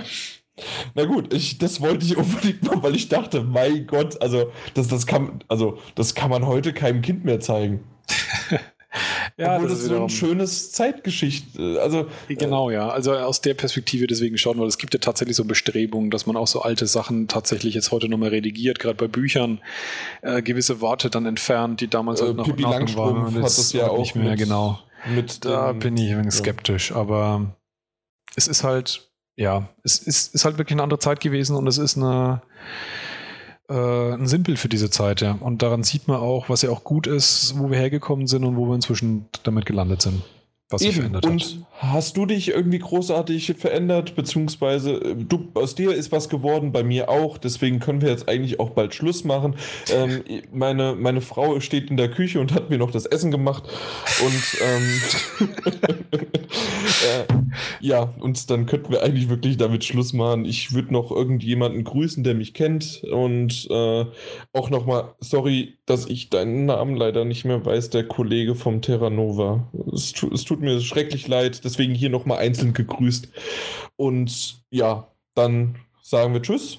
Bis zum nächsten Mal und auch im Namen von GameStop. Power to the Players. Ciao. Genau. Bis zum nächsten Mal. Ciao.